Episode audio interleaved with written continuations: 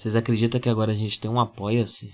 É apoia.se barra The Nudge Project. É só pra gente poder bancar isso aqui, porque a gente tem que pagar servidor do bolso, né? E a gente vai continuar trabalhando de graça, pelo menos por enquanto. Aí se é muito certo, se vocês resolverem dar muito dinheiro pra gente, aí talvez a gente prometa outras coisas mais pra frente. Mas por enquanto, é só essa nossa intenção, né? Nossa primeira meta são 100 reais por mês. Com 100 reais por mês, a gente banca isso daqui bem mais suave.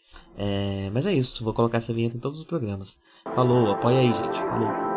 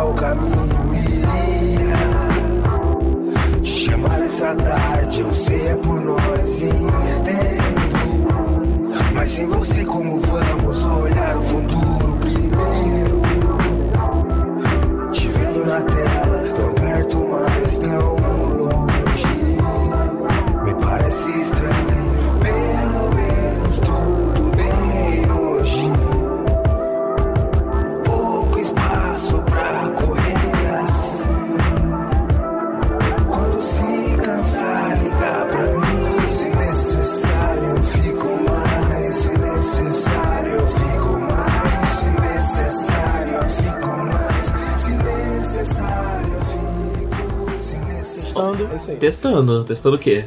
ah, pra ver se tá gravando. Tá os seus problema. picos, né? É, se eu perceber que se eu perceber que você fez barulhos esquisitos ou ficou mudo, eu te aviso, tá? Tá, tá bom. Hum, estou bebendo uma latinha de cerveja, como alguém. Como um tio em um domingo. Que ridículo.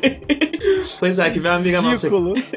vem uma amiga nossa aqui que gosta muito de cerveja, né? Então a gente comprou pra ela. Só que aí sobrou. Aí. Vai deixar aí na geladeira? Eu tô tomando. É, eu tomaria também, eu acho. Não sei. O dia hoje foi eu, ruim. Tenho tomado. Eu tenho tomado um vinho, muito vinho ultimamente. Vinho é muito gostoso, né? É muito fino você tomar vinho. E vinho é uma coisa que é fácil vocês controlar, porque ressaca de vinho é muito ruim, né? Então você toma só, só, só necessário ali. Só pra... É, e é uma ondinha gostosinha, do bem, não, sabe? Não vai. Uhum. Você, você mesmo enjoa, assim, depois de uma garrafa, você mesmo já enjoou, já tá bom, assim. Não, e é finíssimo, né? Porque, sei lá, você toma vodka, você parece um adolescente. Você toma cerveja, você é, parece o tio do churrasco. Tio, é. Se você toma vinho, né? Você é, você é o adulto. Finíssima. É, você é o adulto que conseguiu, entendeu? Sim, sim. Lá. É muito dandy, né? Muito... tudo bem que assim, né? É um vinho tinto, bem docinho, com gosto de suco de uva do jeito que eu gosto. Então, assim, né? Não deve condizer muito com os padrões, assim, dos, sabe, dos verdadeiros tamanho. Sim. É, porque para você realmente passar é, um conhecimento de vinho, você tem que tomar o pior vinho mesmo. Tem que ser aquele mais seco, com gosto de morte, entendeu?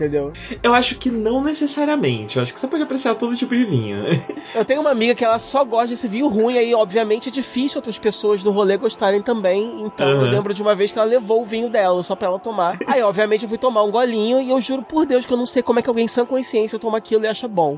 Eu, eu acho que isso é tipo uma autopunição. Essa pessoa tá se punindo, ela tá pagando penitência por alguma coisa que ela acha que ela fez. Não, é que esse, esse tipo de sabor, é ele é gosto adquirido. Por exemplo, eu sempre tomei café com açúcar, né? Porque no interior é como se toma café com açúcar. Se faz o café no açúcar, inclusive direto na, na, na garrafa. Minha mãe sempre fez. Ah. É, agora ela parou de fazer porque ela tá diabética e tal. Então quem quer botar açúcar bota, quem quer botar adoçante bota. É, mas eu comecei a tomar uns dois, três anos atrás o, o café puro, né? Só sem nada, só o amargo mesmo. E no início é bem ruim, mas aí depois que você toma umas três, quatro vezes, vai ficando cada vez mais gostoso. E aí você vai entendendo por que, que as pessoas gostam de amargos. Sua paladar precisa se acostumar com ele. Não. Precisa. Não, não. Tudo, é, tudo que você falou não é, é inválido. Você tá viajando na maionese e é isso. Porque a gente é viciado em açúcar. O... As crianças, os bebês, quando eles nascem, eles não gostam tanto de açúcar quanto a gente. O açúcar é um gosto adquirido. Ah, açúcar é uma coisa que foi viciada, nós somos viciados em açúcar pela indústria da, o meu da irmão comida. tem uma teoria de que o que ferrou a gente foi açúcar. Ah, açúcar ferrou bastante a gente, sim. Que a gente, assim, a humanidade, de uma forma geral, agora tá assim, a gente passou, né, o the, the point of no return, a gente não vai conseguir mais, entendeu? Salvar o planeta, se salvar, já tá tudo indo já pro, pro apocalipse inevitável. E, e um, um, grande responsável disso é o açúcar. A gente come açúcar demais. Faz bastante sentido, faz bastante sentido. Eu já vi muitas teorias, né? Tem gente que já falou que, por exemplo, a, a, o Brasil foi pro caralho porque acabou TV Globinho. É.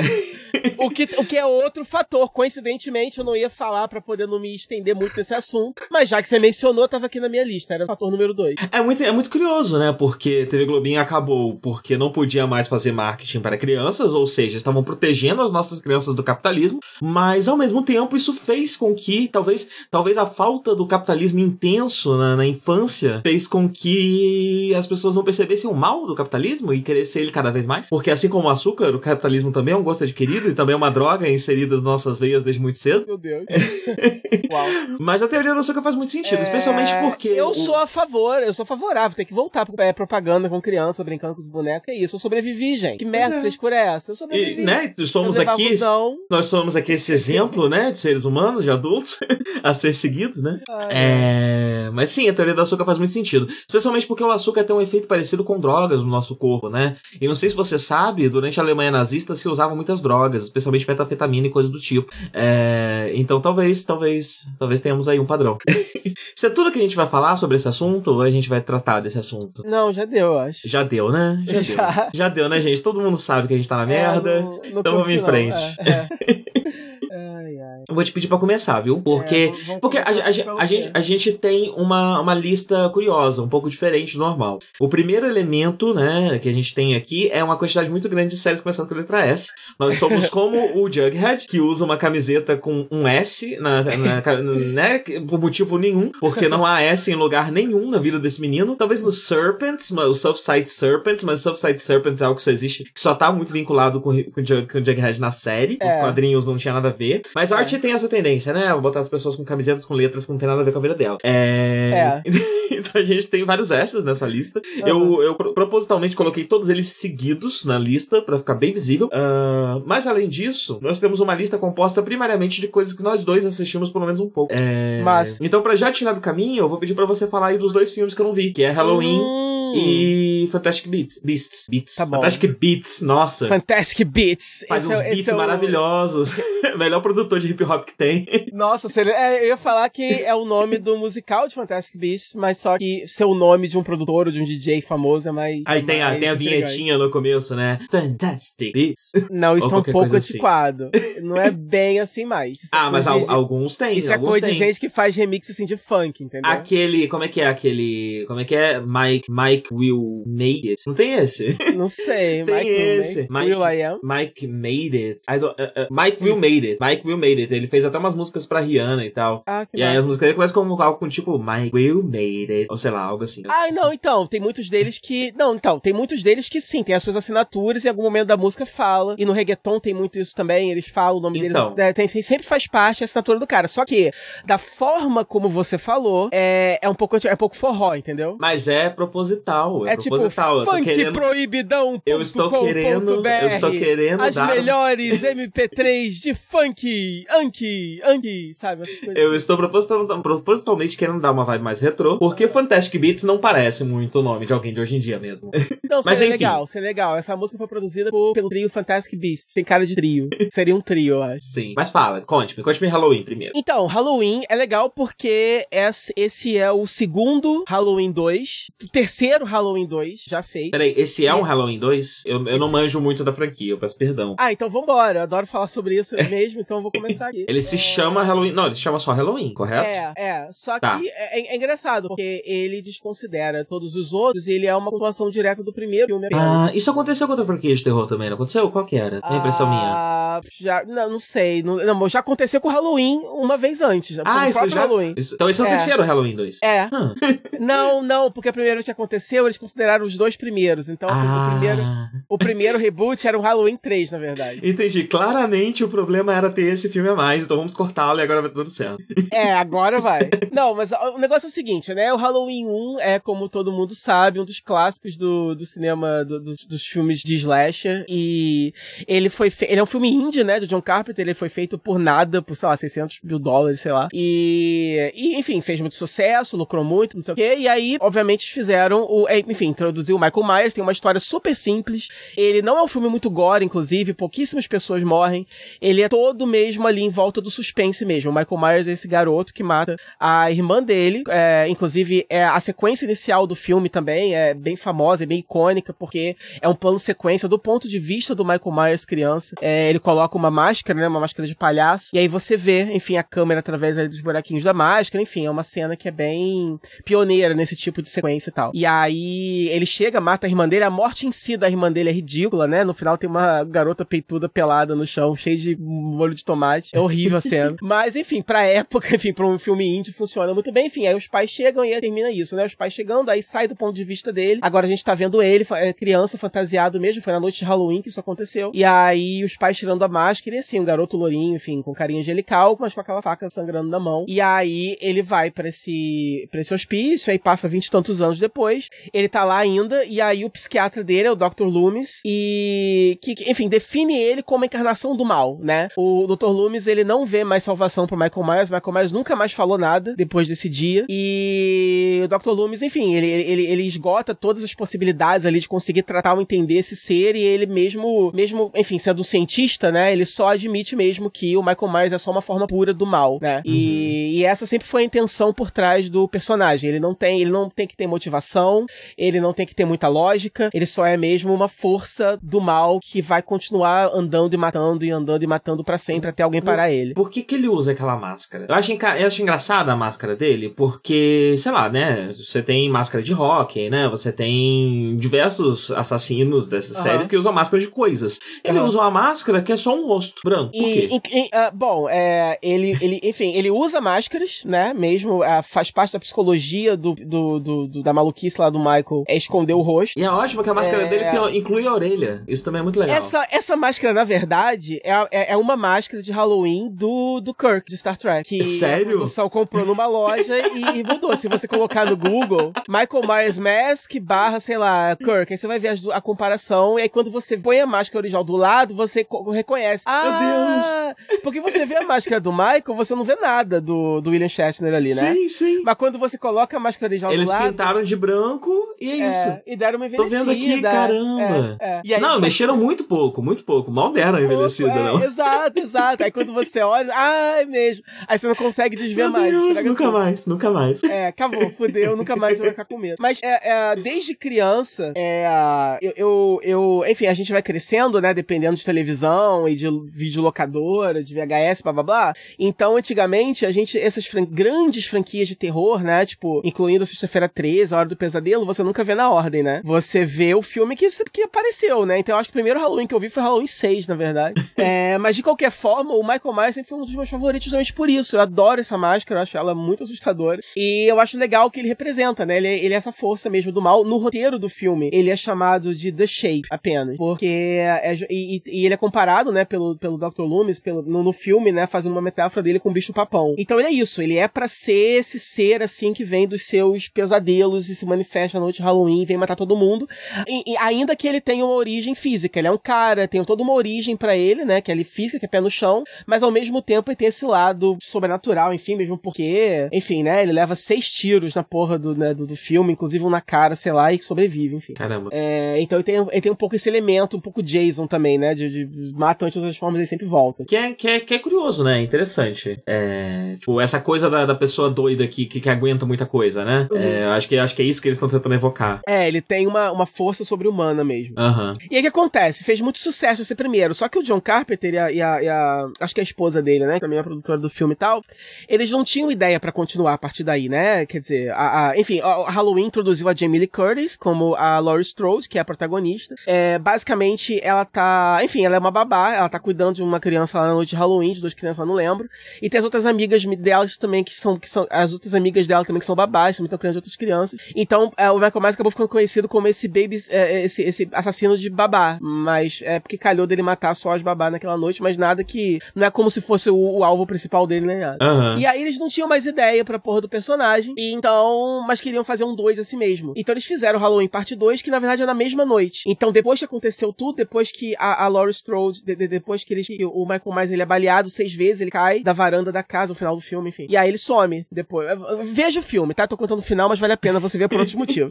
certo. E aí acaba isso, eles olham para baixo e o corpo dele não tá mais ali, né? Então o segundo filme a, a, continua a partir daquele momento, a, ainda é a mesma noite de Halloween, a Laurie Strode é levada pro hospital e aí o Michael Myers, na verdade, tá vivo ainda e, e como se nada tivesse acontecido da porra dos seis tiros que ele levou, ele entra no hospital e aí começa a matar a galera do hospital, indo atrás da Laurie para terminar o serviço. E essa é basicamente a história do 2, né? A morte dele no 2 é bem definitiva, né? Eu diria. É, e realmente não dava mais para ele voltar, né? Tipo, rola um incêndio, você vê ele queimando, é bem gore, e realmente acabou ali pro, pro personagem. É, então, e, mas mesmo assim quiseram fazer um 3, e aí como eles não tinham mais, uh, uh, enfim, já tinha acabado com a história, com a ideia do, do, do Michael Myers, eles resolveram fazer um filme chamado Halloween é, 3, mas na verdade era uma outra história, uma hum. outra parada, nada a ver com o Michael Myers, e aí eles estavam, eles tinham esse projeto de que Halloween fosse uma franquia de antologia de terror. Então, Halloween 4, 5, qualquer, é, quantos fossem que eles quisessem fazer, é, e cada um deles ia ser uma história que, que se passasse na noite de Halloween,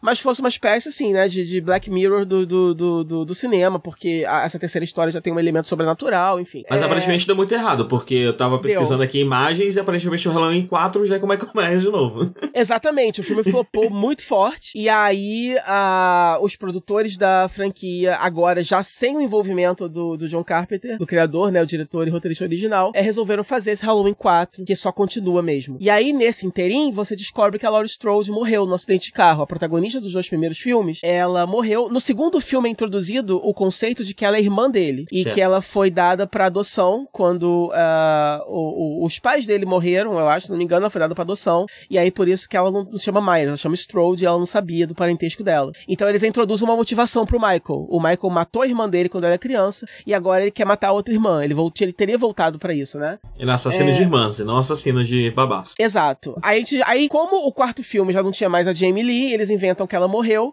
E aí agora ela tem uma sobrinha. E, e aí ele, o Michael Myers volta para matar essa sobrinha. É... E aí você descobre que na verdade ele tem um grudge com a família dele. Ele vai continuar matando os familiares dele enquanto os familiares dele existirem. E aí você tem esse quarto filme, você tem o quinto filme, você tem o sexto filme. Nessa, nessa, nessa primeira cronologia da, da Laura Strode morreu. É... Enfim, e aí depois, é, depois de um tempo, você teve o Halloween 20 anos depois, que foi comemorativo dos 20 anos da franquia, que foi a primeira vez, foi o primeiro reboot, porque aí você só, você só leva em consideração os dois primeiros, e aí você descobre que a Laura Strode está viva ainda, e ela está escondida com, com outro nome, ela entrou no programa lá de proteção de testemunha, eu acho, se não me engano. E ela agora é diretora de um colégio interno, ela mora nesse colégio, e, e ela tem um filho grande que estuda nesse colégio também, e ela tá lá vivendo, e ela tá meio traumatizada até hoje, ela tem pesadelos com o Michael Myers, ela tá se preparando, ela, ela desconfia que ele pode voltar, e aí nessa noite de Halloween, 20 anos depois, né, do, do, do, da primeira vez que tudo aconteceu, da primeira noite, ele realmente volta. É, o filme não explica o que ele estava fazendo durante 20 anos, o filme não explica como ele sobreviveu ao incêndio, o filme não explica como é que ele arrumou outra máscara igualzinha, e novinha, em folha, em folha, branquinha, branca. O filme não explica absolutamente nada disso. É,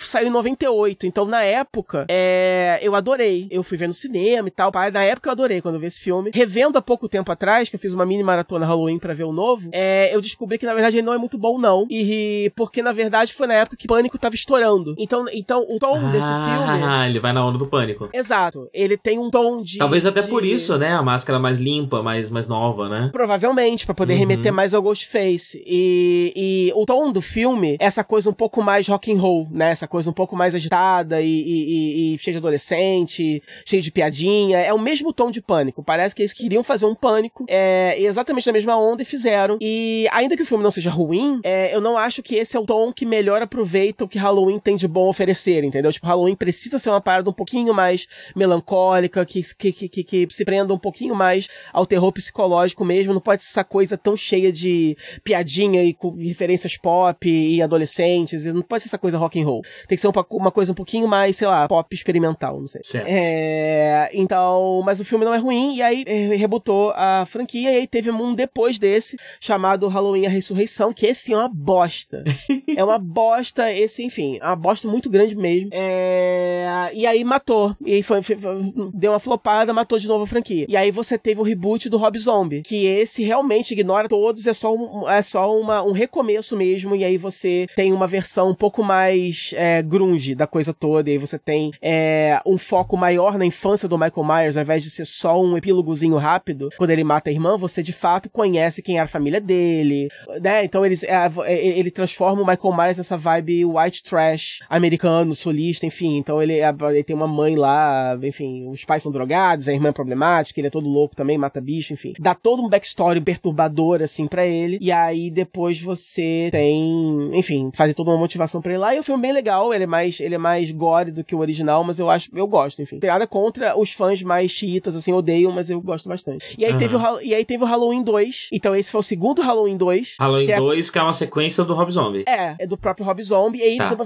viajada legal, porque aí o filme, enfim, rola fanta o fantasma da mãe dele aparecendo pra ele. Meu Deus. é muito viajante mesmo. O cara chutou o balde. E eu lembro que eu gostei, mas me deixou deprimido, assim. Tipo, não foi divertido assistir esse filme por algum motivo, né? Uhum. Ele, ele, é só louco, experimental e muito louco. Enfim. É, e aí matou de novo, né? E aí, anos e anos depois, vários boatos de pessoas querendo retomar. E aí você tem agora, então, é, a Blumhouse chegou na parada. Blumhouse é essa, essa, esse estúdio de terror, de filmes de terror é, é, americano que se especializou em fazer esses filmes que são é, muito baratos, mas muito conceituais, muito acabam sendo muito populares. Eles ganham muito dinheiro em cima disso. Então, eles fazem desde essas coisinhas mais pipoca, né? Tipo as Annabelle da vida, Invocação do Mal, enfim. É, até coisas um pouco mais é, é sofisticadas, como Corra e, e enfim, a Quiet hum. Place, etc. É, então, o Jason Blum, que esse cara é o dono da Blumhouse, ele, ele, eles criaram esse modelo, assim, de você pegar ideias muito boas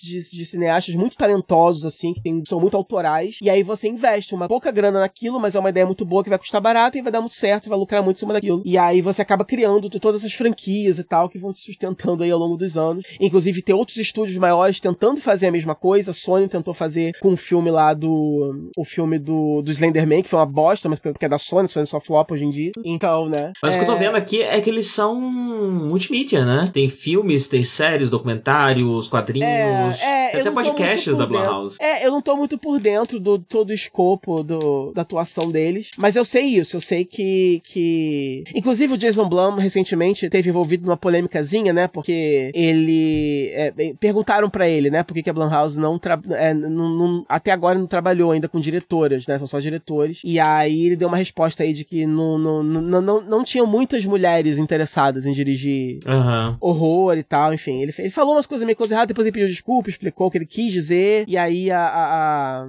a internet já perdoou ele, então eu acho que é, é pra perdoar. Então é isso.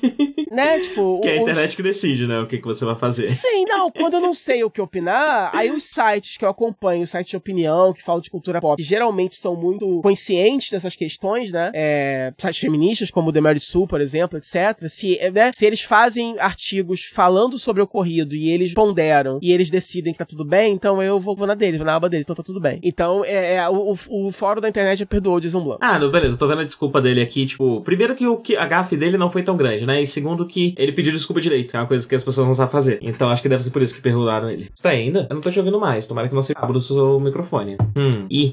Alô? Oi, voltou. Tá aí ainda? Voltou. Voltei? Voltou, voltou. Voltei, voltou, voltou, tá. voltou, voltou, era, voltou. Era, era, o cabo, era o cabo. Tá. Era. Essa, é, isso, eu não tava esperando é... isso. Aí quando você some, eu não sei se é o cabo ou se é a internet. É. Mas, mas eu, é. vou, eu vou pelo cabo, porque pelo menos a internet tá tudo bem por enquanto. É. Enfim, e aí chegamos, problemas técnicos aqui, antes que pare tudo de vez, deixa eu falar logo dessa porra desse filme. é, chegamos então em Halloween, finalmente. Aí, enfim, resolveram pegar o filme, resolveram então voltar pro básico. Então, eles cortaram tudo que tinha de extra, resolveram continuar do primeiro ao invés de continuar do segundo, porque uh, eles queriam eliminar o elemento de que ele é irmão da Laurie Strode. Uhum. É, eles falaram que. E isso foi uma decisão que até eu, assim, achei muito estranho, né? Porque eu cresci sabendo disso. Eu cresci sabendo que o Michael Myers é irmão da Laurie e ele quer matar a família dele. Esse é o tema de todos os filmes até hoje. Então eu achei muito curiosa essa decisão. É... E aí eles falaram que é, eles, acham mais, eles achavam mais assustador é, o conceito de que você pode estar tá muito bem só na tua casa, curtindo, enfim, é, é, tomando quando uma criança, ganhando uma graninha ali dentro de um livro. E aparece e aí, maluco. aleatoriamente, vem esse maluco, tem, mata dois, duas amigas suas, três amigas suas, sei lá, tenta te matar. E só essa, essa única experiência, daquela idade formativa ali, daquela, daquela adolescente ali de 16 anos, fudeu com a vida dela para sempre, né? Uhum. E aí, uma das propostas desse novo filme, ainda que o 20 anos depois também é, lidasse com é, o trauma da Laurie, é, uma das propostas desse filme novo é, foi lidar de uma forma diferente, talvez de uma forma um pouco mais sofisticada, um pouco mais profunda mesmo. É realmente trabalhar os efeitos ali desse estresse é, desse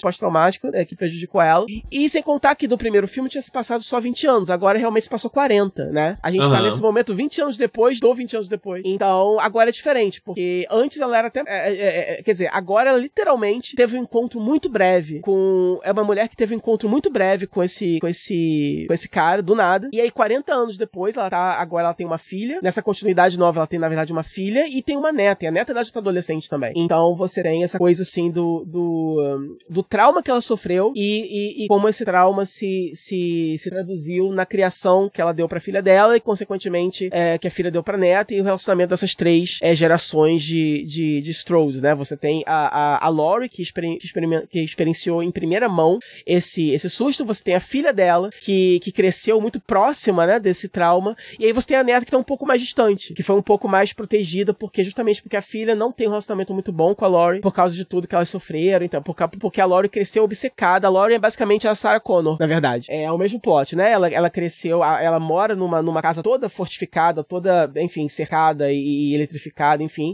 Ela tem um bunker embaixo da casa para se proteger, ela tem armas e ela treina, tira o alvo o dia inteiro e, e ela cresceu, a filha dela é, é, foi criada nessa vibe é, John Connor, né? Tipo assim, eu tô te treinando porque um dia o Michael vai voltar, ou pode voltar, e aí a gente tem, tem, tem que estar tá preparado para virar o jogo, para dessa vez a gente vai matar ele, a gente não, não enfim, não, não seremos vítimas, etc. E aí, obviamente, a filha dela, quando fica adulta, é, enfim, é recente essa criação que ela teve, porque é, ela acha que é muito improvável o, o Michael voltar, que ele tá preso, esse, né? Tipo, eles, eles estabelecem que naquela noite, é, ao invés dela ir pro hospital, ele ia atrás dela no hospital, na verdade ele só foi preso mesmo de novo. E ele tá até hoje lá no, na, no, no. E aí, na noite de Halloween, no aniversário de 40 anos, que, que ele foi e matou aquelas, aquelas pessoas, aquelas garotas e marcou a Lori pra sempre, cara dele fugir de novo. E, e aí, todo mundo que chamava a Lori de maluca tem que agora dar razão para ela, e agora, enfim, ela tem que, eles, todos eles têm que sobreviver a essa volta do Michael, e basicamente esse é o plot do filme. É, e ele tenta resgatar é, todo o suspense do, do, do primeiro, né? Tipo, ele tenta tirar toda essa, essa, essa galhofa que foi se tornando, né, com o passar dos anos, e voltar mesmo a, a, a, a, a tentar repetir o tom do primeiro, né? Uma coisa mais pé no chão, mais indie. Enfim, como eu falei, eles investiram pouca grana justamente para ficar essa coisa mesmo bem básica. Ele na cidade, matando gente e indo atrás da Lori, enfim. Uhum.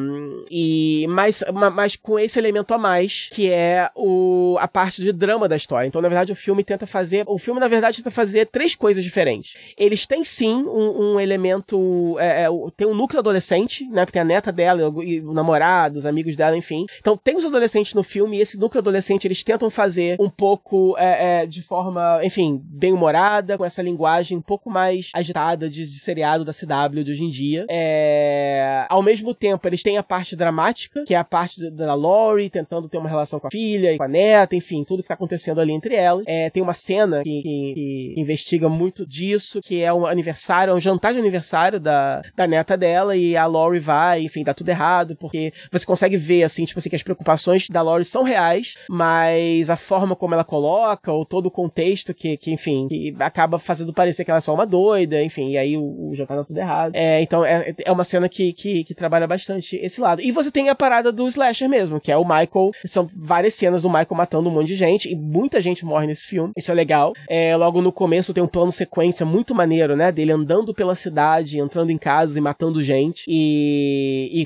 ao som da musiquinha clássica, né? Do, do, do, Halloween. Inclusive, o próprio John Carpenter, ele, ele fez a score do filme, porque além de dirigir e escrever o original, ele também é o autor da música, né? Essa musiquinha clássica do Halloween, que por algum motivo funciona muito bem, né? Eu acho que, para mim, pelo menos, do pouco conhecimento que eu tenho de música de filme de terror, é a mais marcante, a mais assustadora de todas, né? Tipo, eu não consigo nem. Eu não lembro de cabeça, por exemplo, qual é o tema de Sexta-feira 13 ou da Hora do Pesadelo, né? Mas Halloween tá na sua cabeça, enfim. E cada vez que toca, é, a cena automaticamente fica mais tensa, né? Tipo, é uma música genial. É super simples e, e genial e, e na, na, sua fase. Uhum. É, e aí é isso. E aí, tipo, é, cinematograficamente falando, o filme chega a ser até melhor que o original, porque o original era um filme indie, né? Esse filme ele consegue pegar tudo que tinha de bom e dar aquela, né? Dar aquela invernizada legal do, do, do, do, do dinheiro a mais que eles têm hoje em dia, da tecnologia a mais que eles têm hoje em dia. E, enfim, eu acho que é, para mim, eu acho que foi um dos melhores é, filmes de terror desse ano, junto ali com Hereditário, A Quiet Place, e eu acho que tem mais um que eu não tô lembrando agora, mas, mas eu acho que é isso, né? Tipo, A Quiet Place, Hereditário e esse, eu acho que, assim, todo mundo deve ver, assim. E fez muito sucesso, deu muito dinheiro, né? Então eu espero que, que anime é, outros estúdios a voltar um pouco com o Slasher, né? Porque eu não gosto, como uhum. eu tô cansado de falar aqui, eu não gosto muito de filmes de fantasma, não da forma como eles acabam fazendo. Então eu acho que Slasher tem, tem que voltar, porque eu acho que é, tinha, né, os antigos, e aí teve aquela revolução de que, que teve quando aconteceu o pânico, né? Que deu aquela, aquele, aquele gás, injetou todo aquele gás nesse, nesse gênero outra vez. E aí, recentemente, eles, eles têm tentado fazer acontecer de novo e nunca, engre, e nunca engata, né? Então, tipo assim, o que, que vai ser agora o novo slasher, né? O que vai. Então talvez seja isso, Halloween. Eu acho que ele não é totalmente galhofa, mas ele tem humor. É... E ao, ao mesmo tempo ele tem essa parte mais, mais carão, né? De drama e tal. É... Mas não é em detrimento de, de, das cenas divertidas que a gente gosta de ver, né? Das mortes absurdas e tal. É... Uma, uma coisa legal que ele faz também para mim é que, tipo, todo filme que é sobre gente morrendo, eu sempre falo também, né? É uma das coisas essenciais para mim, né? Que se, que, sim, se não tiver isso, o filme fica muito comprometido para mim. É personagens bons para morrer, pra gente morrer e se importar com eles, né? É, então eu acho legal que esse filme, ele já tem que lidar com muitos personagens ali já, já centrais, e aí você fica se perguntando, porra, né? Tipo, eles não podem perder tempo desenvolvendo muito outros personagens, como é que eles vão fazer, então, pra gente se importar pelos NPCs, né? E o filme até tem um ou dois é, NPCs, assim, que só morrem mesmo, não são ninguém, é, mas na maior parte, ele consegue, ele consegue desenvolver muito bem com uma, uma ou duas falas alguém, e aí rapidinho essa pessoa já é alguém, e aí quando essa pessoa morre, você tá muito, você já tá envolvido o suficiente para ficar com pena dela, entendeu? Então eu acho legal esse aspecto do roteiro. E. E é isso. Eu acho que viajei na maionese aqui agora, que eu ia falar alguma coisa e esqueci. Não parece, porque parece bem completo tudo que você tá dizendo. É, acho que é isso. Então, basicamente é isso. Eles conseguem fazer um ótimo trabalho em desenvolvendo, é, desenvolver é, alguns NPCs que só precisam existir para morrer, mas eles, eles, eles conseguem te conquistar rapidinho ali, entendeu? Tipo, são personalidades fortes, são, são contextos, assim, meio, é, é muito específicos que você acaba é, é, instantaneamente se importando com aquele personagem. E aí ele vai morrer duas cenas depois, mas aí vai, você, você não vai sentir que foi só um ninguém ali, que você não tá nem aí por ele, entendeu? É, tem um impacto que, que precisava ter. Então é isso, eu achei bem legal. É, é tudo isso. Eu queria só não ter visto o trailer. Então, assim, se você não viu o trailer, é, não veja. Porque eu acho que o trailer entrega muito. Um ou dois, uns três momentos, assim, que são é uma, umas jumpscares muito legais que se eu não soubesse o que ia acontecer, eu acho que eu ia curtir mais, entendeu? Uhum. Eu acho que o filme que eu assisti, é, porque o filme não tem muito jumpscare, não tem muito susto, né? E apesar de eu não me importar com jumpscare, e eu nem gostar de filme que, que se apoia muito nesse recurso, é, ainda assim, um ou outro é legal que tenha, né? Então, é, e, e, os melhores que tem nesse filme, é, eles entregam no trailer. Então, se você é uma pessoa que observa muito, né? Dessas que vê o trailer ele no filme consegue lembrar muito bem das cenas que você viu, é, evita ver. Porque o filme é bom, você não precisa do trailer, é isso. Uhum. É, curti muito. Legal, legal. E o, e o Animais Fantásticos? Uma bosta. Qual, qual, qual, é o nome mesmo desse filme? Animais Fantásticos e o quê mesmo? E os Crimes de Grindelwald. Certo. A bosta. não vale o ingresso, espero o torrent. É, e é isso, né? Só isso falar, que você tem a dizer. Não, não, olha só. Você, você viu o primeiro, não viu? Eu vi o primeiro, sim. A gente comentou aqui do primeiro na época, né? Comentou, comentou. E a gente Acho gostou. A gente gostou, não gostou? Sim, sim, sim. Sim, eu lembro que a gente gostou. Eu, eu, eu tinha. Eu Acho que você gostou mais do que eu, essa é lembrança que eu tenho. Eu, eu ia rever, na verdade, pra ver o segundo, porque é, eu vi uma vez só no cinema, nunca mais vi. É, acabou, acabei que eu vi é, o segundo sem rever mesmo. Que a lembrança que eu tenho é que eu achei o final meio arrastado e tal, mas você eu lembro que tinha, tinha ido, tinha gostado, tinha, tinha, tinha te comprado o, o final do filme. A única coisa que eu lembro que eu comentei, que era uma opinião que eu tinha é, forte, era que o filme tinha uma estrutura mais ou menos de livro, porque tinham vários núcleos diferentes, né, fazendo coisinhas e tal, e parecia um livro. Cada hora você visitava um desses núcleos e tal. E aí, né, eu não sei se essa opinião é influenciada pelo fato que a gente sabe que quem escreveu o filme é J.K. Rowling e que ela é, é, até então ela era só escritora de livro, né? Então eu não sei se a, a, a saber disso influencia um pouco essa, essa impressão. É, mas era a impressão que eu tinha, que parecia um livro, mas todos os personagens ali eram muito bons, eu, eu me interessei por todas as storylines, e no geral eu gostei. É... E aí esse segundo problema dele, na minha opinião, é que ela, ela ele mantém a mesma estrutura de livro, é... então é, são vários núcleozinhos de coisinhas acontecendo e cada hora você visita um desses núcleos, mas a diferença para mim é, enquanto no primeiro ela estava introduzindo novas histórias, introduzindo novos personagens, introduzindo novos conceitos, e isso mantinha a história em movimento e mantinha você interessado, dessa vez ela repete alguns desses personagens, mas a impressão que dá é que ela não sabe mais o que fazer com eles. É... E aí o que você tem é, é, é um filme que basicamente não tem uma história, isso é muito estranho. Se você me perguntar sobre o que é esse filme, eu não saberia te dizer. Uhum. É porque ele literalmente não tem um plot mesmo, assim, quer dizer, a, a, o, o que eles têm que fazer, na verdade, é achar o Credence, que é o Ezra Miller, que no primeiro filme era aquela figura misteriosa, que era um garoto órfão, né, misterioso, que tinha um poder muito poderoso, ele virava uma fumacinha de loja, assim, uma gosma, assim, estranha, é, com, com, com uns trovãozinho dentro e fazia, enfim. E tinha todo motivo, né, uma pessoa, parece que uma pessoa quando sofre muito, é um obscuros, ele é um obscuros, na verdade. Uhum. Aí parece que é uma pessoa que, que passou por, por, por, muito sofrimento. Eu esqueci, eles reexplicam nesse filme, mas eu já esqueci de novo. Porque é uma explicação, introduz explicação genérica aqui, né, tipo, não, realmente não interessa, ele é, sempre foi uma gun. Mas o, a principal coisa a respeito dele é que a gente, não, a gente não sabia quem ele era, na verdade. A origem dele era um pouco obscura, né, e, e a, o interesse do Grindelwald por ele era, era um pouco curioso. Então isso te fazia meio que indagar, tipo, será que o, o, o, o como é que é o nome dele mesmo? O Credence. E, inclusive, se o Credence fosse um personagem de livro, ele seria Credêncio, né? A gente estaria falando Credêncio agora. Porque, é... Tá aí? Eu tô, tô aqui. Ah, tá. A gente estaria falando Credêncio porque eles traduziam os primeiros nomes, mas aí agora não deve ser a mesma mulher que traduz mais no, no filme, né? E como esse personagem não tem um correspondente no, no livro, então graças a Deus a gente ficou com Credence mesmo. Mas enfim, é...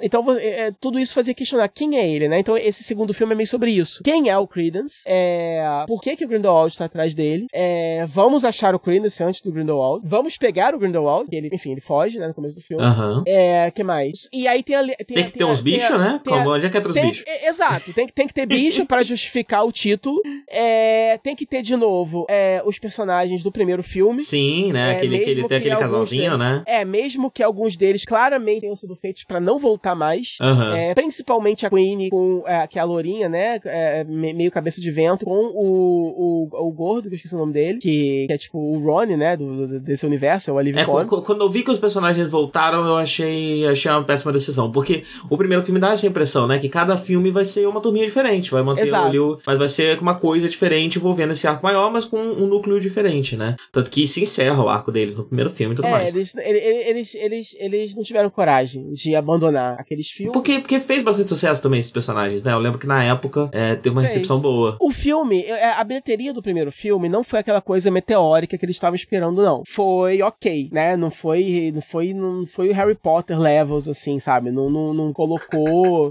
os Potterheads em estado de êxtase, não, assim. Tipo, não pegou fogo, como eles estavam Até querendo. porque eu tenho a impressão que cada vez menos a gente gosta de Harry Potter, né? Cada vez mais as pessoas estão de saco cheio, né? E Harry Eu Potter acho- vai perdendo cada vez... Cada, cada dia que passa, o Harry Potter vai perdendo mais a graça. Olha, não, não porque, sei. não porque a obra original, original vai perdendo a graça, mas porque todo esse trabalho em cima dela vai encher no saco. Eu não sei. Eu não, não vou, não posso opinar sobre isso, tem que pensar. Porque é, dá muita grana, né? Tipo, as pessoas ainda amam muito, o merchandising vende pra caralho. Eles vão fazer um parque temático agora. Então, talvez Animais Fantásticos seja um pouco. É, a recepção de Animais Fantásticos seja um pouco mais morna, no geral, né? Eu acho que só quem é mesmo fã hardcore, não- assim, não tem o apelo mainstream que Harry Potter tinha, né? Aham. Eu acho que. Eu acho que Animais Fantásticos é uma parada um pouco mais pros fãs mesmo, né? Porque não, não, não- Eu não sei, não sei. É porque não reflete na bilheteria, assim. É porque, assim, todo mundo que eu conheço foi ver, é, sabe, na minha bolha de Facebook, todo mundo tá vendo e amando e compartilhando coisas. Então, assim, no meu universozinho, dá a impressão que é que tá bombando, entendeu? Só que não reflete tanto assim na bilheteria. Quer dizer, estreou em primeiro, mas não foi aquela coisa de louco, né? Na verdade, ele costuma fazer melhor internacionalmente mesmo, mais do que domesticamente. É... Mas é isso, eu acho que é uma franquia que não vai ser cancelada, eu acho que eles vão manter os planos de cinco filmes, porque eu acho que ainda que o resultado seja tão bom assim comercialmente, é algo de Harry Potter que tá acontecendo, né? E ajuda a manter a máquina em movimento. É uma das A engrenagens. marca que... existindo, né? É, exato. Eu acho que é, o- é, é- é- eu acho que é uma engrenagemzinha Você foi tá embora. O rodando. microfone falhou. Oi, voltou, tá voltou, voltou, voltou. Não mexe não, não mexe no fim não. Tá aí, foi a internet. Não, dessa vez foi só net, é. É, então, é, eu acho que é isso. isso. Eu acho que é um filme que eles não estão nem ligando muito. Porque eu, eu acho que é enfim, eu já falei, como eu falei, eu não gostei tanto assim do segundo filme. E eu então, acho esse que... segundo filme, me tira algumas dúvidas. Esse segundo filme ele ainda passa nos Estados Unidos, como é o primeiro? Não, agora eles vão pra Paris. Isso ah, eles entendi. Cada filme vai cada ser num filme... canto, né? Porque falaram que o terceiro vai, vai, ser no Rio de Janeiro, e aí eu tava tentando entender. Então, beleza, esse já é, é em outro lugar. Tá. É, é. E é, assim, ah. o primeiro filme prometeu muito essa coisa de, ah, vamos mostrar como é a vida dos bruxos em outro país, né? E entregou relativamente uhum. pouco disso. Há motivo, realmente tem alguma coisa interessante de ficar mudando de país de filme para filme ou não? Isso não traz nada demais pro universo de Harry Potter? É, inicialmente, né, eu acho que quando eles falaram que cada filme ia se passar numa cidade, eu imaginei assim, bom, deve ser para meio que traçar um paralelo com Harry Potter, que tipo, cada ano é, tinha a trama, né, que tava acontecendo, paralelo a tudo, a coisa toda do Voldemort, etc, mas ao mesmo tempo tinha é, é, cada livro era desculpa para ter mais um ano escolar, enfim. E aí você tinha os acontecimentos daquele ano na escola. E aí o que que vai ser esse elemento de... E como você de... tem animais, né, você pode mudar a fauna, né? De certa forma. É, exato. Aí, como você tem isso agora, nessa essa coisa, o que, que vai ser a nova coisa que vai ficar se repetindo? Então, eu imaginei assim, bom, já que eles estão mostrando como que é, né? O mundo político bruxo ali nos Estados Unidos, é capaz então de cada filme é, eles mostrarem como é, é esse elemento naquela cidade, naquele país, né? Então, o segundo que se passasse em Paris, né? Tipo, mostraria é, com, com detalhes o Ministério da Magia deles e como funciona, enfim, alguma lei, enfim, né? um pouco da sociedade bruxa daquele lugar. É, e aí eu imaginei que então cada país, de repente, a constante seria o Newt, os bichos, né? E aí, como você falou, teria, né? Poderia ter os bichos daquele lugar, enfim. E, e aí a galerinha dele talvez fosse mudando, de repente, no máximo, aquela moça, né? Que é o par romântico dele, mas com certeza a Queen e o carinha eu não achei que fossem voltar. É, uhum. É, o Credence muito menos, né? Ele aparentemente tinha morrido e tal. E aí, bom, enfim. Só que o fato deles terem resolvido, então, é, voltar todo mundo e, e, e aí o que acontece? Nesse filme, eles por acaso estão em Paris, mas a cidade de Paris eu não achei que ela seja um personagem no filme, né? E aí, nesse aspecto, eu achei então que foi um pouco de é, oportunidade desperdiçada, né? Se, se eles tivessem é, mantido é, o plano original, se é que esse realmente era o plano original, não sei, enfim, é, eu acho que seria mais interessante, né? Porque do jeito que foi feito, e até visualmente mesmo, é, eles, eles, eles nunca estão em lugares assim que lembram muito, assim, tipo, os símbolos assim, um pouco mais é, mainstream de Paris, né? Eles estão sempre muito em ruazinhas, com, com prédiozinhos históricos e tudo muito escuro, etc. Mas poderia ser meio que qualquer lugar, assim. Remete essa coisa meio que de Europa e tal. Mas. É, mas não necessariamente Paris, entendeu? Uhum. É, eu sei que seria clichê ter alguma, alguma coisa assim que funcionasse na Torre Eiffel ou algo assim, enfim. Seria um pouco idiota clichê, mas eu acho que seria melhor do que não ter nada, assim, que indique, que, sabe, que dê um pouco tipo assim, eles vão no Ministério da Magia, é, enfim, introduzem a palavrinha que eles usam para se referir a trouxa, coisas assim. É, mas nada demais, assim. É. E, e, e enfim, é, mas esse problema seria dos menores. Se pelo menos a J.K. tivesse é, inventado, desculpa, inventado alguma coisa é, relevante para os personagens dela, se tivesse dado arcos para eles, alguma coisa para justificar a presença deles. Mas basicamente você tem eles é, vivendo uns draminhas assim, meio, meio, meio chatos, meio o filme, é, o filme, o filme é arrastado. É, o que não teria problema se a gente estivesse vendo alguma coisa muito interessante, mas é, é, é enfim, eu, eu, eu, eu não entendi. Assim, eu acho o Newt um personagem chato. É, pelo menos nesse filme, eu não entendi porque que o Dumbledore é, coloca ele para ir atrás do, do Grindelwald. Eu sei que várias pessoas é, vão saber, talvez, explicar ou dar um bom motivo para isso. É, tem um motivo pelo qual ele não pode ir pessoalmente atrás do Grindelwald. E eles falam qual é esse motivo no filme. É, mas por que exatamente mandar o Newt, eu realmente não sei. É, o personagem é meio chato, enfim. É, todas as vezes que aparecem as criaturas, as criaturas em si são muito legais, eu amei o design delas, mas é, é sempre um, um adendo, assim, é sempre um fillerzinho no meio da história, nunca tem a ver necessariamente com o plot ou, com o que tá acontecendo. É como se fosse uma pausa na história para poder introduzir uma criatura, é, é, é, um animal fantástico, justificar o título, vender uns bonecos, é isso, né? É, colocar um pouquinho de ação aqui que tá chato. É, é lógico, em, algum, em alguns momentos os bichos têm é, é, alguma importância ali na história, mas eu queria que isso fosse maior, de alguma forma. Eu uhum. queria que, ou então para de se chamar Animais Fantásticos, né? E tira o Newt, porque é isso, né? A, a, a história do jeito que ela tá agora, eu, eu não consigo entender por que, que o Newt é o protagonista. Uhum. Eu não consigo entender porque esse filme se chama Animais Fantásticos, porque não é mais a história dele, não tem nada a ver com, sabe? E, e assim, não, não, não tem alguma coisa, alguma coisa pessoal pro Newt, é, é, para ele estar tá investido pessoalmente no que tá acontecendo. É só realmente um problema geral, e ele é uma pessoa altruísta, então ele quer ajudar, mas, né, não, não tem muito nada muito pessoal, assim. É, ainda mais quando você pensa que, teoricamente, tem mais três filmes pela frente, né? Se no é. segundo já não tá sustentando. E assim, é. Então, basicamente é isso. Você tem três casaizinhos principais, né? Você tem. Você chegou a ver alguns dos trailers? Você sabe? Tem uma revelação eu não, no último eu não, trailer. Eu não vi nada. Eu não tive vontade de ver nada. Eu vou falar isso aqui porque, assim, né, o, o, filme já estreou há um tempo. Eu acho que tá ouvindo a gente que se interessa já foi assistir. É... E isso é entregue no trailer. Então, assim, eu sei que algumas pessoas não viram o último trailer e conseguiram é, passar por esse spoiler. Porque eu considero spoiler ser legal descobrir isso no filme. Mas já entregue no trailer, foi amplamente divulgado na mídia. E é isso. Você tem é, no Harry Potter a cobra do Voldemort. Ah, não, não, não. Isso eu tô sabendo. Ah, então. eu então sabia que tinha sido revelado no trailer, mas eu sabia disso. É, então. É, então a Nagini é uma, é uma moça, né? É uma moça asiática. E, e assim, é, então o A filme... moça asiática que se torna escrava do nazista, né? É, ela, ela, ela é uma criatura lá que eu esqueci o nome, que é isso. Ela, eles têm a habilidade de se tornar bichos, mas tem essa, essa bad no poder deles, que é depois de um determinado é, número de vezes que ela se transformou, ela não vai conseguir mais se transformar de volta. É isso que eventualmente uhum. eles, né, já acham no ar que vai acontecer com ela. E essa personagem só existe ali, não sei, não sei, não sei, não serve para nada a Nagini ter sido uma mulher antes. Ela não uhum. faz nada de relevante no filme, ela só serve para ser um interesse romântico do Credence e ficar fugindo junto com ele. Mas se ela mal tem três falas no filme inteiro e, e não tem um arco para ela, enfim, é, realmente não serve para nada e, e, só serve mesmo para criar toda uma problemática que não precisava, uma a mais nesse filme, né? E aí você tem um outro casal inútil, que é a Queen com o carinha do primeiro filme, que a desculpa pro feitiço não ter funcionado é que simplesmente não funcionou, porque aquele feitiço ele tira só memórias ruins e aquele carinha não tinha nenhuma memória ruim. Ah. Então não tirou, então só não funcionou. Então assim né? E aí, uhum. esse casal só existe pra eles ficarem terminando e a gente ficar com pena deles, porque não tem mais motivo para esse casal existir, né? Então, é isso. Se você. O único motivo é uma parte do público acha eles muito fofos. E aí vai ficar muito feliz de vê-los de novo, juntos, e, vai, e vão ficar muito. E, vai ficar, e vão ficar muito, muito tristes quando eles se separarem. E aí você tem o outro casal, que é o Newt com a mocinha dele, que eu não consigo nem lembrar o nome, porque nesse filme, ela, ela, ela, ela essa atriz, coitada, tipo, ela não queria estar nesse filme, ela tá sonâmbula, né? O personagem dela é chatíssimo, ela não tem também nada de muito relevante para fazer, ela é basicamente uma companion ali do Neil. E, e de todo mundo que tá ali, ela é assim, o Neil é chato pra cacete, mas ela tá muito entediada. Eu não sei o que aconteceu exatamente. E aí eles ficam andando, descobrindo coisinhas e andando para cima e pra baixo e tendo esses conflitos entre eles, mas é, é enfim, é, é, eu vou ficar chovendo molhado ficar repetindo isso. Mas basicamente é isso. É, eu não achei a, a, as, as tramas deles interessantes o bastante. É um filme com um monte de coisa e no fim das contas não tem nada. Exato, porque nenhuma dessas coisas que acontecem tem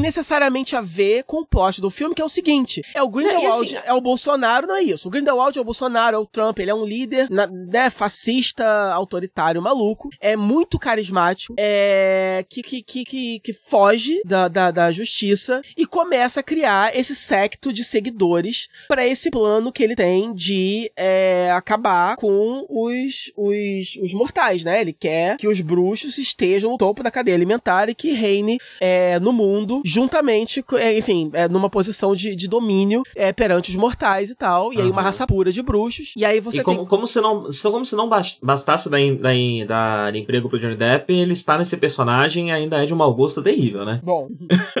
Sim, pausa pra comer enquanto você falar. Eu acho ótimo que você aproveita quando eu falo pra, pra comer. Deixa eu falar um pouquinho mais pra você poder comer. Fala mais mal do Johnny Depp enquanto isso. Eu não, não tenho mais nada pra falar. Mas, ah, não, o que eu ia falar, que a impressão que eu tenho é que não é que tem muita coisa e uma coisa atrapalha a outra. A impressão que eu tenho é que tem muita coisa, mas mas nada tem profundidade suficiente para ser interessante. É que uma coisa entra no caminho da outra, que todas as coisas são mais é envolvidas pelo que você tá falando. Não, olha só, é difícil verbalizar. Assim, é, é, um muito único nesse sentido, porque eu nunca presenciei algo assim, eu acho, na minha vida. que é isso. É, o, eu tô vendo o... um pôster aqui que é uma que é a síntese disso, né? Que é Who You Change the Future, e aí tem um elenco gigantesco, tem tipo umas 15 pessoas lá da Exato, lado. exato.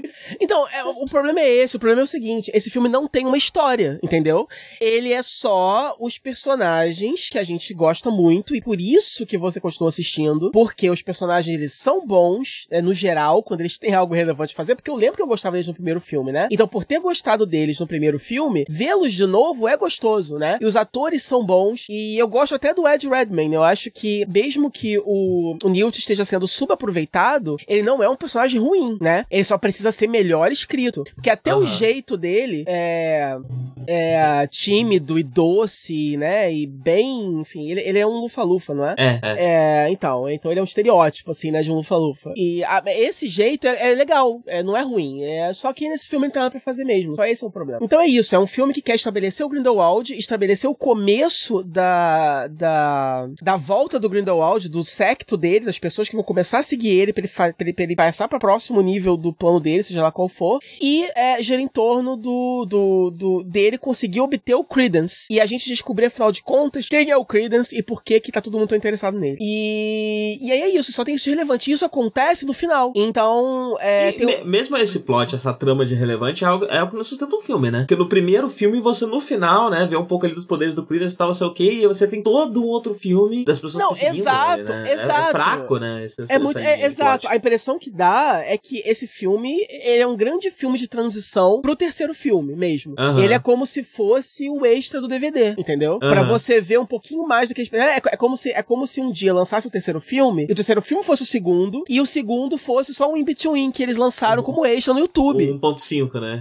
Exato. Se fosse de repente um seriado, uma minissérie pra internet de oito episódios, assim, a cada episódio focado num desses núcleozinhos e, sabe, e tudo, e tudo se chamaria e nem um filme que sai com tanta frequência como um filme da Marvel, né? O último filme faz anos, né? Faz muito tempo. Exato. É, foi, foi dois anos atrás, eu acho. Foi 2016. Então, Só assim, isso? É, foi pouco, mas, mas mesmo assim não é. É... muito tempo, mas é verdade, né? Tinha choque de cultura, né? É, é. É, é verdade. Então, então é isso. Eu acho que ele funcionaria muito melhor, já que ele não tem um plot, já que ele não tem uma história, já que ele é só acontecimentos levando, né, a esse, a esse clímax, porque o filme que eu queria ver começa nessa hora. O terceiro ato começa, é, ali o Grindelwald está fazendo tipo um comício, reuniu uma galera e tá mantendo a lábia para arrumar seguidores, explicando. E é uma coisa muito impactante, é legal, porque dá pra ver que eles realmente espelharam o personagem nessas figuras de hoje em dia. Então ele, ele, ele, ele. O discurso dele é disfarçado de: olha, eu só sou um cara querendo o melhor pro nosso povo. E. E na verdade, ó, os humanos é que são violentos, eles é que são. Então, tem, tem, tem essa coisa, né, que esses, que esses líderes de agora têm, de, de tentar sair, de fazer esse, esse, esse gaslighting gigante, né, com seus opositores. É, então, é um discurso interessante. A partir dali, o filme é, vira o filme que a gente queria ver.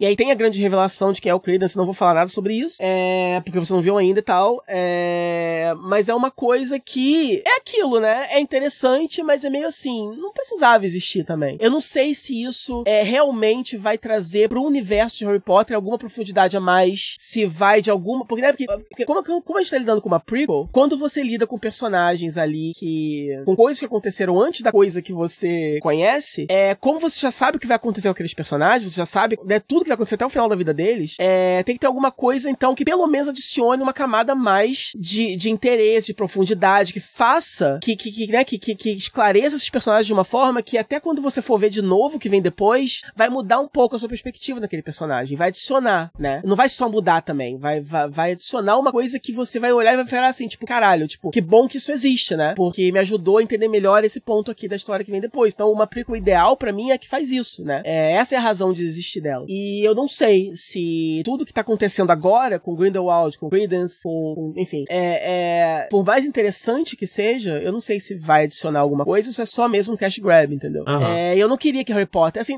eu não me importo, se for um cash grab super divertido, pelo menos vai ser super divertido, entendeu? Só que o problema desse filme é isso, eu acho que ele é um cash grab, mas ele não é pipoca o bastante para eu perdoar o fato dele ser um cash grab, e então acaba que ele fica esse, esse, enfim, fica essa coisa que eu não sei o que que é, entendeu? É, um, e é isso, pra não, enfim, a, a, as cenas de ação são legais sim, o filme eu acho que visualmente ele é muito bonito, apesar de ele não fazer nada muito imaginativo com Paris, eu acho que no geral, em termos assim de criaturas e alguns sets diferentes e, e, e, e o próprio conceito de algumas das cenas de ação é, é, é, criativo, não é tanto como poderia ser, mas é criativo. É, a única coisa que eu mudaria mesmo é que eu acho é, é sofre desse mal de é, é, essa, esse padrão Marvel de, de cena de ação que é muito entrecortado demais, da impressão que eles não planejaram antes, da impressão que a cena de ação surgiu na sala de edição, assim, da impressão que eles só uhum. fizeram vários tipo, takes várias diferentes. coisas aí, né, e depois a gente cola. É, e depois a gente só cola porque, enfim, né, criar uma cena de ação que seja realmente, né, tipo, como eu queria ver algum plano de sequência, principalmente na a primeira cena, né, do, do primeira grande cena de ação do filme, que é a sequência de fuga do Grindelwald. Então, e tá ele fugindo de uma carruagem nos céus, puxado por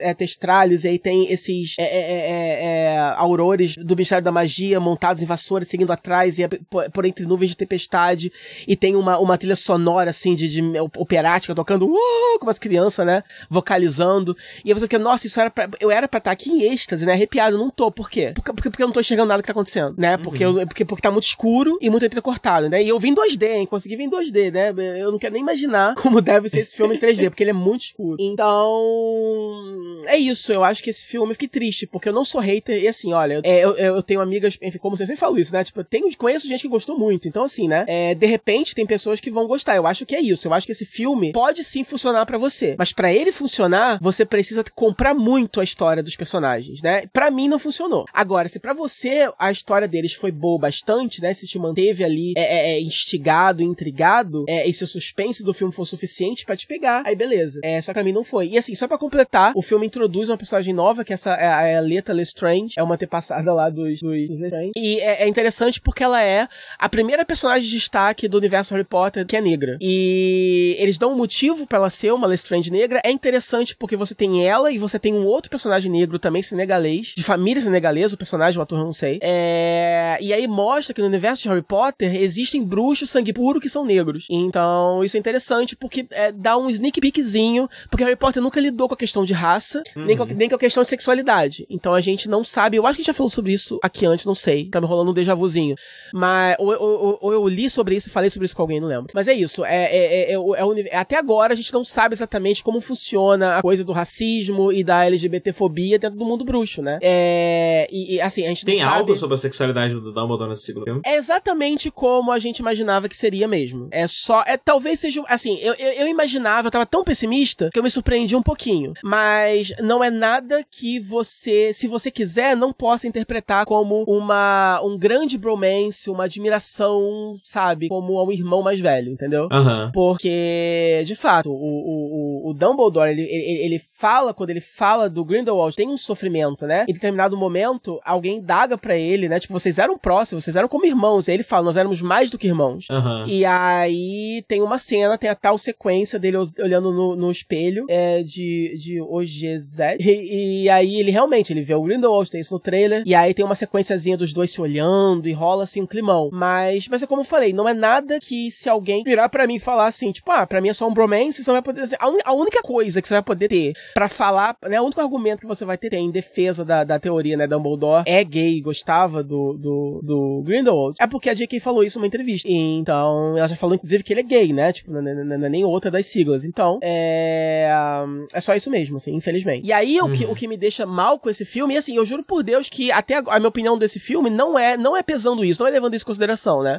Porque se eu for colocar isso na, na, na, na conta, inclusive, eu, eu vi um review legal que a mulher falava, né? Falava assim, nossa, eu já sabia que eu ia para esse filme um pouco decepcionado com algumas coisas, como o Johnny Depp e a, a, a, o straight washing, né? Quase straight wash do, do Dumbledore. É, mas acabou que eu acabei desgostando disso e desgostando de outras coisas também que eu não sabia que eu ia desgostar, né? Então, então é, toda essa minha crítica realmente não é levando em consideração, porque se eu colocar isso na conta, aí eu vou ficar não só triste, eu vou ficar com raiva, porque o filme consegue colocar não uma, mas não duas, mas três, é, é, três relacionamentos heterossexuais completamente inúteis, inúteis e descartáveis e não vê espaço para colocar, né? E eu, eu, eu tô cansado de ter essa briga com pessoas na internet, pessoas virando falando assim, não, realmente, olha, é, inclusive um cara gay virou pra mim e falou, ah, não, mas eu achei muito legal da forma que foi colocado, eu achei que não teria espaço mesmo para ter. Aí eu falei assim, cara, olha só, o filme tem espaço para ter o que quer que a porra da imaginação da J.K. Rowling queira que tenha. Porque Tanto ela tá que já botou um monte de bosta, né? É, é, entendeu? Você entende que ela cria a trama? Então é isso, tipo, ela poderia sim inventar uma história em que coubesse, entendeu? Tipo, ah, da forma que aconteceu não cabia naquele contexto, ele, ele né, na hora que ele Gente, é só ter qualquer pessoa que ele tá pegando. Tem alguém Exato. que tá ajudando ele e ele dá uns pega, acabou. tá tentando superar a lógica de outra pessoa, pronto. Então assim, não, o que, o que me dá raiva é uma coisa só, é o seguinte, olha só, vamos parar de fingir que a sexualidade dele é vaga nesse filme só porque eles não queriam botar polêmica, colocando o personagem gay central num filme pra criança. Acabou. Vamos, pelo amor de Deus, parar de fingir que o motivo não é esse, uhum. sabe? Que ódio, que raiva que dá, sabe? Do diretor, da porra do David Yates, que dirige Harry Potter desde 2007, né? Claramente, esse cara tem que se afastar, né? Ele não tem nada mais novo para contribuir visualmente para essa série. A série precisa muito de um, de, um, de um par de olhos, né, sabe, novos, e precisa urgentemente de um roteirista, né? Eu acho que a J.K. não pode roteirizar sozinha esses filmes. Eu adoro ela como escritora, apesar de todos esses closes errados. É, se você consegue separar, você não pode negar que ela é uma ótima escritora. Harry Potter é uma das minhas séries favoritas, E todos os livros dela que eu li sem ser Harry Potter são muito bons também. Morte Súbita e o Chamado do Cuco que eu li são muito bons e, e eu gostei muito, enfim. Eu acho ela uma ótima escritora. Agora, como roteirista, ela não é boa, não, entendeu? É... Então, assim, chamem um, um roteirista urgente, chamem um diretor novo e, pelo amor de Deus, parem de dar desculpas esfarrapadas, entendeu? Porque a gente sabe que a, a, a, sexualidade do Dumbledore não ser mostrada é, é, é assim, são motivos babacas e, e heteronormativos idiotas. E a gente sabe que o Johnny Depp só tá nesse filme porque, por dois motivos. Um, eles chamaram o Johnny Depp, em primeiro lugar, porque é, é, é, é como se fala? É, coisa de produtor velho, que acha que nome vende alguma coisa ainda hoje em dia, né? Então Johnny Depp é um grande nome, vamos colocar ele nesse filme, que vai chamar público. É, não entenderam é, o ainda. O Dumbledore é a mesma coisa, né? É, porque o Dumbledore é outro, né? Que não faz nem sentido ele ter a idade do, do, do Jude Law. Uhum. Porque, porra, envelheceu mal pra caralho, né? Que, que foi cigarro, né? Que aconteceu, né? Próximo é. filme, Dumbledore começa a fumar. Não, sério, olha só, em 1927, ele é o Judge Law. Em 27, ele é o Judge Law, uhum. né? E ele já é bem velho, quer dizer, eles envelhecem mais devagar, os bruxos. Tem que levar isso em consideração. Então ele é o Judge Law em 27. E em 1990, ele já é o, lá o Michael Gamble, o, o, aquele velho que a gente conhece, né? O que aconteceu? Eu acho que, enfim, eu acho que envelheceu muito pouco tempo. É, e nos filmes do Harry Potter tem flashbacks dele, né? E ele já está bastante velho nesses flashbacks. Então, se você compara o Jude Law com os flashbacks dele no fi é, nos filmes, é. já é um gap grande de idade Não, isso eu tem. Perdoo, é, é, isso eu perdoo. Assim, Dá pra perdoar, mas sim. É. Mas enfim, ele tá bom no filme, é, é, falando de atuações, né? O, Johnny Depp, ele tá sim muito bom, é, como o Grindelwald, só que é, ele não faz nada que outro ator não faria, entendeu? Então assim, ele, é, né, ele, ele, ele tá fazendo bem o, o, o, tipo de personagem que ele faz bem mesmo, ele faz bem pessoas esquisitas, então ele consegue dar a, a, enfim, o fator assustador pro Grindelwald, mas ao mesmo tempo o, o fator misterioso, né? Tipo, e também a coisa do charme dele, a coisa dele conseguir falar de uma forma que é nojenta, que é desprezível, mas ao mesmo tempo você entende como que alguns dos personagens podem mudar de lado e ir pro lado dele, entendeu? E o filme, nesse ponto, o filme é legal. É, tem alguns desses personagens que, que fazem essa transição durante o filme, que viram bolsominions durante o filme, e são os únicos personagens que têm um arco. Pelo menos esses personagens têm um arco. E é um arco interessante, eu acho interessante. Algumas pessoas estão dizendo aí que que, que foi muito brusco, né? Algumas dessas viradas foram muito bruscas, mas para mim funcionou. E eu acho legal. E isso sim eu acho maneiro. Isso sim eu acho corajoso. Por isso que eu falei que o filme começa no final, né? Porque começa a acontecer algumas coisas realmente que tem consequências, né? Pra esse universo e pra aqueles personagens. Uhum. É... é... O Dumbledore é legal também. Eu acho que o Judge Law, ele tá fazendo o Judge Law mesmo, mas pelo menos tá, tá dando a gravidade. Ele consegue passar, né? Ele, ele tem uma cena, uma das cenas finais dele, ele, ele tá assim olhando pro espelho, né? Olhando o Grindelwald, e aí você vê na expressão dele, né? Um, sofre, um desespero, né? Uma coisa, uma mistura de preocupação com melancolia. Não sei explicar. Funcionou muito para mim esse momento. Assim, eu consegui entender o que ele tá sentindo, entendeu? E você sabendo do contexto, né? E é por isso que eu tô falando. É, é muito triste saber que o único relacionamento amoroso que é, faria sentido ter nesse filme, porque. Não tá lá. Não tá lá. E faria sentido por quê? Não é nem só pelo fator representatividade e, e, e, e pela coisa, né, de você, de você não ter de novo a, a, a homossexualidade de alguém sendo suprimida no filme em favor do, do, do, do preconceito do, do, do, do, público mainstream. É, mas é porque realmente a relação deles, quando você coloca esse elemento, vira uma coisa muito mais profunda e muito mais única. É, em geral, né? Porque relacionamentos de, de amigos e rivais, assim, né? De heróis e vilões, você tem os montes, né? Mas quando você coloca esse elemento do o Grindelwald, e, e isso é legal também, porque no primeiro filme rola uma, uma, uma, uma, uma, uma, uma vibe meio queer ali entre ele e o, o Credence, né? É, durante o filme ele não é o Johnny Depp, né? Ele é o, o esqueci o nome, é o nome daquele ator, gente? Fez o. Que fez o. Ah, anyway. Aquele ator é muito bom, inclusive deveria ter continuado só sendo ele mesmo, porque ele, ele é incrível. E aí, mesmo antes da gente saber que ele é o Grindelwald, ele, ele, envolve, né? Ele pega esses, esses, esses rapazes mais jovens, impressionáveis, e ele ganha esses rapazes na lábia, né? E foi basicamente o que aconteceu entre ele e o Dumbledore, né? Tipo, ele seduziu o Dumbledore, mas, mas ele usou o cara. Então, assim, isso, isso, isso, né? Isso adiciona tantas camadas interessantes ali, né? Não só pros dois, mas pro cinema de fantasia, de uma forma geral, que é uma coisa que, que não, enfim, que seria sem precedentes, né? É, e aí não ter isso é muito triste, né? Então, uhum. eles prometeram é, deixar isso mais claro, porque toda vez que algum deles foi indagado sobre isso, o próprio Judge Law, a J.K., o diretor, o David Yates, é, eles falaram isso, né? Nós pedimos,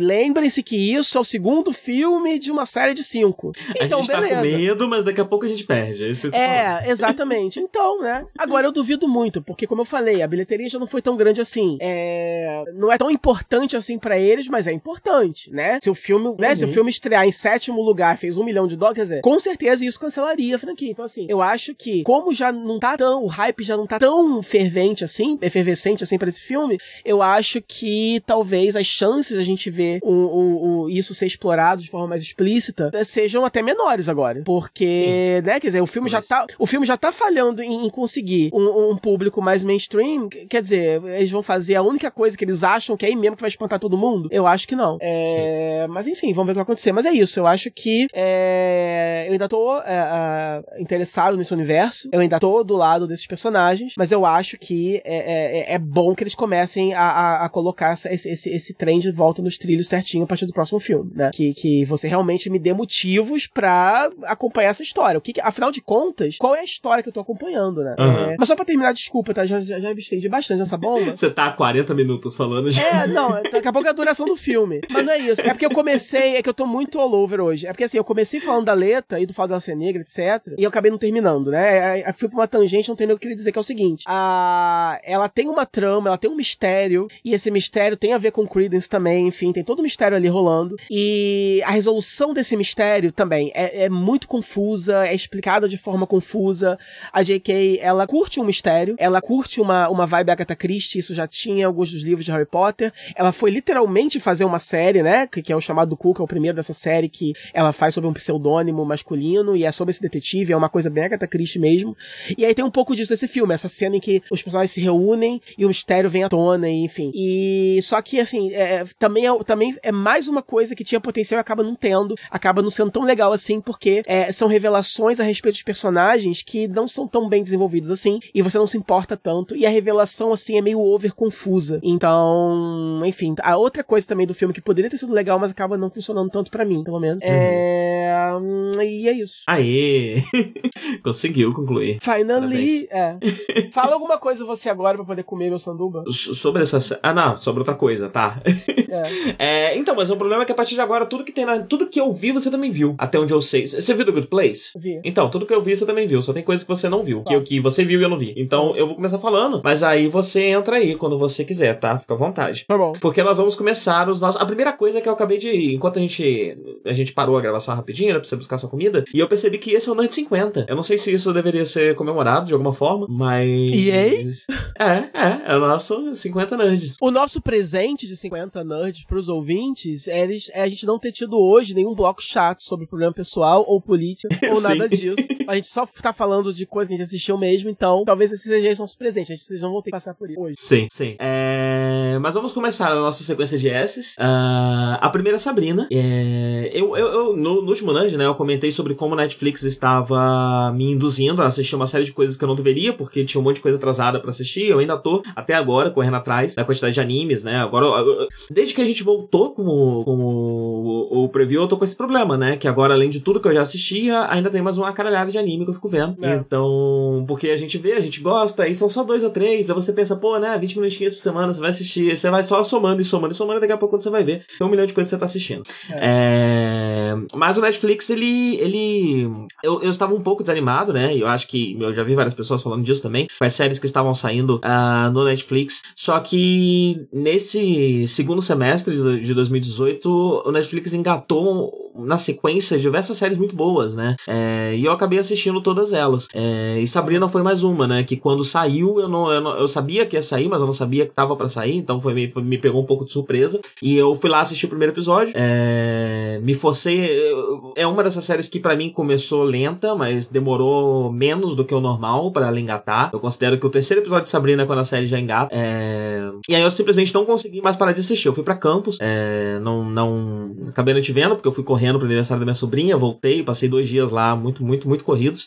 E. Só que enquanto eu estava em Campos, toda oportunidade que eu tinha, eu assistia a Sabrina e terminei de assistir no ônibus é, de volta para casa, né? Uh, e eu achei muito interessante. É, como é que eu posso falar, né? As coisas, as coisas mais interessantes da temporada, infelizmente, estão mais pro final, então eu preciso falar com um é. pouco de cuidado. Não, assim, é... eu, cate eu, eu cate categorizo a temporada da seguinte forma: é, você tem o piloto que basicamente é os dois primeiros episódios. É, você tem, então, Uhum. é, e e são bons porque você tá conhecendo aquele universo, mas na verdade ele é a grande introdução do que vai ser de fato o plot da temporada, o dia a dia dos episódios e tal. É uma introdução àquele universo, então você tem aquele plot inicial, né? Que a Sabrina, ela é uma. uma enfim, depois a gente fala disso. Mas esses dois primeiros. e aí você tem o terceiro, que é muito legal também, que é o primeiro realmente que começa a mostrar como vai ser aquele, aquele universo, o, o que que, enfim, os personagens estão buscando, afinal de contas, o que que vai ser mais ou menos aquela temporada. E aí você tem o quarto episódio, que eu achei que, que é tipo, é tipo um filler que aproveita pra desenvolver a psicologia um pouco mais, assim, do- dos personagens centrais. Mas eu achei um pouco chato, foi, um episódio pra mim que foi um pouco mais lento mesmo. Até então tava lento e interessante. O primeiro, o segundo, o terceiro é aquela coisa, aquele padrão Netflix de lentidão, mas lentidão interessante, pelo menos que você conhece naquele universo. O quarto, talvez, porque você tá um pouco mais familiarizado, e aí é, um- é tipo um borrow episode, né? Tá tudo ali na casa e tal, então realmente é aquele do demônio lá do. não é? aham. É, eu acho que é. Aí, enfim, aí eu já achei um pouco mais chato. Mas aí depois do quinto pra frente, aí engatou pra mim, né? E aí realmente, cada episódio tem muita coisa acontecendo. Então, o meu É. problema com os dois primeiros episódios Ah. é que ele mostra o mundo humano da Sabrina, e mostra todo o mundo mágico da Sabrina, né? E ela tá nessa divisão de é, para qual dos dois eu vou. É, e a impressão que dá é que ir pra um vai, se não excluir totalmente, excluir consideravelmente o outro da vida dela, né? Uhum.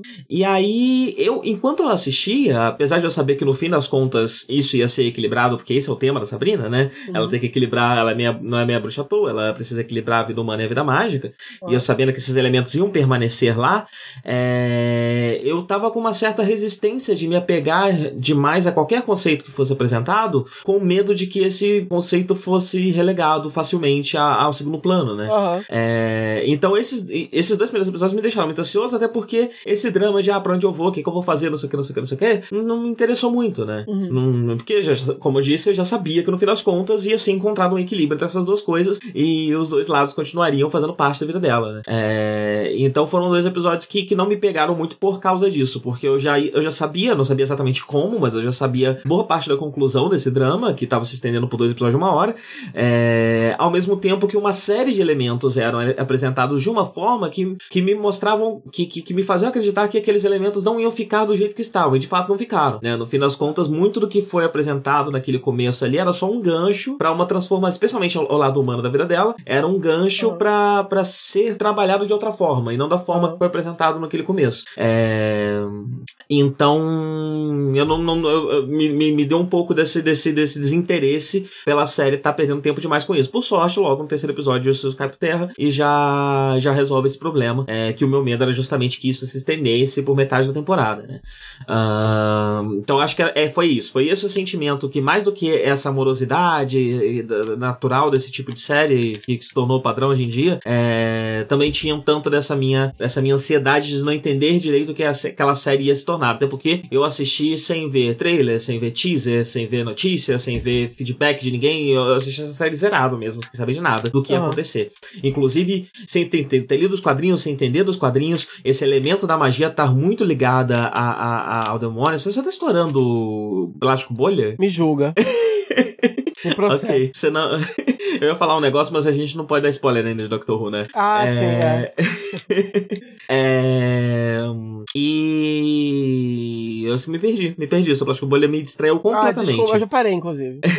Continua aí do que eu tava falando, porque eu não lembro mais. Eu acabei de morder um pedaço do sanduíche. Poxa, é... além dessa morosidade natural do que se tornou padrão nesse tipo de série, também tinha é, essa questão, né? Esse medo. E, e eu não sabia, por exemplo, da, da- de que o sata- essa questão de, de- do demônio e o satanismo estava tão direto- diretamente ligado com a magia nessa série. Isso foi uma novidade pra mim, de certa forma. Uhum, uhum. É, Então tudo pra mim foi muito novo, muito novidade. é, assistindo Sabrina. Foi ruim, porque me deixou um pouco ansioso nesse começo, mas foi bom porque eu não sabia absolutamente nada sobre essa série. Então, a mesma coisa comigo, é, só que a única diferença é que eu acho que os dois primeiros episódios funcionaram um pouco, parece ter funcionado um pouco mais pra mim do que pra você, assim, porque eu só achei um pouco lento mesmo, mas só. Eu tava só, assim, muito interessado em saber a, daquele universo, realmente, é, você não saber que ela vai ser satanista é, é, é muito diver, porque você imagina Sabrina, você tem a lembrança da série clássica, né, do, do- daquela comédia aqui, né, do- da, da sitcom. E aí você sabe que isso vai ser um pouco mais pesado, mas você acha que eles não vão ter coragem de colocar colocar uma protagonista que realmente tá entre dois mundos, né? Porque, na verdade, isso é um clichê, na verdade, né? A Fada Bela também. É, lá em Caça uhum. Talento já estava entre dois mundos. Se ela beijasse um mortal, ela escolhia virar humana. E, e, e se não, enfim, ela, ela podia escolher é, continuar lá no mundo mágico e virar uma fada. Só que assim, né? É, sempre que tem essa escolha, como é uma heroína, a escolha não é literalmente entre o mundo das trevas e o mundo, né? Tipo, é literalmente, né? Tipo, seguidores de Satanás, né? E uhum. você ter diversos personagens, é, é, é enfim, heróis e é, mais heróicos e mais vilanescos, e alguns os dois, desse lado, que é geralmente associado só com os vilões, né? Eu achei interessante, achei corajoso, porque na verdade é bem básico, é bem, é bem nada demais. Só que na, no, no landscape que a gente vive de televisão e de seriados desse tipo, pra, né, pra adolescente e tal, não é bem o que você vê, né? É, eles normalmente tentariam amenizar de diversas formas. É, e enfim, essa série é do mesmo showrunner, né? De, de, de Riverdale. E em Riverdale ele também, é, mesmo sendo da CW, uma TV aberta, né? A gente sempre fala, né? Como Riverdale eles conseguem pegar os personagens e, e, e colocar eles na beira de. Alguns até viram, né? E conseguem passar a fronteira e se tornam quase que vilões mesmo. É, uhum. Os personagens são bem tridimensionais assim, né? Ele não tem medo de colocar os seus heróis fazendo coisas ruins. Então, aqui em Sabrina, ele consegue levar isso para outro extremo, né? É, pra mim, o principal, depois... a principal representante disso é a Zelda, né? Ela é uma Exato. personagem que você, você de vez em quando gosta dela, mas a maior parte do tempo você acha ela uma escrota. Sim, a Zelda, a Zelda, assim, todos os personagens dessa série são bem tridimensionais e bem legais, agora a Zelda, para mim, é realmente a melhor, eu acho. Porque você, de fato, só percebe.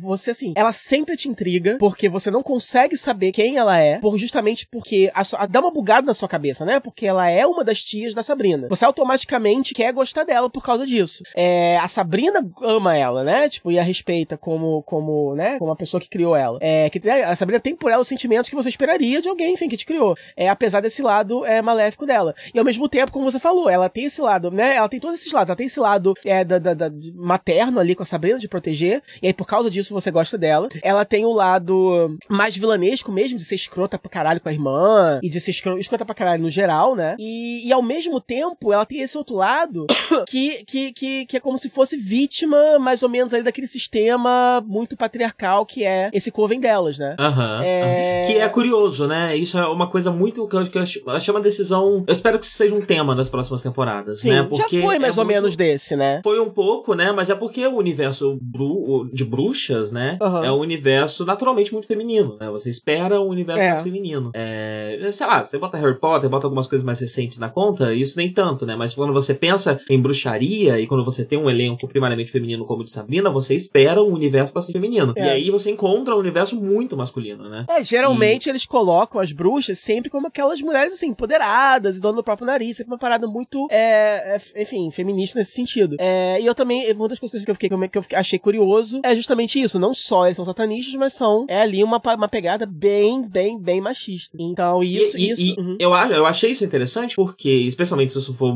ainda mais trabalhado nessa temporadas que estão por vir, né, como parece que vai ser, uhum. porque o único momento, a série, o único momento em que a série realmente é medrosa ao tratar a questão do satanismo é quando ela faz questão de colocar Satã no lugar de vilão, né? De é, inimigo, de mal. Sim, sim, é, Ele de fato é o mal. Não, isso aí é meio que inquestionável. É, ele, ele, é malvado, ele é ruim. É, e o que bota toda uma carga cristã em cima da série que não precisava ter. É. Só que aí quando você encaixa isso no fato de você ter essa figura masculina no poder uh, de um mundo que era para ser feminino, fica a soma a isso tudo essa estranheza de que tem alguma coisa fora de lugar. É, o mundo de Sabrina me, dessa série me dá essa impressão de que tem algo. Ele não era para ser do jeito que ele é. Alguma coisa aconteceu que tornou o mundo do jeito que ele é. Ele não era para ser assim. Sim, de alguma forma. E a série forma, inteira me passa essa impressão. É, eu cheguei a desconfiar, né? Não sei se isso aí é, é muito spoiler ou não, mas enfim, é, é, eles seguem Satanás e na, na maior parte do, do, do, do, tempo, né? Você tá vendo só realmente os seguidores, os intermediários, né? Você não vê o Lúcifer, né? Você vê. E tem aquele personagem que é o High Priest da, da, da igreja lá deles. É tipo, né? O cara que é o braço direito ali de Satã. Só que a série estabelece que ele é um cara corrupto, que ele impõe muitas vezes suas próprias regras. Ele não é um líder é, muito puro. E as poucas Mesmo vezes... que ele também tenha essa outra dimensionalidade, né? Assim, é, também, é, mas... Como mas... a Missy, né? Como não, a...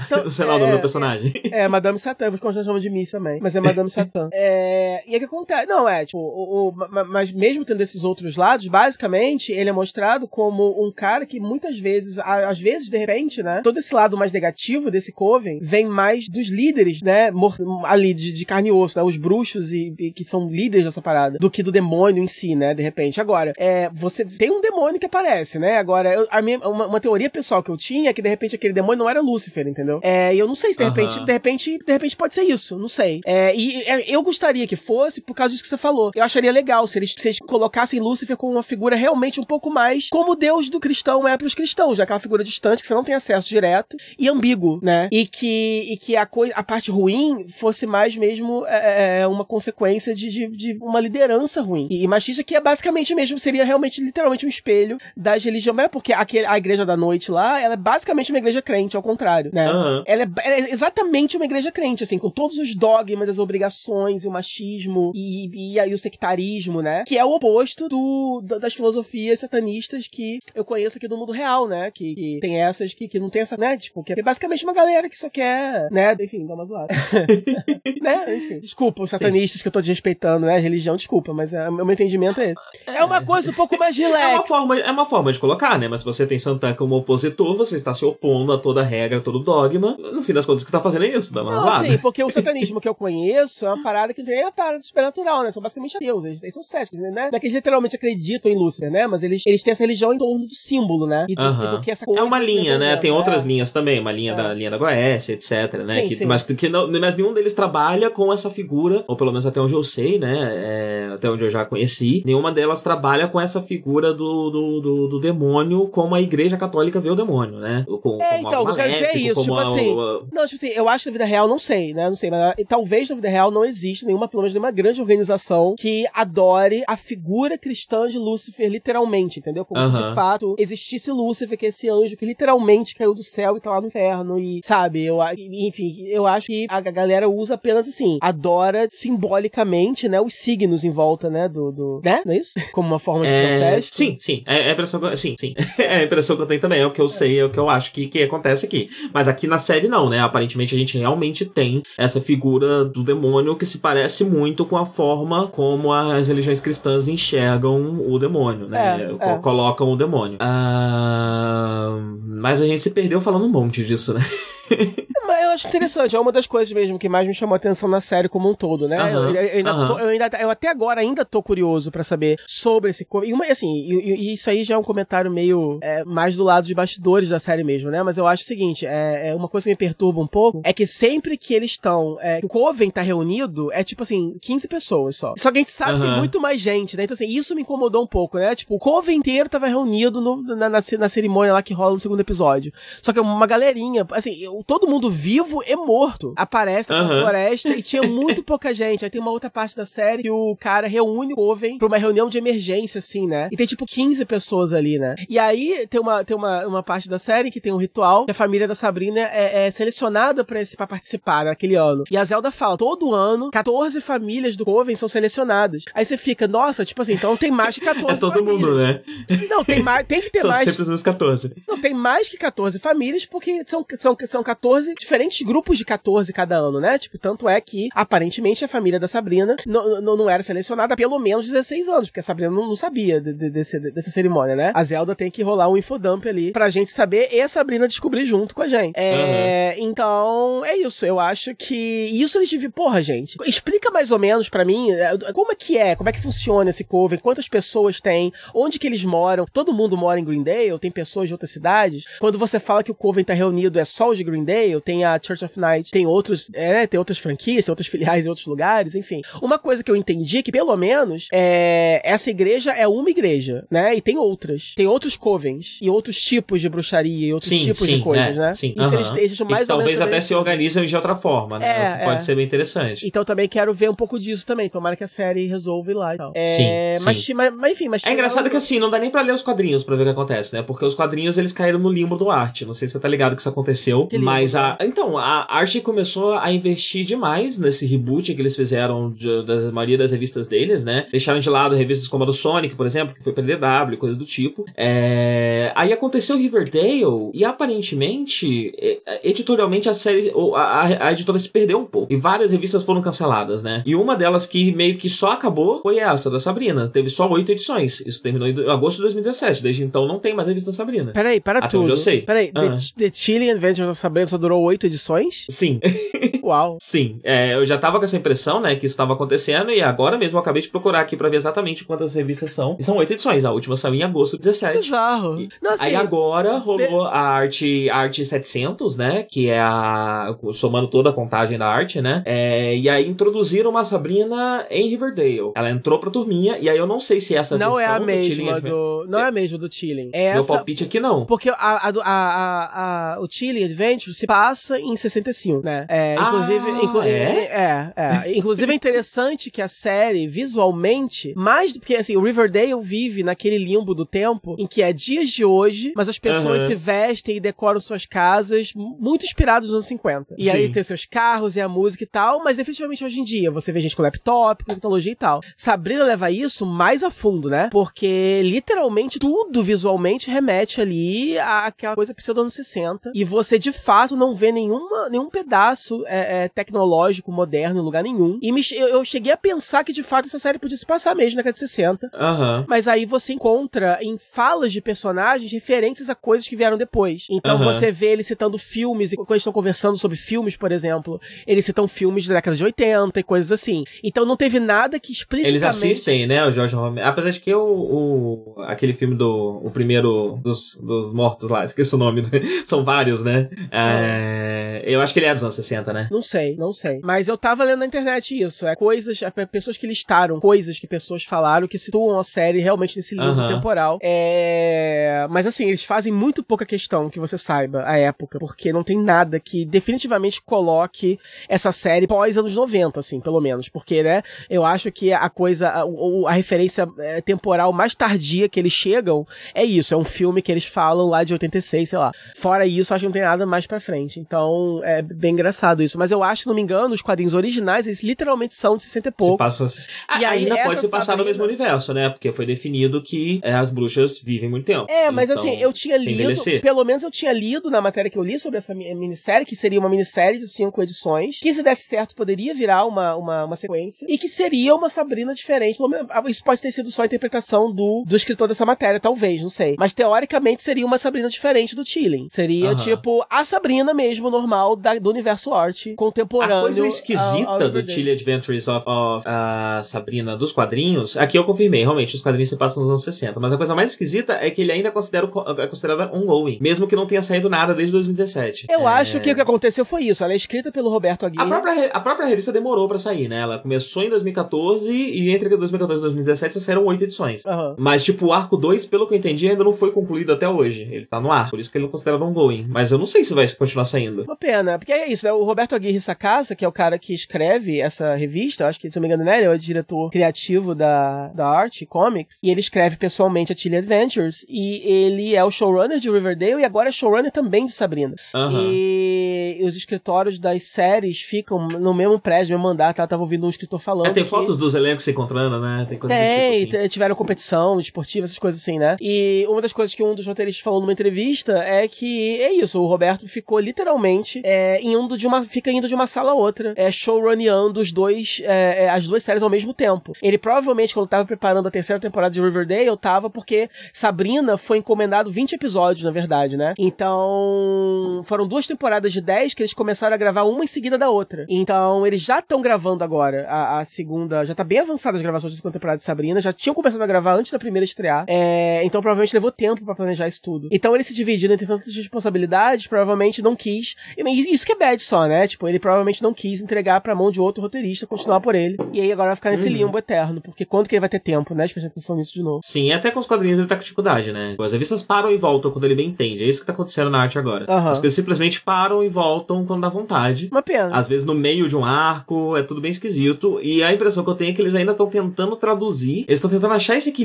pra não. Porque assim, o reboot do arte ele ainda traz muito do arte original, né? Eu, tô, tô- eu li várias, várias edições já. E ele traz muito o, o fio da, da série original. Não é como Riverdale, que realmente muda, né? O clima da série. É... E eles parecem estar nessa, nesse equilíbrio de tipo, como não matar a tradição, porque você tem esse patrimônio cultural americano. Uhum. É... Ao mesmo tempo, como trazer o, o- o sucesso de Riverdale pros quadrinhos também, né? E eles parecem estar nesse dilema, nessa dificuldade de como traduzir isso. Eu acho que talvez tenha mais questões que eu ainda não, não estou bem informado, não sei tanto o que acontece, mas a, a, a editora arte tá nesse momento esquisito. É, que não para de publicar nada, mas simplesmente para de. Eh, tipo, continua saindo revistas, né? E o universo continua existindo, mas eles estão em constantes micro reboots é, internos, revistas que param e voltam e coisas do tipo. Talvez nessa busca de achar um tom é, que consiga equilibrar essas duas coisas. Uhum. É, bem, mas aí voltando um pouquinho pra Sabrina, uhum. eu vou tentar falar um pouco. Eu acho que não tem necessidade da gente falar, de falar spoilers da série, né?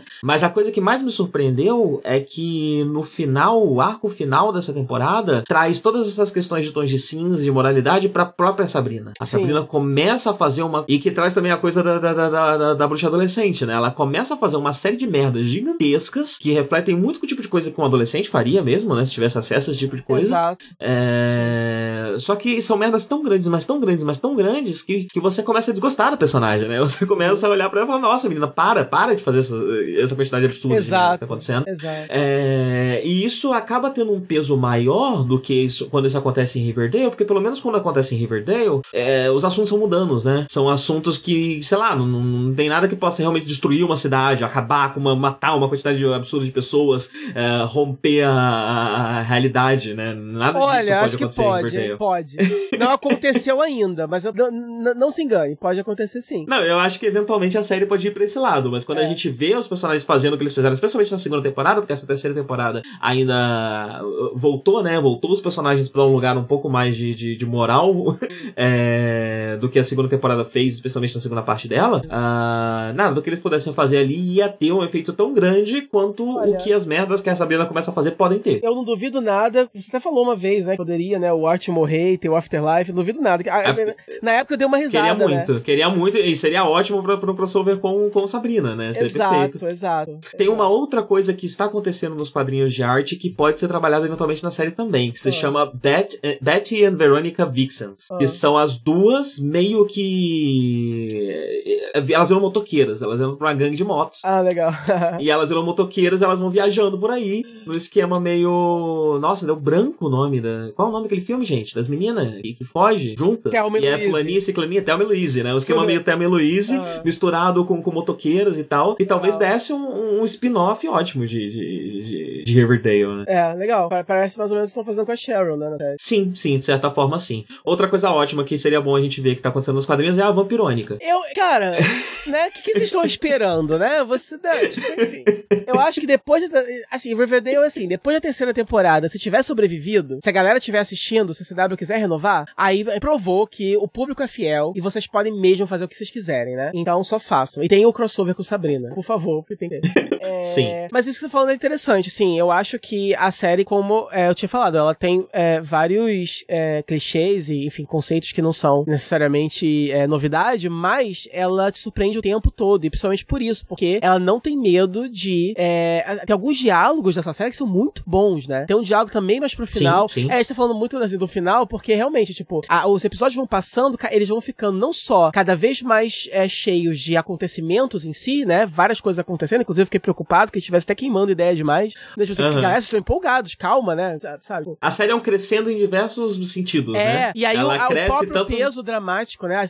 Não só as situações elas aumentam em número, mas também em peso dramático. Então cada vez mais pesado. E, e tem alguns diálogos que são muito complexos, muito sofisticados, principalmente entre as tias e a Sabrina. E um, alguns desses uhum. momentos em que você mais, assim, tem todo lado momento que você, de fato, é, fica mais do lado da Zelda do que do lado da Sabrina. E nesse momento uhum. que eu vi, nossa, realmente essa série não tá com medo de desenvolver esses personagens e mostrar a Sabrina como realmente uma bruxa adolescente. Porque, geralmente, o que uma série normal faria é o seguinte: as tias seriam sempre o estereótipo de pessoas quadradas e apegadas demais à tradição, e a Sabrina seria aquela adolescente perfeitinha, rebelde, que ia desafiar todas as convenções e ia sempre se dar bem, né? Ou ia fazer merda, mas ia sempre conseguir consertar pra todo mundo, pra mensagem no final ser, seja usado como a Sabrina, né? Sendo que na vida real, a gente sabe que é tudo uma questão de equilíbrio, a gente sabe que, tipo, muitas vezes, realmente, o adolescente tem esse fogo de, de fazer acontecer e mudar o mundo, e muitas vezes, realmente, a, a pressão de um adulto pode ser demais e pode inibir demais o adolescente, mas muitas vezes a tradição e a, e a, e a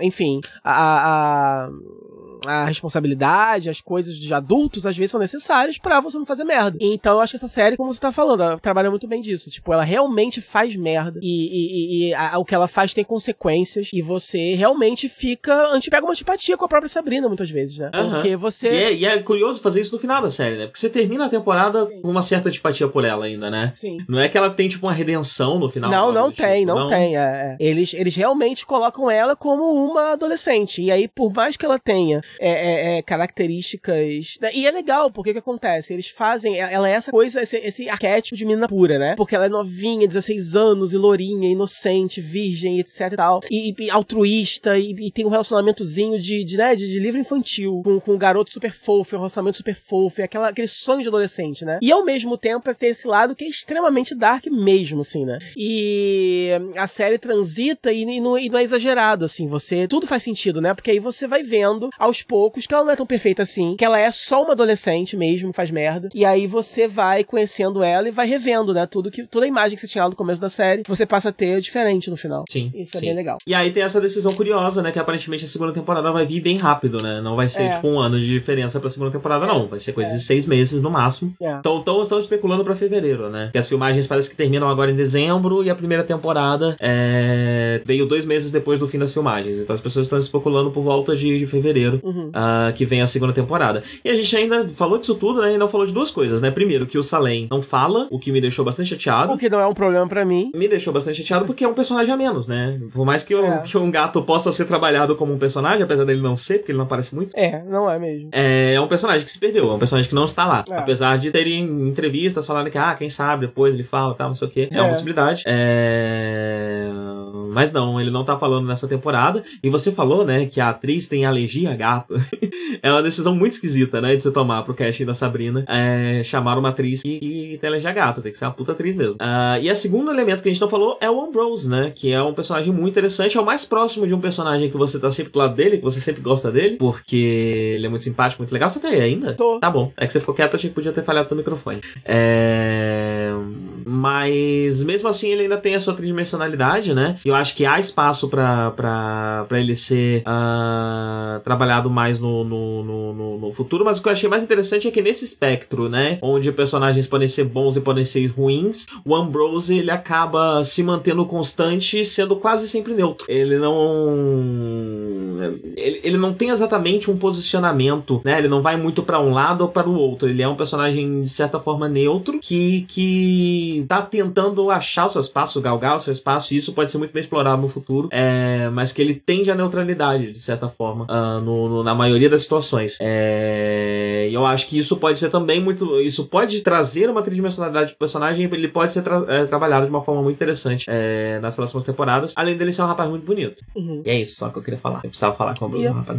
Sim, sim. É, eu acho. É, o, o legal também é isso. Tipo assim, o Ambrose, ele é, tipo, o galanzão, mas a série também, ela tem. Ela não é tão desfile de modelo, assim, como. A Como Riverdale, é. né? É, as pessoas Ela não são.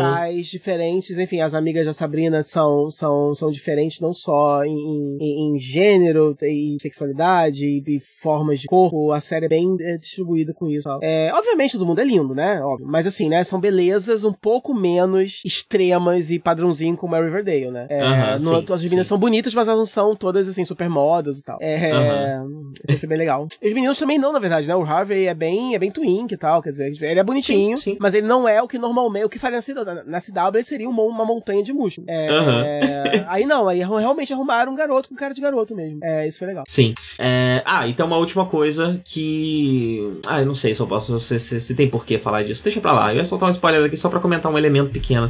Que é como são trabalhadas as amigas humanas da, da Sabrina ao longo da série, né? Eles Eu não sei decidem. se eu, gostei- muito. É, da- então, eu não, eu não sei se eu não, eu não sei se é uma boa ideia. Eu vou, eu vou falar, se, se você não quiser, é um pequeno spoiler. Eu não vou contar exatamente o que acontece, mas eu vou dar a entender. Então, se você não tiver afim, só pula pro próximo bloco que já tá pra começar mesmo. É, mas eu achei interessante. Eu, eu não achei interessante, não. Eu, eu, eu achei questionável o fato deles tratarem essa, essa dicotomia, né? Da, da, da Sabrina tendo que lidar com o mundo bruxo e com o mundo real, trazendo as amigas dela do mundo real mais pro lado fantástico. Aham. Eu não sei se isso foi uma boa solução, porque agora, no fim das contas, a gente começa uma segunda temporada onde todo mundo já tá situado no mundo fantástico. Você não tem mais o mundo humano, você não tem mais a Então, Sabrina tendo que. é. Eu não sei se, se isso foi apagado. Eu fiquei com a impressão que isso foi apagado de certa forma, né? É, mas assim, é toda série que tem o elemento é, é, fantástico, e, e aí o protagonista tem, tem, tem, tem o núcleo humano da vida dele, seja qual for, né? Seja Alias, que a CJ Bristol era uma e tinha os amigos lá que não eram espiões, que não sabiam que ela era uma espiã, seja essas séries de super-herói, que tem o cara ser um super-herói e tem familiares e amigos e tudo mais. Toda série tem esse elemento, né? E nenhuma série resiste à tentação de ir na sua segunda, terceira temporada, né? Flash ou Arrow, todo mundo é super-herói, todo mundo vira vigilante. Sim, mas aconteceu muito rápido aqui, né? Exato, em Eu Sabrina. acho que é inevitável, mas aqui aconteceu muito rápido. É, faz parte do que eu falei sobre queimar ideia muito rápido. Eu falando que eu fiquei preocupado por causa disso. É, não Aham. só, é, uma das coisas que acontecem mais rápido do que eu achei que fosse acontecer é, é isso. É, é todo mundo é, é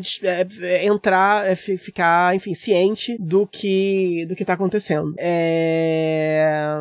E uma coisa também que vai ser muito pessoal meu, e isso tem a ver com, com tudo que eu assisto, né? Que é aquela coisa que os personagens, eles nunca. A reação deles frente ao fantástico nunca é exatamente como seria a Aham. reação de alguém. E por mais que Sabrina é um mundo ali que é uma lógica mesmo ali de quadrinhos, de fantasia combina, ainda assim, uma coisa que eu faria diferente se eu tivesse, se eu pudesse- se eu tivesse lá na, na salinha lá e pudesse dar uma sugestão, é o seguinte, beleza, é, você está ciente, por exemplo, do. do- porque aquele negócio, o, o ser uma bruxa, o que significa ser uma bruxa, né? Se alguém, se, se alguém vir aqui e me diz, se você me fala, "Ô, é, Christian, eu tenho uma coisa pra te contar, eu sou um bruxo, eu vou pensar o seguinte, que você entrou pra Wicca, que você é um bruxo, como a gente conhece aqui, Aham, entendeu? Que, né? aham. Agora, se você me falar que você literalmente é um bruxo satanista que consegue ressuscitar pessoas, entendeu? Isso é a mais. Então, assim, eu achava que essa descoberta deveria ter acontecido, né? Em duas fases. É... E foi tudo muito rápido, né? Não só aconteceu Aham, sim.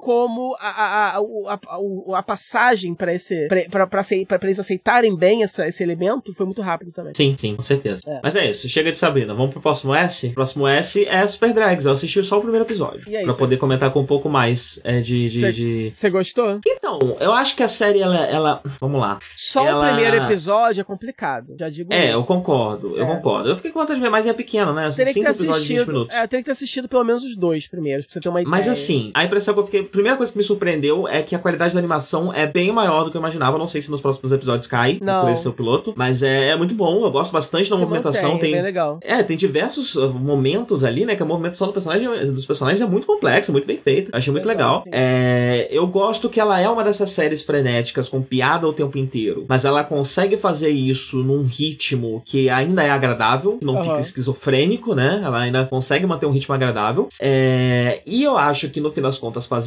piada o tempo inteiro acaba ajudando ela, porque apesar dela errar, eu acho que ela acerta mais do que erra na maioria das suas piadas. Sim. E eu acho que ela acerta o suficiente. Eu- E eu, acho que ela consegue acertar o suficiente para diversos tipos de público. Uhum. Ah, então, do mesmo jeito que acertou o suficiente pra mim, talvez alguém que tem um humor mais escatológico vai acertar o suficiente com um monte de piada de pinto e bunda que tem, né? Aham. É, e assim vai. Enfim, dependendo do seu tipo de humor. Quem gosta de referência vai ter mais referência, quem gosta mais daquilo, enfim, assim vai, né? É, e tipos diferentes de referência, né? Tem lá a, a drag que é otaka, então ela falou, já no primeiro episódio ela fala, né, do Yokai de Gantz, é, que é a primeira coisa que eu penso quando começa a acontecer, né? Então tem uma tem uma série, eu, eu acho que acaba sendo bom pra ela, o fato dela tá, conseguir fazer esse monte de piada o tempo todo sem perder esse ritmo, Aham. consegue fazer com que ela consegue acertar uma, grande, uma, uma quantidade muito grande de públicos ah, sem, sem, sem estragar pros outros. Uhum. E foi isso, essa foi a minha impressão só.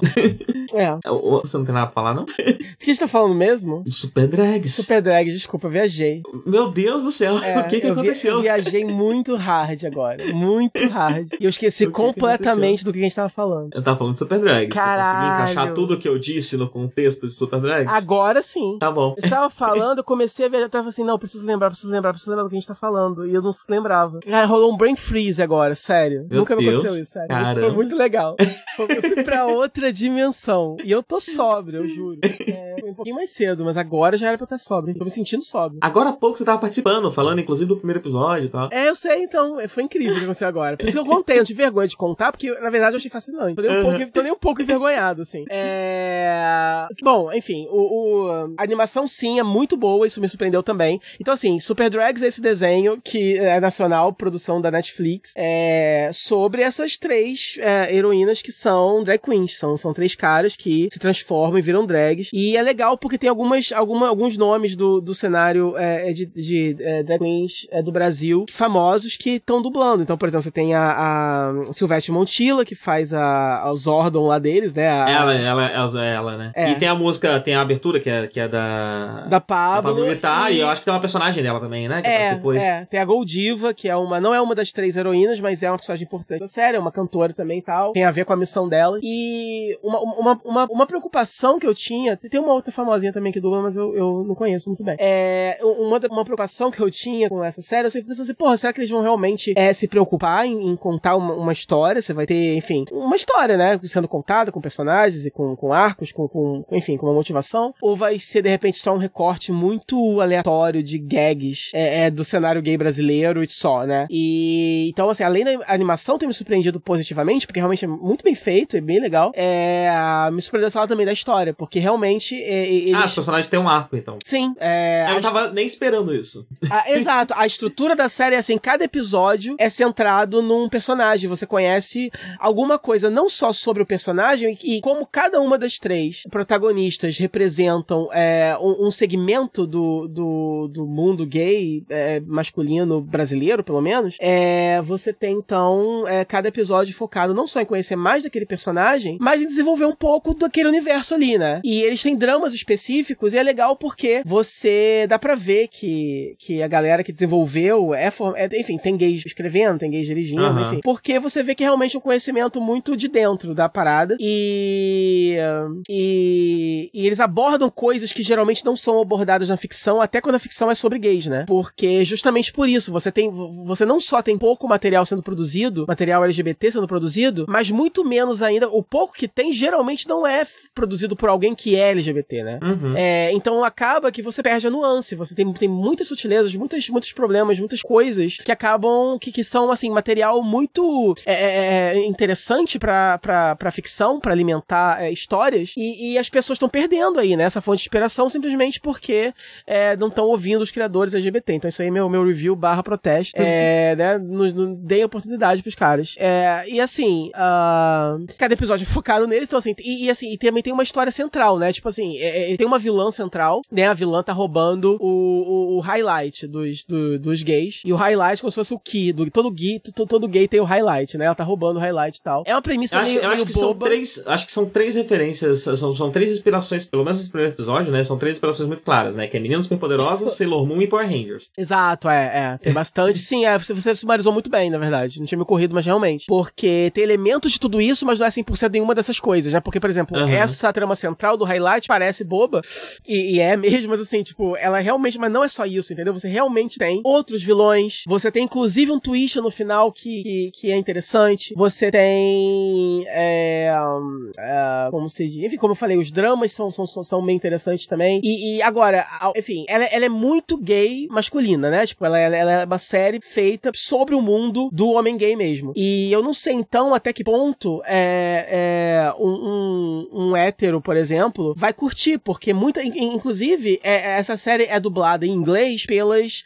por algumas das drag queens de RuPaul's Drag Race, né? Uhum. E aí, por curiosidade, eu vi alguns trailers, eu vi o trailer e tal. E é incrível como não tem graça, porque por mais que sejam drag queens legais e que são talentosas, que eu gosto, que são todas ligadas à comédia, é, quem quer que tenha adaptado, não soube adaptar muito bem, porque é uma série realmente é, isso que, que eu vive... né? Que tem muitas coisas, né? É muito específico da nossa cultura brasileira de gay, tem várias das, dos bordões, inclusive até se você é um gay é, é que não tá muito ligado, né, no, no, nos bordões, se você é meio fora do meio, né, nesse sentido, é, você, eu acho até, até, até uma pessoa dessa pode boiar hard também, porque eles falam muitas frases de efeito de LDRV da vida, né? Então, uhum. mas ao mesmo tempo isso me deixa, né, me deixa muito feliz, né? Porque dá para ver que eles realmente fizeram sem medo uma coisa pra gente, assim, eu fico um pouco triste pelas outras pessoas da sigla, né? Porque, por exemplo, a série não tem muita, não tem muita coisa para lésbicas, por exemplo. É, né? É, o primeiro episódio chega a ter uma piadinha ou outra, né? Tem aquela menina que trabalha com eles, que eu não sim, sei se vira um personagem mais importante mais pra sim. frente, mas é, não, não parece ter muita coisa. A única coisa, quer dizer, aí, trans também não parece ser muito um assunto, né? Não, é, é muito gay masculino mesmo, assim, é muito homens é, gay cis, né? É, brasileiro, assim, a série. É, e eu não sei até que ponto é, outras pessoas possam curtir, mas eu imagino que sim, porque a gente, o LGBT de forma geral, a gente tá acostumado, né, a, extrapolar, né? A gente cresce assistindo coisas sobre héteros, por héteros, para héteros, e a gente consegue se engajar. Então, por que é que, né? Então, é, um gay consegue assistir, então, por exemplo, uma trama lésbica e, e ficar feliz, porque é, também, também serve de representatividade pra gente indiretamente. Então, eu imagino que todo mundo vai curtir Super Drags. Mas, é, eu realmente achei muito nicho, assim, a, a, forma como eles fazem humor. E, e aí, realmente, em alguns momentos, isso é uma coisa um pouco, uma crítica um pouco mais negativa que eu faço, é que dá a impressão que eles são homens gays é, um pouco antiquados. No sentido de rola um senso de humor, apesar de ter muitas frases de efeito e piadas que funcionam pra gente agora, que tem a ver com o que tá sendo dito na internet, etc. É, de uma forma geral, incluindo até algumas piadas problemáticas, são sim. coisas que fazem. Primeiro episódio parte... já tem as piadas gotofóbicas, tá? rola um racismozinho sim, também. Sim, sim, sim. É, é, rola, rola uma piada com estupro, por exemplo, né? Tem uma cena que tá causando muita polêmica em que a. É do segundo episódio, logo, eu acho, que a. Eu esqueci o nome dela, a amarelinha, a baixinha, a, a gorda. Ela. É, é. Ela. Ela. Um carro cai embaixo d'água, enfim, o bandido tá, tá amarrado assim no carro, né? Tá desacordado. Ah, isso é no primeiro episódio, eu vi isso. Que, sim. Ela, que ela palpa o pau dele? Sim, sim, sim. É no sim. primeiro? Ah, então. Uhum, Aí é. as pessoas estão problematizando o hard isso. E no final tem uma piadinha com, com envolvendo nojo de buceta. É, e o que acontece, né? É, é eu chamo. Eu, enfim, sem querer passar pano pra eles, mas já passando um pouco, né? eu acho que isso realmente vem de desinformação. Porque isso é realmente. São coisas que realmente fazem parte, sim, do universo gay. Mas são coisas que são erradas e que a gente já começou, em tempos recentes, a começar a tentar desconstruir isso, né? Então, é coisa do hétero tá desmaiado, eu vou passar a mão no pau dele. Isso é uma coisa que acontece, né? Desculpa, né? É, desculpa chocar aí, né? Os membros da família tradicional brasileira. Mas é, é uma coisa que é, você conhece gente que já fez, já viu acontecendo. É uma, é uma constante no universo, né? De, de, de no, noturno, assim, é, é, homossexual. É a mesma coisa com ter nojo de buceta. É uma coisa que todo gay gosta de fazer careta quando vê a porra da buceta. E tudo isso é cultural. É, então, assim... É esse, é esse tipo de piada que às vezes é repetido, até nem que a pessoa se identifica com aquilo, mas culturalmente é aceito você repetir isso, então você repete É. pela cultura, né? É. Como acontece em qualquer outro círculo, né? Não, então, quando tem alguma coisa assim que é, que é muito gay, mas é muito antiquada, né? Aqui em casa a gente brinca chamando que, ah, isso aí parece, isso aí, isso aí é, essa série aí é meio GLS. A gente brinca assim, né?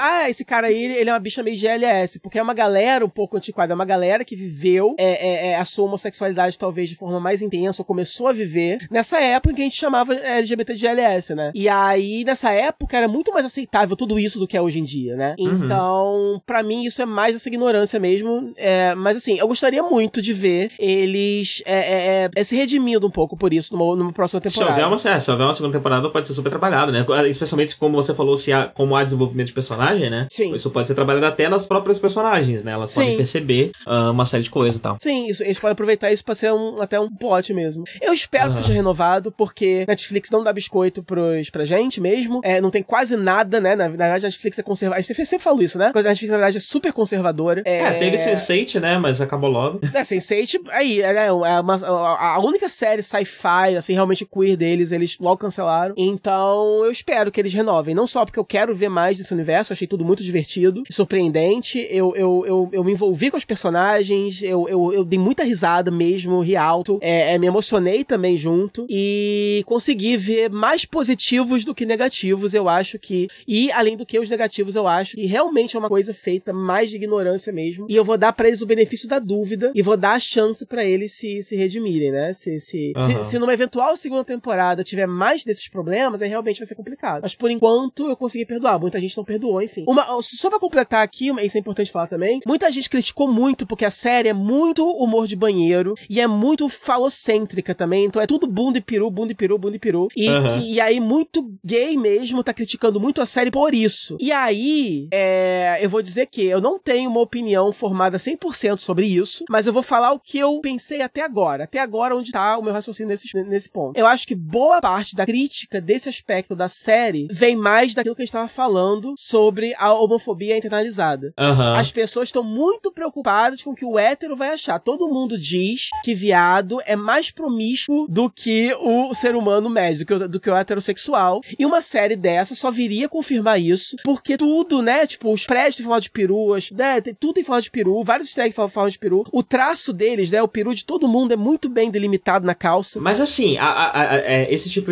A gente já conversou sobre isso aqui, né? E sobre como a gente não é muito chegado em piadas escatológicas, mas tem várias delas que são feitas de uma forma que é muito engraçada.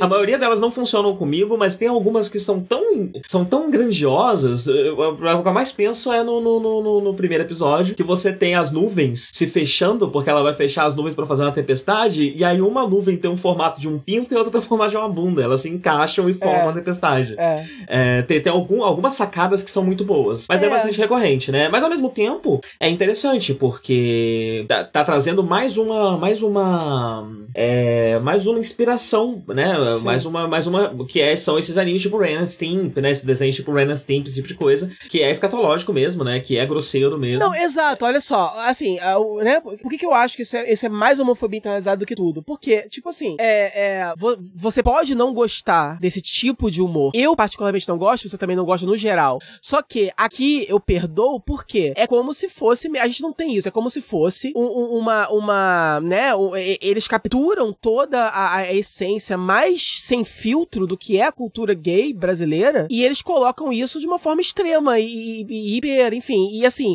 a catarse que isso de certa forma provoca em mim é tão grande que para mim eu acabo perdoando e acabo até achando, conseguindo achar graça, como você achou nessa, nessa gag. Tem outras gags que eu acho graça. Por exemplo, eu particularmente não gosto muito do design dos personagens ter a, a, o desenho do, do, do, Pinto. Eu acho meio irritante, me, me irrita um pouco, né? Uhum. Mas isso é uma coisa totalmente pessoal. Então, assim, é, se você pode virar, ah, beleza, o humor da série não funcionou para mim porque eu não gosto de humor é, é falocêntrico, escatológico desse jeito. Beleza. Mas não é o que eu vejo nas reclamações das pessoas. A, uhum. a, a maioria das pessoas estão mesmo muito preocupadas com a impressão que essa série vai causar. E eu acho que a gente não tem que causar impressão boa nenhuma. Se o hétero quiser assistir essa série e quiser achar que o gay é mais promíscuo que ele, parabéns para você. Não, e convenhamos, né? tipo, numa, numa oportunidade única, né? Numa das poucas oportunidades que você tem de fazer isso, né? De fazer uma série de humor, um desenho voltado pro público gay, você vai fazer uma, uma série voltada pro público gay que na verdade não é pro público gay, é pra visão que as pessoas de fora têm Exato. pro público gay. Não, e outra coisa, e as pessoas, e muita gente já é, já é triste, né? Já é triste a série precisar ser tão diversa, trabalhar tantas coisas diferentes, porque é. vai saber se vai ter a oportunidade de trabalhar isso depois, né, em algum, é. qualquer outro lugar. É. Então, é complicado. É, porque assim, aí você tem dois pontos, né? Você tem pessoas que podem reconhecer que o universo gay é assim e só não queria que outras pessoas soubessem. E tem galera que nega mesmo, não, minha vida não é assim. Só que assim, galera, é, sabe, é, o humor que tem na série é basicamente se você senta com, seu, com, com, com, a, com, a, galera viada pra beber e conversar na noite, é isso que vai rolar, entendeu? Eles falam como a gente fala. Então, assim, viado é sim só peru mesmo, sabe? A gente só fala disso mesmo, ué. e agora vocês de repente não. Ué, a gente é só isso mesmo, galera só gosta de peru mesmo. Peru tá. Enfim, todo mundo bem falou, sem, sem cala a boca, vocês, sabe? Se o seu rolê não é esse, parabéns, você é exceção, não é a regra. Quer que faça uma série pra exceção, caralho? Então, assim, desculpa, pra mim é hipocrisia misturada com homofobia internalizada. Porque aquele negócio. É que, da, também... é que da mesma forma também é um problema, né? É tudo, é tudo muito sensível, né? da mesma forma, o, é, o, o Sabe é, qual é o problema? A ser gay ser tão falocêntrica assim também é um problema. Mas não, assim. Sim, é, mas a enfim. série.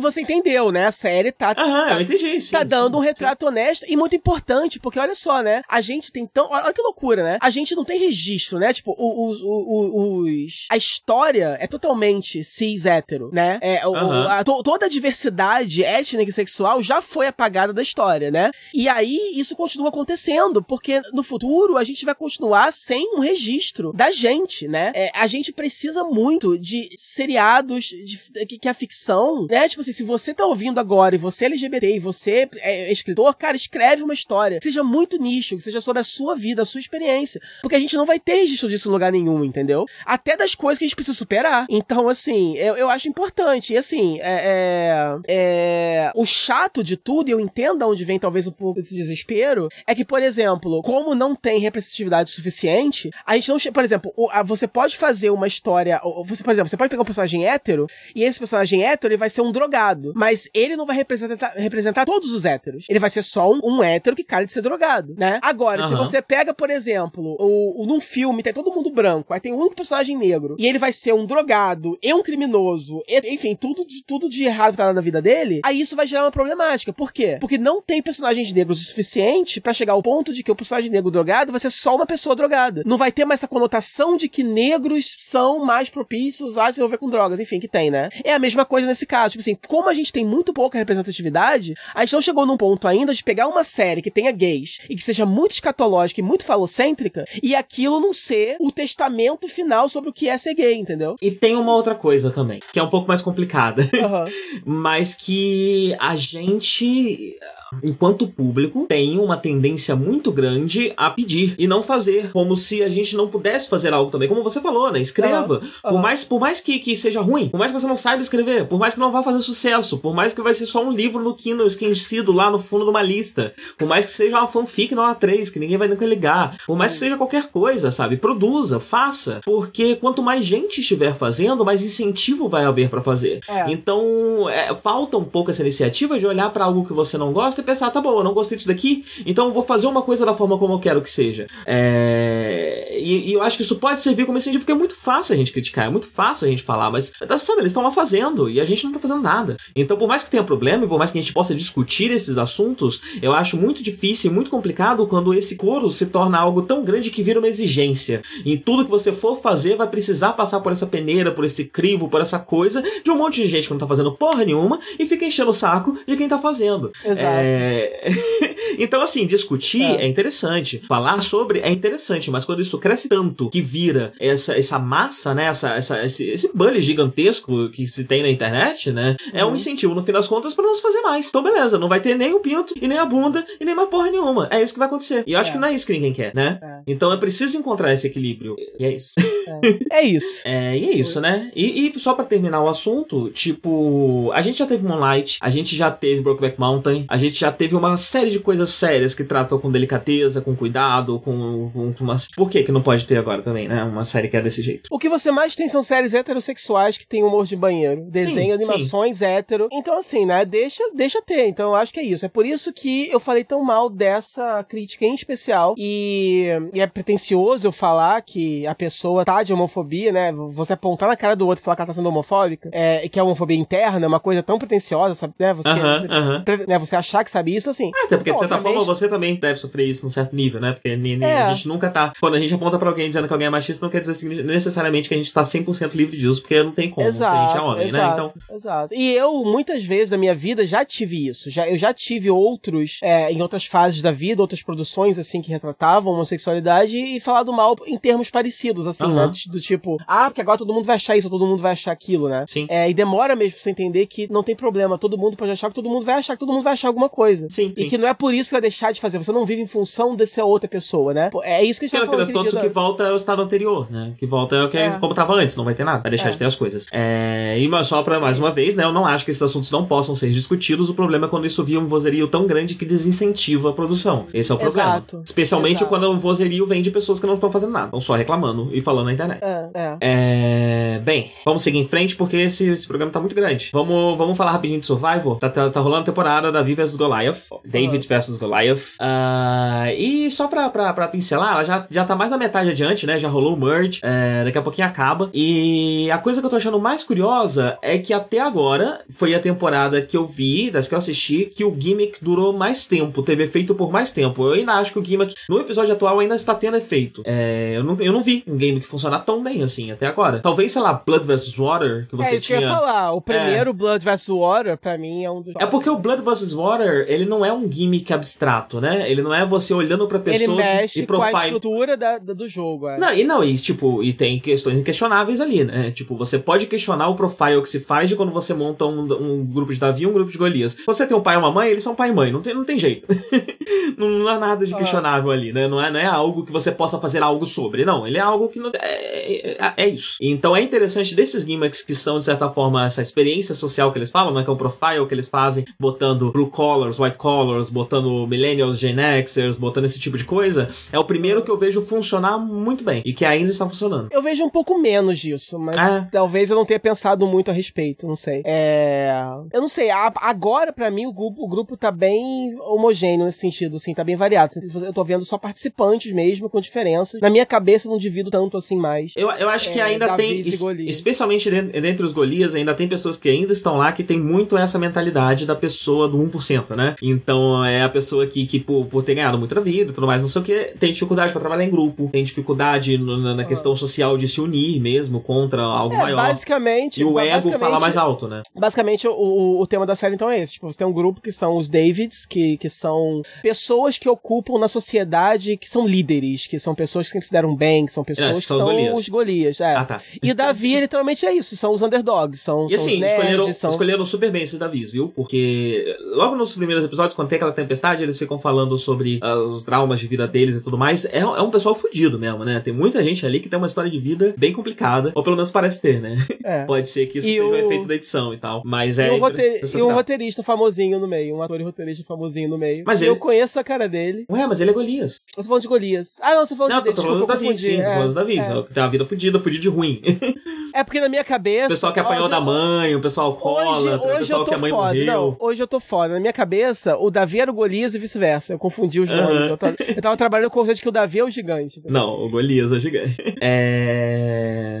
Então eu tô achando que o que ainda funciona. Cada vez menos, né? Obviamente. Mas é interessante ter acontecido o merge e isso ainda tá acontecendo. Você tá aí? Tô aqui. Tá bom, legal. É... A série, a série, assim, a temporada tá bem mais legal do que a última, né? A gente, tá, a gente tem tido alguns problemas. É... Eu ainda acho que não tem ainda nenhum grande jogador memorável, assim, pra eu querer. Pra esse que eu quero ver de novo. Até alguns e tal, mas assim, nada realmente. Mas assim, pelo seja... menos a gente tem personalidades mais interessantes. Pelo menos a gente lembra quem é Sim. quem. Sim. né? Não, então, e, e, e, tem tido com, com frequência é, equilibrado bem também momentos de calmaria, com momentos de reviravolta bem interessantes, tem rolando os backstabbings legais. Não tá rolando aquela coisa que rolava, tá rolando muito de que a parte. A, a, na mesma hora que um jogador bom começa a surgir, ele é cortado. Ele é né? é imediatamente eliminado, Porque as pessoas sim. percebem rápido e conseguem. É, e aí só sobra os desinteressantes. Até que não. É, eles estão conseguindo tirar gente muito legal e muito grande para dar na gente aquele, aquele thrill do. do né, da, da, da, da, te surpreender, né? Com personagens fortes sendo é, é, é, dominados por underdogs. É sempre legal ver isso acontecer. Mas ao mesmo tempo tá sobrando no jogo pessoas que são boas, né? Não são só é, pessoas que estão arrastadas e tal. Tipo, né? Pra não ficar de novo um top 3 que dois são arrastados e, e um é mais ou menos. E tem entendeu? essa coisa que tá acontecendo, né? Já foi anunciado, inclusive dentro da própria, do próprio reality show, que é, a forma de se jogar Survivor está mudando, né? Nos últimos anos. É, só que a impressão que eu tenho é que isso continua em constante transformação. Eu ainda tenho dificuldade de, de, de, de dizer como é essa nova forma de jogar Survivor. Parece que ainda está se transformando, ainda está se chegando a algum lugar. Ou talvez. É sempre... por isso que eu digo que não faz. Que assim, é, cara, para você ganhar esse, essa parada, pelo menos chegar na final, é, é cara, a sorte é um, uhum. conta muito. Porque assim, não tem padrão, né? Você, a, você, eu fico imaginando, você no jogo, sem saber o que todo mundo tá pensando, é impossível. Você, quer dizer, você tem que, né, tipo assim, a qualquer momento seu nome pode estar na berlinda e tu não sabe, não tem É, você vê o pessoal fazendo umas burradas incríveis, mas você fica pensando, ah, será que eu lá não ia acabar fazendo a mesma coisa? Especialmente quando você pensa não só que as pessoas estão pensando em tomar, você não sabe, mas também é. que você tá, tipo, ah, 15 dias sem comer direito, tomando chuva. Não, e, e, essa temporada, essa temporada tá divertida nesse aspecto. Foi, logo, logo nos primeiros episódios, foi uma também muito tempo que mais tá focando, não sei se tá focando, que mais tá focando na, na no, no enfim, no, no clima, né, nas intempéries ali da natureza, isso, né? Teve, eu lembro, eu lembro de uma muito grande que teve há, um, há umas temporadas atrás que todo mundo saía passando mal. Que, é. tipo, saiu, metade do elenco saiu porque tava passando mal, porque sofreu um acidente, é. não sei o que. Nessa não tá acontecendo tanto disso, mas teve essa, essa season, né? Foi uma season de, de, de ciclones é, que rolou lá em Fiji, que é onde eles estão filmando, que pegou meio que todo mundo de surpresa, porque eles estavam gravando, pelo que eu vi, um pouco antes da temporada de ciclones começar, um pouco. Foi um pouco antes dela começar, né? Ah. Provavelmente já esperando de que, ah, vai dar tempo de terminar de gravar antes dela começar, mas ela começou um pouco. Ela começou mais cedo do que se esperava. É. Surpreendeu todo mundo, inclusive as pessoas de Fiji, né? Teve uma série de destruições inesperadas e tudo mais. É, mas também surpreendeu quem é a, equipe de Survival, né? Pegou eles muito surpresos, tanto que eles precisavam ser evacuados no segundo ciclone. No primeiro ciclone eles até conseguiram deixar o pessoal lá, mas no segundo ah. ciclone eles precisaram evacuar por dois dias o elenco, porque se eles continuassem lá, eles vão morrer. E quando eles voltam, tá realmente tudo destruído. Não esperava que fosse dois dias, que na série você vê rapidinho, né? Foram dois dias. Foram dois dias. Mas por enquanto é isso, né? O... Tem, tem o Johnny Mundo, pra quem assiste Lute. Underground. É... Ele é, tá aqui fora, e, isso é muito interessante, né? Por mais que ele seja um, um, um jogador que não ganhou tanta proeminência, que, que não, não, até, não teve tanto espaço até agora, é... ele. É interessante você ver ele fora do que fez. Isso é algo que, para quem, quem gosta de wrestling e tudo mais, é, é inimaginável há 30 anos atrás, né? O Os personagens precisavam se manter sempre dentro dos personagens. Inclusive, se você encontrasse ele no mercado, se ele saísse na uhum. rua, ele precisava estar dentro. O Hulk Hogan, ele precisava ser o Hulk Hogan o tempo inteiro. Uhum. É, e isso vem cada vez mais diminuindo, especialmente depois da internet, né? Porque é cada vez mais impossível você manter isso. É, então a própria indústria vai aceitando isso cada vez mais. E aí agora a gente vê aqui o Johnny, é, o John fora disso. A gente vê realmente o John, né? A pessoa John. Por mais que ele ainda use bastante do gimmick, por mais que talvez ele acabe. E ele re... fala, né? Ele, ele, ele, no começo, quando tá se apresentando, ele fala todos os personagens que ele faz e tal. Ele uhum. é bem aberto sobre os bastidores e tal da parada. Sim. E aqui ele é, especializ... ele é especializado nessa coisa, né? Ele trabalha no México e ele é especializado é. em fazer o personagem americano no México. Então ele é um vilão, ele é um uhum. kill, quase sempre, é, que faz o ultra-americano dentro do México para ser odiado pelo povo mexicano. Eu acho legal que ele é um ótimo participante, né? Ele é super likable. Sim, sim, e, sim. né, ele consegue ser incisivo, etc, mas ele não chega a ser um vilão. É, ele até fica um pouquinho fora, né, da, da, da, da, ação, assim, durante alguns episódios, às vezes, mas ele é uma presença grande, assim, né, literalmente. Sim. E, e enfim, a, a, a, personalidade dele, é, enfim, é, é, é, interessante, assim, é um, é um, é um, não é um personagem também que ficou... Ele não é necessariamente um líder do, do da, da, da, da, aliança dele, nem nada, nem necessariamente tá fazendo grandes, assim, né, grandes decisões estratégicas, mas ao mesmo tempo ele também não tá sendo arrastado, né, ele tá ali mais ou menos no meio, mas eu tô achando ele bem interessante, ele é mais likeable do que eu achei que ele seria, né, tipo, eu tive um preconceito quando eu olhei, assim, nossa, ele vai ser super, vai ser o escroto, né, só que nem, nem é. Uhum, e... Sim. e isso é comum, né, isso é comum, porque como eles têm que fazer essa persona, mas assim, eu acho que, essa é uma teoria minha, né, mas eu acho que o wrestling, ele é uma, uma profissão que te torna humilde, você precisa ser humilde, porque é sobre trabalho em equipe, né, é uma dança, uhum. muito mais do que uma luta, precisa os dois ali estarem agindo uhum. juntos, você tem que aprender a não machucar o outro, mas é mais, é, é, quem tá batendo tem uma responsabilidade maior de não machucar o outro do que quem tá apanhando, sabe? Uhum. Então, acaba sendo, criando esse bond muito interessante, uma cultura interessante é, ali dentro, e eu acho que isso acaba atraindo personalidades específicas. São pessoas doidas, você, você, precisa ser louco pra, pra, pra, pra lutar wrestling, porque as chances de você acabar tetraplégico são enormes. é, você apanha e tá sempre com dores e tá sempre com fraturas e é terrível. É, mas ao mesmo tempo, acho que a natureza do wrestling faz com que esse tipo de personalidade é, seja relativamente frequente lá dentro. Obviamente não é todo mundo assim, obviamente tem uma série de problemas, tem casos horríveis que se sabe, né? De gente que bate na esposa, coisa do tipo. Claro que vai atrair esse tipo de gente. É, mas eu acho que cada vez mais é, isso tá mudando também. Especialmente, talvez, inclusive com a queda do, do kayfabe, né? Porque a partir do momento que você quebra o kayfabe, você pode saber o que realmente acontece com essas pessoas na vida real. É, enquanto quando você tinha um kayfabe, na vida real, ela, podia ser o escroto que ela quisesse, fazer a merda que ela quisesse. E isso nunca poderia vazar pra mídia, né? Você, tá, você tem essa proteção, você não pode, você não pode nunca ser denunciado, porque você tem essa, essa, essa, parede que te, que te protege, né? Isso acaba sendo muito útil é, para você ser um escroto na, na, na, sua vida pessoal. E conforme o que vai caindo, isso vai é, diminuindo. Mas chega de survival, eu falei mais de wrestling do que de survival. É. Vamos falar de Shira. Eu vi os dois primeiros episódios, She-ha, o piloto. Shira. Então. Shira. então, a primeira coisa. Então, eu só queria dizer o seguinte: eu odiei porque não tem o tema, não tem Shira. Shira é absurdo que não tenha. Eu sedento achando que ia ser, tipo, né? Iam rearranjar. Em momento nenhum rola? Em momento nenhum. Não tem, nenhum. não tem nem assim, sabe? Um acorde no fundo. E sinceramente, assim, eu acho sim, não tô nem sendo irônico, assim, real. Eu acho que a transformação dela original é mais legal do que essa.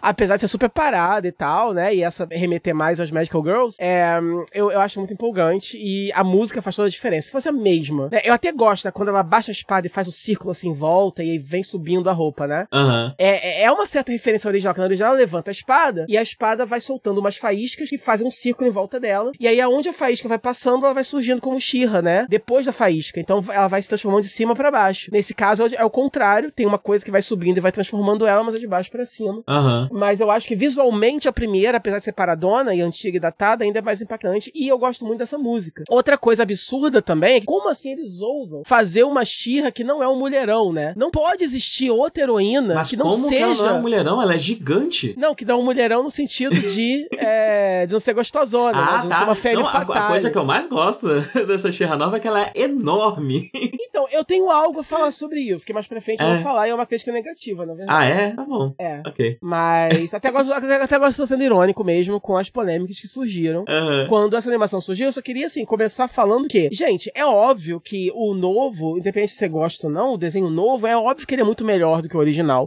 Porque não tem como não ser muito melhor que o original, porque, gente, eu fui muito fã de He-Man e de She-Ra crescendo. É, eu, era, eu era uma criança fã da Xuxa, de He-Man, de She-Ra e Thundercats. É, então, assim, tem um, é, é uma nostalgia muito grande para mim, né? São personagens que são muito queridos por mim. Agora eu não consigo ver de novo porque é uma merda. Uhum. Né? É mal então... animado pra caralho, os personagens são mais rasos que um pires. As, a, as, as, a história, né? O roteiro era escravo não só de da época que ele foi feito e do, do da filosofia que se existia por trás de programação infantil na época, mas também com, com vários pré-requisitos de censura absurdos, né? É, coisas que eles tinham que seguir, não podia ter violência, não podia ter uma cena, sei lá, do He-Man dando um soco em alguém, por exemplo. Uhum. É como é que você faz, né? Uma série de ação, de batalha do bem contra o mal, mas você não pode ter violência. Quer dizer, eles tinham que fazer uma parada que funcionasse e por isso que era bobo pra caralho. Então, então eu, tava, assim, eu tava refletindo um pouco sobre isso, né? Eu nunca gostei muito de She-Man. She-Man nunca uhum. me trouxeram, eu não tenho, eu sou o contrário de você, eu não tenho histórico com, com, essa, com esses dois desenhos. Primeiro porque eu sou um pouco mais novo, então quando, quando eu era criança já era de certa forma velho, né? E envelheceu muito rápido porque é ruim mesmo, Sim. a qualidade de animação é, é ruim. É, é. E aí entre She-Ra, He-Man e Thundercats eu prefiro Thundercats. Por quê? Porque Thundercats tem bicho. Eu nunca gostei muito de coisa que, tem, que, que não tem criança nem bicho quando eu era criança, né? Eu não gostava de filme, eu só assistia desenho praticamente quando eu era criança. Porque. Eu não, sei lá, eu não conseguia me conectar com nada que parecia um adulto.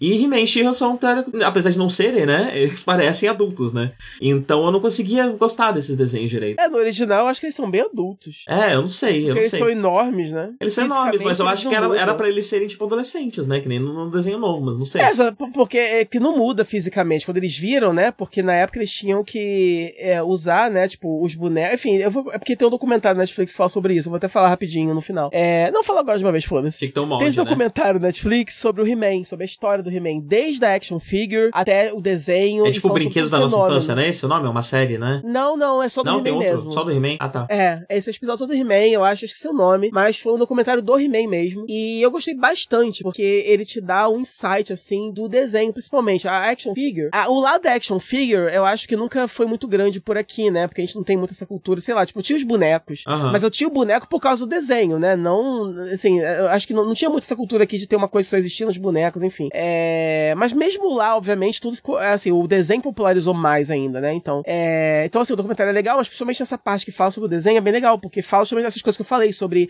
uh, os desafios que eles tinham na época, a censura, as, os pré-requisitos, né? Que eles tinham que, enfim, encaixar o desenho naquilo, e a, a, a animação, porque quem vê He-Man e She-Ra sabe, né? Tipo, percebe que tem muita animação reciclada, né? Então tem cenas em que ele tá correndo que é sempre a mesma. Uhum. Muda o cenário, mas o movimento é o mesmo, né? Tem cenas em que, ele, em que o He-Man pega a espada, joga de uma mão, joga para outra. É, é, é, uma cena que é recorrente em todos os episódios, enfim. A animação de He-Man é muito barata, eles reutilizam muito. E é muito legal, porque eu descobri que eles não só reutilizam essas animações, como era tudo rotoscopiado. Então essas animações, elas realmente eram um pouco mais fluidas que o resto do desenho, porque uhum. era rotoscope. E aí eles tinham tudo isso, assim, tinha códigos para cada cena. Então eles precisam de uma cena do He-Man correndo, eles pegavam a cena pronta e tal. Então, é terrível, né? O jeito é terrível de fazer animação, é uma merda. Exato, então assim, não tem como ser bom. A gente só gostava, literalmente, porque não tinha nada melhor. Quando você era criança, por exemplo, não só é, He-Man e she não estavam mais é, fazendo sucesso, estavam é, datados, mas você tinha outras coisas, outro, outro, outro tipo de programação infantil que era melhor. Sim, com quatro, já com quatro anos já rolava Cavaleiro do Zodíaco, né? Que é ruim, exato. mas não é tão ruim. Não, exato. Pra época já era um pouco tosco, mas, assim, era irregular na época, né? Mas não necessariamente tosco. E era muito mais, obviamente, profundo. Porque, né? Tipo, qualquer shonen dos anos 80 é mais, é, assim, é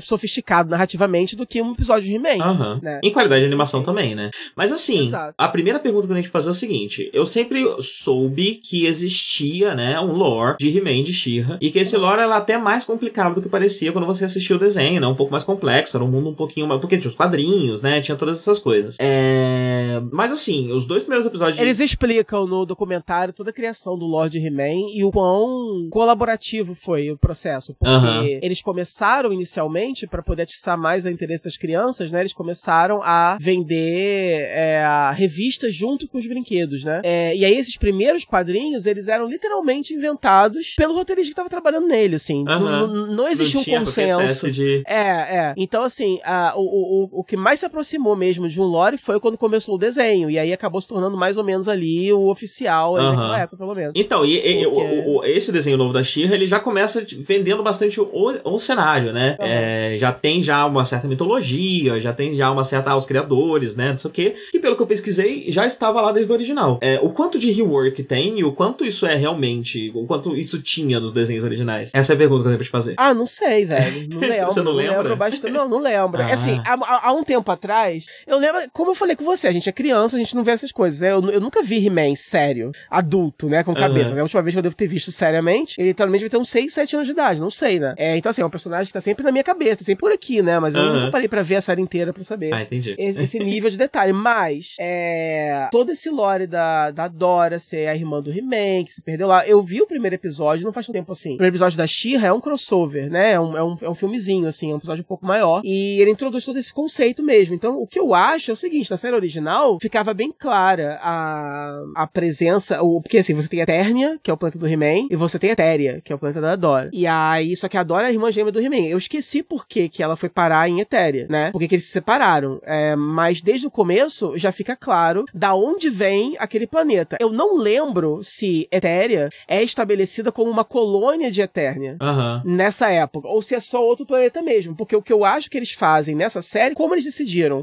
começar por Shira e não necessariamente abordar o lado He-Man da história, ainda assim eles quiseram manter esse elemento de que a Dora vem de outro lugar. E daí, ao invés desse outro lugar ser Eternia, que a gente já conhecia, que veio primeiro, eles estão criando uma mitologia que é esse outro planeta que a gente por enquanto não sabe o que, que é. Ela fala Eternia, o nome Eternia é mencionado, mas eu acho que eles vão transformar Eternia em alguma outra coisa um pouco mais misteriosa, um pouco parecido com o que Steven Universe faz com o planeta natal das Crystal Gems, por exemplo. Então, Você... o que eu tava pensando enquanto assistia essa série, né, já que a gente, a gente tem uma série muito mais atualizada do que a original e tudo mais, né? Uhum. É, então você tem aqui já alguns, alguns conceitos, alguns contextos muito mais contemporâneos, né? E aí eu fiquei pensando, foi, foi quando caiu a ficha de que He-Man, ele é um conceito muito ridículo, né? O nome é. dele já começa sendo. O nome dele já fala sobre masculinidade frágil, né?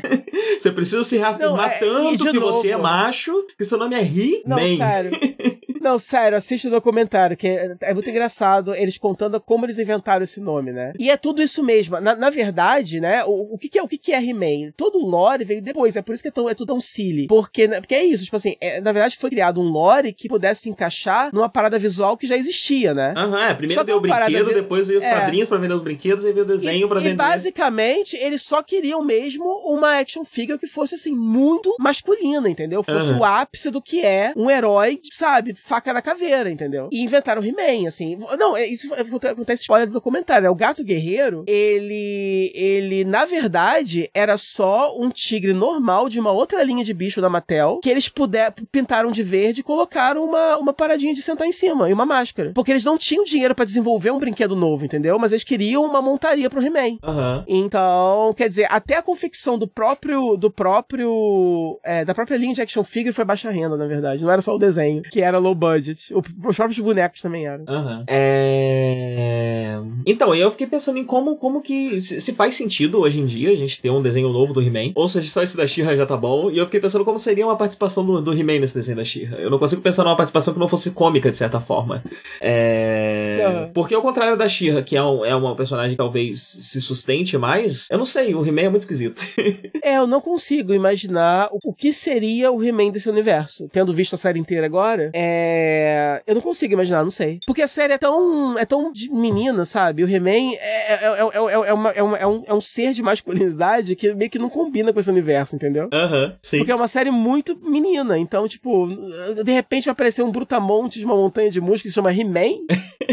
né? Tipo. É, não tem como ser uma piada, mas, mas, convenhamos que seria uma ótima piada, né? Imagina. Até se você disser se, se a Shira descobre. Até, até, até, o arqueiro, né? Até o arqueiro, que no original ele é feito. Né? Ele, o arqueiro original, na verdade, é um desses heróis de, de, de romance de banca de, de revista, né? Que fica na capa, né? Tipo, ele é um cara fortão com bigodinho, assim, né? Ele é um humanizer, assim, clássico, né? Uhum. Que, é, que, é, que, é, que, que dá um pouco dessa personalidade com o personagem que aparece depois. Porque o arqueiro mesmo da versão nova, eles decidiram fazer só um adolescentezinho mesmo, né? Um, uhum. um garoto que garotinhas adolescentes vão gostar. É, então, ele é bem feito para garotas mesmo, né? Bem infanto-juvenil pra menina. E eu não consigo imaginar um He-Man nesse universo. Seria muito engraçado se tivesse. E o que Mas... você. Rapidinho só. É, uhum. Enquanto você falava, eu dei uma pesquisada aqui. Uh, os fundadores de Etéria são meio que uma. Uma sub-raça, uma, uma, uma, divergência dos Eternianos ancestrais. Hum. É isso.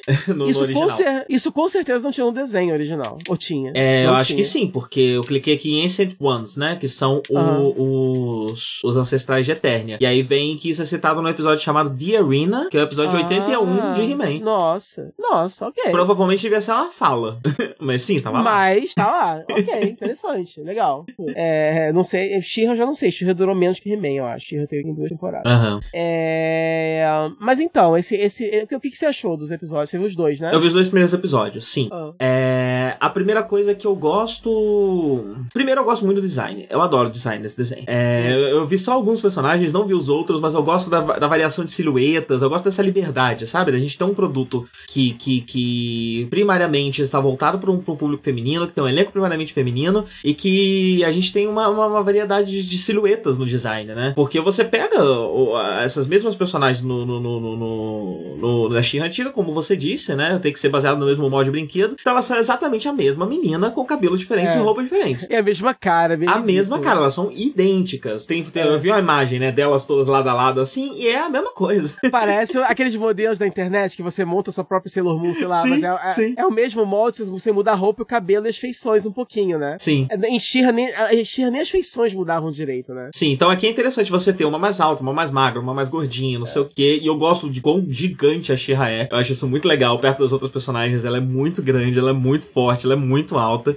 Ela dá essa, essa, essa estranheza mesmo, né? Já uma brutamontes, né? É, é realmente uma figura imponente e meio assustadora. É... E personagens têm medo dela e, eu- e- e isso funcionou pra mim, né? Isso fez sentido pra mim. Então, pra começar, eu já gosto muito do design, das cores. a- O visual da, da- do, do, desenho é muito interessante, é muito bacana. É... Eu gosto desse esforço de dar uma profundidade pra um cenário que é meio silly, né? Tipo, ah, eu sou adotada por esse, por esse, por esse império. E claramente é maligno, porque todo mundo é feito de sombras e tudo são uns negócios tecnológicos muito assustadores, enquanto o outro lado é todo feito de purpurina e unicórnios. Mas ela nunca, mas ela não conhece, pô. A vida dela é aquilo ali. Eu, Eu achei que a série faz um bom trabalho mostrando a como que alguém cairia por essa conversa. eu entendo, eu entendo, mas eu acho Entendeu? curioso. é, não deixa de ser curioso o esforço Sim, que é não, feito, né? A acrobacia E eu acho que é engraçado, eu acho engraçado que a própria série faz piada com isso, né? Porque o, o, o arqueiro vira pra ela e fala, assim, ela fala assim, porra, a horda é má, assim, cara, se chama de Evil Horde. Aí ela acha graça, né? Ela é estranha porque, obviamente, ela não chama de Evil, Aham, né? sim, sim. É, assim, nossa, vocês que chamam a gente assim, a gente não é, né? É, eu acho engraçado quando eles Sim, falam. Mas sim. é, tipo, claramente você vivendo lá, você pensa que aquilo é do mal, né? Porque atua, né? Mas eu acho que é mu- eu, eu acho interessante, né? Porque mesmo você ter um cenário tão ridículo quanto esse, o roteiro consegue fazer um trabalho bacana É. de, te- de transformar esse mundo besta em algo relativamente interessante. É... E mais do que isso, mais do que o cenário, apesar da, da, da- da série ter um foco maior no cenário que eu imaginei que ela teria, ela tem um, um- personagens muito interessantes, né? Então, nesse, nesse primeiro episódio, a gente encontra quatro personagens, vamos dizer assim, né? Nesses dois, nesses dois primeiros episódios. E eles têm arquétipos muito diferentes, eles têm personalidades muito diferentes, eles têm defeitos muito diferentes que já ficam visíveis logo de cara. É, o relacionamento deles é interessante. A, a- é, é Catra que se fala ou é Catra? Então, em inglês eles pronunciam Catra, Catra, mas não sei né? na- se- e no- sei- aqui no Brasil ela chamava Catra? E não Mr. Catra? Então, então, não sei. É, é, a personagem existe na série é, clássica, mas eu não lembro. Eu não sei como eles falavam na época. Aham. Eu não sei como eles estão falando agora na dublagem atual, porque eu não vi. É, mas eu vou eu, eu prefiro eu pessoalmente prefiro falar Catra, porque primeiro que é assim que pronuncia, e segundo que é meio que, né, que falar Catra, eu só vou pensar no Mr. Catra mesmo. Aham. Aí vai ser meio idiota. Ou você pode falar Catra justamente por isso. E aí você adiciona toda uma nova camada de entendimento pra esse personagem. Aham. É... Então, o relacionamento dela com a Shira é muito interessante. Rolou um heartbreak, assim, sabe, ao longo do episódio. Eu, quero ver o resto do- da, da temporada pra ver como é que isso vai ser desenvolvido, porque eu entendo bem o lado das personagens e é, e é curioso agora elas vão se tornar espécie de Nemesis com, com, esse, com esse histórico, com esse relacionamento que elas têm, né? É... E por enquanto foi isso que deu pra pegar da série. Eu achei, você falou das questões de ação, né? De cenas de ação e tudo mais. Eu achei um, bem equilibrado esse piloto, achei é, era mais ou menos o que eu estava esperando mesmo nesse sentido.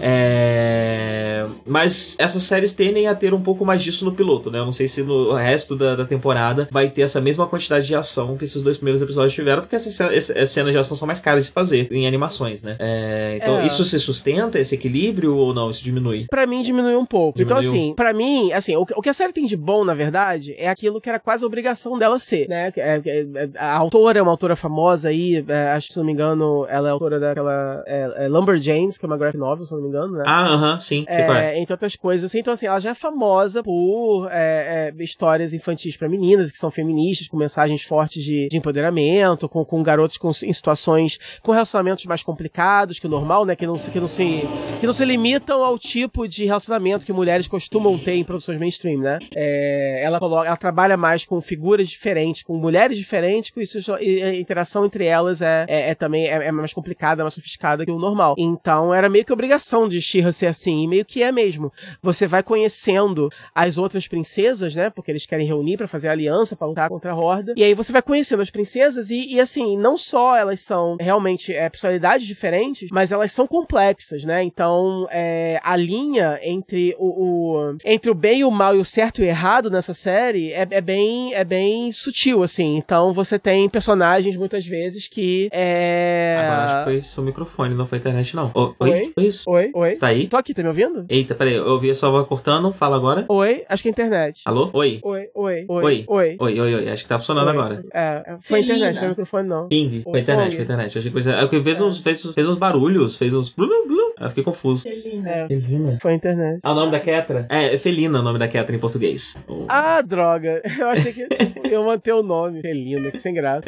Felina. É... é... Então, assim, é, eu achei que as personagens, elas, a, a, linha de certo e errado, do que, assim, as decisões que elas tomam, são decisões complicadas, elas têm tridimensionalidade. E muitas vezes, muitas delas tomam decisões muitas vezes egoístas e que você não vai achar que são as decisões mais heróicas do mundo, mas vai ser decisão melhor para o reino dela, de repente, naquele momento, entendeu? Então você tem esses, essas, esses, esses, essas motivações também das personagens que são complexas, né? A série não lida assim com o bem absoluto e com o mal absoluto, isso é bem interessante. Você não espera que você vai ter isso e acaba tendo, isso é bem legal. Sim, sim. É, é... E justamente como eu falei, né? Num cenário que é sobre bem e mal absoluto, na sua estética, né? Exato, na estética sim, mas nas, nas decisões não. Então, assim, nem todas as princesas vão ser instantaneamente, assim, agradáveis para você. Apesar de todas elas, né, estarem ali do lado das heroínas, muitas vezes, sabe, tipo, a série desafia um pouco a, uhum. sua, a sua percepção e o seu julgamento. Isso é legal. É... E tem alguns desenvolvimentos também, principalmente em relação da, da Glimmer com a mãe dela, que é a rainha lá.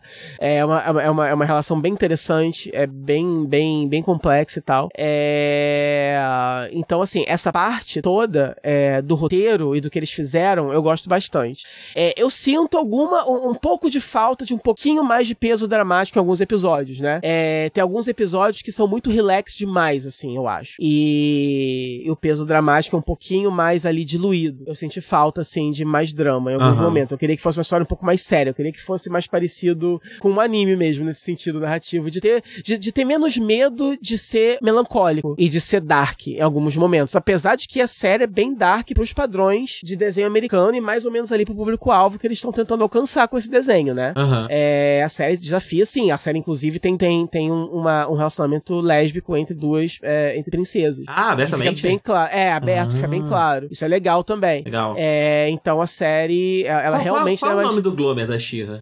Desculpa, eu tô com essa pergunta na cabeça. O cavalo? não, não, não. Esses desenhos dessa época, tudo tinha um bichinho mágico, um mascotinho mágico. Qual é o da Shira? Ah, era o Geninho. É o Geninho? Tem ele nessa série nova? Lógico que não. Seria ah. ótimo achar o Geninho. No final você tinha que achar onde o Geninho tava escondido. Não, você não, você não precisa achar o Geninho, mas tipo. porque não tem criaturas, né? É um mundo meio que sem criaturas no, no fim das contas, né? Só tem o cavalo, Só né? tem o e cavalo. Assim, e assim, o, o que eles fazem com o cavalo não é o que você tá esperando. Ah, não? Ele não vai tipo se transformar? Não é o que você tá esperando. Tá. Eu não posso falar, porque assim, eu caí, eu caí, eu fui no chão, né? Quando eu vi. Ok, tá bom. E só digo isso, não é o que você tá esperando. Tá bom, e beleza. Até, até, agora eu não sei exatamente o que eu achei, mas não é o que você tá esperando. Mas enfim. então, acerta isso. Então, assim, uh, narrativamente falando, é isso. Eu, eu, eu, aplaudo muito todas as coisas que a série fez. É um texto muito complexo.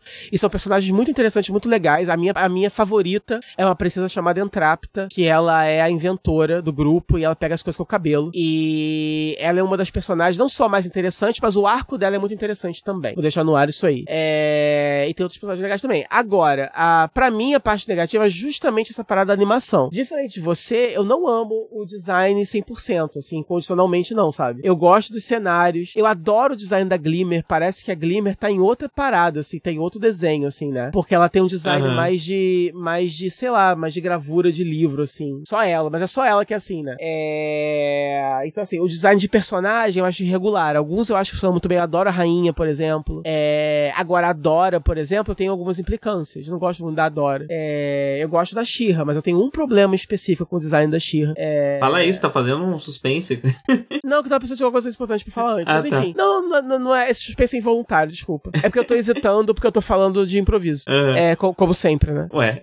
é, é, nunca fiz lista. É, mas o que acontece é o seguinte: é, a, o meu problema com a, com a Shira é, é, é, o seguinte: eu acho que ela é enorme mesmo, e isso é muito legal, ela ser essa brutamonte, porque, tipo, você espera que ela vai ser. É como ela era, tipo, hiper feminina, gostosona, femme fatale no original, ela tem uma pegada um pouco mais Mulher Maravilha, né? Nesse uhum. sentido. É, e aí você não espera que a original, com aquele visual, vai ser na verdade, não. Ela vai fazer uma pegada brutamontes mesmo. Ela parece, né? Tipo, a armadura não, del, não delineia, né? Os seios dela, né? A silhueta dela. Ela, você só vê os braços grandes, né? E você, você, você sabe que é uma mulher, mas você, você ela realmente foge dos estereótipos que guerreiras, é, heroínas têm na ficção, né? Isso é legal. Agora, eu não acho que esse design é, que isso traduza bem quando ela tá. É, por exemplo, eu só consigo entender que ela é enorme quando ela aparece no mesmo quadro que, que outros personagens. Uhum. Como ela não tem. É, é, como ela não tem traços que são é, o que você espera é, necessariamente femininos, quando ela tá, tipo, de longe, principalmente, dá a impressão que ela, na verdade, é um moleque, assim, de peruca.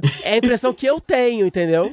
Ela não parece. Ela, ela, como a Dora, parece mais velha do que ela como Shira, e é pra ser o contrário. Porque, como a Dora, ela parece mais madura, porque a roupa é mais justinha. Aí você vê cintura, você vê os seios, o, a, o cabelo amarrado, né? Quando ela vira Shira, por, por que a roupa é, não, não, não, não delimita, né? O, não faz silhueta de. É, é, é, uma silhueta feminina nela. E como é, é, ela também, né, do geral, tem esses traços mais andrógenos, é, não sei, eu não consigo, eu não consigo entender ela como uma, uma, uma mulher enorme. Eu dou a impressão que ela, que ela é um garotinho pequenininho, entendeu? Aham, uhum, entendi, entendi. Isso foi um problema constante para mim em vários momentos, assim. Entendi. Eu não sei, eu preciso ver mais para ver se, se, é. se, a longo prazo porque, eu tenho essa impressão, é porque, né? na verdade, você viu nada, porque, é, então. né, ela aparece, nesses dois primeiros episódios, ela realmente só vai virar Xirra mais pro fim, então você não viu nada. Repara nisso, de repente você discorda de mim, não sei. Mas é isso, eu só consigo entender que ela é, que ela é alta, o design do que fizeram para mim, eles não conseguiram traduzir muito bem no design, na animação e no enquadramento que seja, que ela é uma, um, um ser enorme, assim, entendeu? Uhum. Na verdade, ela parece mais jovial do que ela é quando é, enquanto adora, né? Tanto é que quando surgiu a primeira imagem dela como Shira, todo mundo tava achando, inclusive, o boato que a Shira teria só 7 anos de idade. Nossa. Alguns falam que ia ter 12, entendeu? Porque ela realmente parecia uma garotinha, pequenininha, né? E não, na verdade, na verdade ela é um mulherão, uma autorofilista, na verdade. Uhum. Então, enfim, é, e assim, isso com relação ao design. Agora, com relação à animação em si, os primeiros episódios, eu achei que fosse odiar mais, porque vendo, assim, trailers e tal, eu tava achando bem pobre. É, um, é, é um desenho pobrinho, assim, né? Meio low budget. Sim, sim, com certeza. É, eles realmente, assim, a, a, o, que, o, que, acontece é o seguinte, a animação é muito irregular. Esses primeiros episódios, para mim, funcionou bem, assim, né? Apesar dos pesares. Mas depois vai piorando. para mim, pelo menos, foi piorando muito. Então você vai vendo, assim, não é uma série que tem, assim, ângulos muito ambiciosos. É, você não, é, você não tem cenas de ação tão bem trabalhadas assim. É tudo muito basiquinho, muito burocrático. Você não tem muita movimentação de câmera. Você não tem, você não tem uma grande cena de batalha. Pelo menos uma você não vai ter, né? Você não vai ter nada realmente é, é de cair o queixo, assim, né? É, realmente toda a força da série tá, assim, no design dela mesmo, é bonito, e no roteiro, porque a animação em si é muito irregular. Tem alguns episódios, inclusive, que os personagens ficam é, saindo do molde um pouco, né? E a, esse movimento de uma forma que é meio amadora. Eu, né? eu, eu, não acompanho nenhuma dessas séries, né? Mas eu tenho a impressão que esse é um problema recorrente em séries tipo Adventure Time, Steven Tá rolando, tá né? rolando, tá rolando bastante. Steven Universe atualmente tá sendo muito mais pobre do que era no começo. Uhum. Né? A animação decaiu pra caralho. Então, assim, eles estão querendo fazer uma coisa que é realmente ritmo de padaria. E é assim, né? É aquela coisa, beleza. É, é eu fui falar, é, eu fui falar com uma pessoa, né, que anime era melhor nesse sentido, né? O anime, no geral, é mais sofisticado, né? Tipo, o traço é mais detalhado, os backgrounds são maravilhosos e tal. Você tem, obviamente, alguns em que isso é melhor, né? Tem alguns que são mais pro público mais adulto. E você vai ter o anime toscão também, que eu mais que é aquele mais descartável. É, mas, mas, até, o, mas até acontece, o mais descartável. Isso acontece porque a gente tem uma cultura, né? De produzir é. um milhão de séries por ano há décadas. todas muito. É. Todas visando serem o mais barato possível, né? Então se desenvolveu uma é. série de técnicas, uma cultura interna, além de todo mundo trabalhando, passando fome, enfim, morrendo de tanto trabalhar, é, que é um pouco difícil de replicar lá de cá, né? É, então, aí uma pessoa falou comigo que explicou justamente isso. Então, essa diferença não é. Pô, por que, que os americanos não fazem uma parada exatamente, tipo. Então, a diferença é essa. A diferença é que as indústrias são totalmente diferentes e, né, tipo, como funciona, o, o, o, business model deles é diferente. E realmente, tipo assim, aqui você não fica dois, três anos produzindo uma temporada de um anime para lançar, e essa temporada vai ser daqui a dois ou três anos de novo e tal, né? É, lá eles preferem fazer quantidade. Uhum. Então, lá a, a marca precisa estar tá acontecendo a todo momento. Então, eles, eles valorizam a quantidade mesmo, em detrimento um pouco da qualidade. É, isso, isso, e aí não tem como, não tem tempo de fazer algo, é, não tem tempo nem dinheiro de fazer algo mais sofisticado que e isso. E é uma indústria menor, né? A indústria de anima, a quantidade de séries animadas que se produz no Japão é infinitamente maior do que se produz em qualquer outro lugar do mundo, né? Uhum. É muita uhum. coisa, muita coisa. Uhum. Então é isso, é, é, mas é aquele negócio, né? Eu acho que para mim incomodou, mas eu sou um adulto de, né,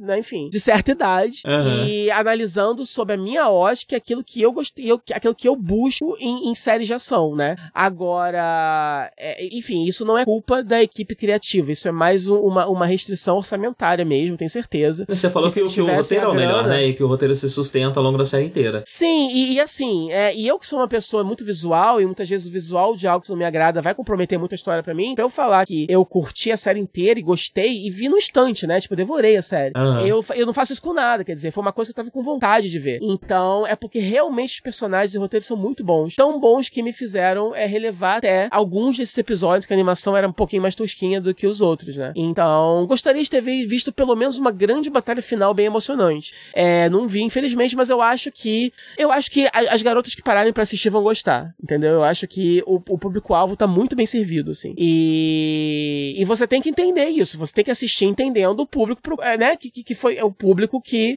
é, é, pro qual essa série foi, foi criada. Então, esse chororô de, de, de, de nerd burro velho na internet não faz sentido nenhum. É, mesmo porque o original é uma merda. E esse, esse primeiro, enfim, é, é, é um improvement em todos os níveis, assim. Uhum. Vamos seguir em frente? Vamos, que eu me empolguei demais com o Shiro. Sim.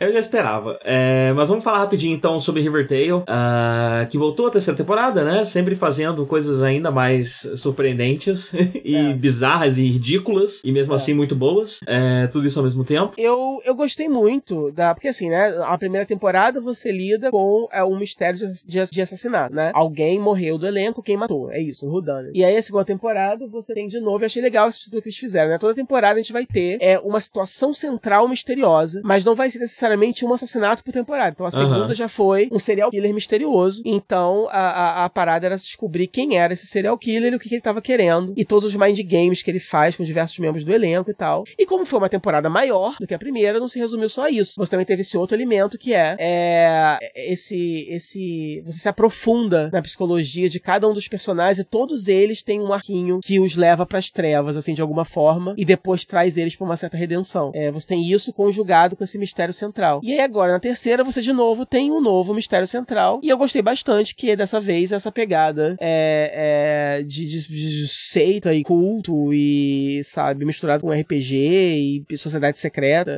E eu acho isso legal, só não tô muito certo. O que eu acho muito interessante é que é muito comum. É, Riverdale parece trabalhar de um jeito que ele pega algo famoso, né, conhecido, uhum. e faz a versão teen disso, né? E tem muito de True Detective, pelo menos nesse começo da temporada. É. Tá rolando um True Detective de um lado e um Oz do outro, né? É. é, a versão, é a versão teen de True Detective Oz. É, é o resumo dessa temporada, por enquanto. É, porque o Art, enfim, tá preso. Enfim, quem não assistiu ainda, né? Tipo, saiba disso. Eu não vou falar porquê, mas ele tá preso. E, e aí você tem é, toda essa, essa. esse núcleo, prisão versão Riverdale, que é o seguinte. Obviamente, é tipo uma Febem, né? Só que, só que é uma Febem que só tem garoto hiper gostoso, sim. né? sim, sim. Então, todos assim. Bombadíssimos. Todos têm 16 anos e parece ter 28. É, e são muito gigantes. bombados. E assim, é, Riverdale nunca teve vergonha do seu fanservice. Essa temporada tá mais ainda. Baixou uma lei. Que, é. aparentemente é. baixou uma lei em Riverdale é. que existe um tempo limite que homens podem usar camisa nesse, nesse, nessa Não, cidade. falando sério. Pela primeira vez me incomodou um pouco. Porque assim, né? É, é série em geral. Sempre que homem é muito objetificado, objetificado na mídia, é uma coisa que me ofende um pouco. Porque eu rolo uma inveja ali, né? Tipo, é um pouco doído para mim ficar né, o Art esfregando aquele abdominal ridículo na minha cara, né? E assim, aí me ofende um pouco. Eu não acho gostoso, porque não é esse tipo de, de homem que me atrai. E eu ainda fico com inveja, quer dizer, é uma Mas coisa muito agradável para mim. Veja ah. só, você está sentindo que as mulheres sentem. Você está tendo um padrão é possível de ser alcançado é de beleza. É isso. A Adri falou isso, né, quando eu comentei com ela sobre, sobre tá todo mundo sem camisa o tempo todo, né? Aham. Em Riverdale. Não, é isso que eu ia falar. Eu falei assim, cara, tipo assim, a única coisa que me faz suportar é que eu sei que isso é, é a balança entrando em equilíbrio. Aham. Precisa ter isso pra compensar os anos de mulheres objetificadas sinceramente. Agora, tá me incomodando muito esse arco da prisão, né? Porque, tipo, caralho, velho. Dá pra. Não tem um feio, dá pra ter. Aquele Cara, Mad Dog, meu Deus do céu, quantos anos. E é é ótimo. Que, por, Caralho, por que, que esse maluco tá na FEBEM? Olha o tamanho desse maluco, não Exato. dá pra ter esse tamanho todo com 17 anos. Caralho, o ombro dele. Como é que é o nome dessa parada aqui do ombro, né? Aqui no pescoço? Ah, eu não lembro o nome, peraí, eu... Caralho, chapo? Não. Sei lá. Enfim, Na minha cabeça veio acho, né? Termópilas. Escápula é um osso ou é uma ferramenta? Ah, É. Osso, escápula é um osso. Eu acho que isso quer dizer. Isso aqui dele do ombro, velho, é enorme. parece. Eu não sei explicar. Parece que foi esculpido em madeira. Sim, sim. Né? Porque é sólido, enorme e desenhado. É incrível. É impossível ele ficar daquele jeito realmente com 17 anos. Enfim, acabou já, Riverdale, é isso daí. Então, Não, e tem essa parte do mistério que eles estão investigando. É um RPG que tá matando gente, né? E é Sim. um jogo misterioso que você começa a jogar. E aí, realmente, é uma mistura ali de, de, de, de hate amarelo. né, assim, e que tá sendo apresentado dessa forma como foi apresentado em True Detective, ou pelo menos foi a minha impressão quando assisti True Detective, de É. que aquele mistério poderia sim, no fim das contas, ser sobrenatural. E em Riverdale, até agora, há a possibilidade de, no fim das contas, esse mistério ser sobrenatural. É uma espécie de Scooby-Doo, né? Um pouco mais sim, dark. sim. Eu E não acho que que, vai final- ser sobrenatural, eu acho que no final o monstro É. vai tirar a cabeça e vai, vai, vai culpar as crianças do cachorro, mas essa possibilidade existe. E se o roteiro quiser, pro final, levar Riverdale pra esse lugar mais fantástico, que é comum nos quadrinhos arte, pode ir. E que, que, que não é como se a série já não tivesse acontecendo uma série de coisas ridículas e fantásticas desde a É. temporada passada, né? Então, Não, então, eu não sei exatamente porque aquele negócio, né? Os americanos têm muito medo, né, de mudar muito a fórmula, né? Como eu já falei outras vezes que eles gostam de manter é, sempre fechadinhos ali na bolha deles. Só que eles estão querendo ensaiar. Já, né, já foi estabelecido em Sabrina que existe o Riverdale, a cidade de Riverdale. É mencionada mais e a gente já conhece Greendale também em Riverdale. né? Dimensões, é. Então você pode sim deixar separado, dizer que são dois universos diferentes, e que a Riverdale de Sabrina é outra Riverdale, enfim, e Greendale também, enfim, e vice-versa. É, mas deixar definitivamente a porta aberta ali pra ter um crossover. Então, a minha teoria pessoal é que talvez, né, eu tinha falado com vocês isso em off, né, e talvez eles queiram com o Riverdale começar a testar as águas agora pra saber se o público aceitaria bem é, introduzir o sobrenatural em art, em, em Riverdale, pra já abrir a porta pro crossover e estabelecer, porque se você estabelece que Sabrina é no mesmo universo, então literalmente pode ter sim uma coisa sobrenatural, porque é o que tem naquele universo, né? Tipo, existem Aham. bruxos, existem demônios, então, enfim, vai ter. É, então, assim, ou então pode ser que no fim das contas seja só mesmo, é, não tenha o sobrenatural, porque eles tenham estabelecido que em Riverdale não tem sobrenatural, mas isso não impede que tenha um crossover com, com, com Sabrina, porque eles podem estabelecer só que, assim como cada cidade tem um senso de moda, estética e eletroeletrônicos totalmente diferentes, né? Aham. É, uma tem magia, a outra não, né? Por que não? É, e sei lá, isso pode ser feito também em spin-offs, né? Não precisa ser feito na série principal, também é uma possibilidade. É, eu acho que uma, um grande problema que Riverdale tem é o Art. É, que bom que a série se chama Riverdale, né? Porque o Art é claramente o personagem mais fraco, o personagem que eles menos sabem o que fazer com ele. É, é, e eu mataria o Art, né? É, é, como eu falei, né? No Eu final- acho que eu acho que o plot ou do meio dessa temporada pra frente ou de uma eventual quarta temporada precisa ser a morte do Art. Aham. Ele morreu, vamos descobrir quem matou o Art. Eu também e depois acho. o Art, aí depois a Sabrina entra, busca o Art no limbo e aí o Art vira um fantasma e você tem o Afterlife do Não, Art. e- e- é, não, e pode rolar tipo um, um spin-off de uma temporada, sabe? Enquanto o Art tá morto, rola uma série one shot que é Afterlife with Art. E aí é um Not gonna happen. Não vai, happen. não vai. Não vai, Mas- mas, na própria. Em, no- sonhar. Em, em Riverdale talvez aconteça, não sei. Talvez, não sei, não É. sei, não sei também. Aí depois eles ressuscitam o Art, porque sei lá, né?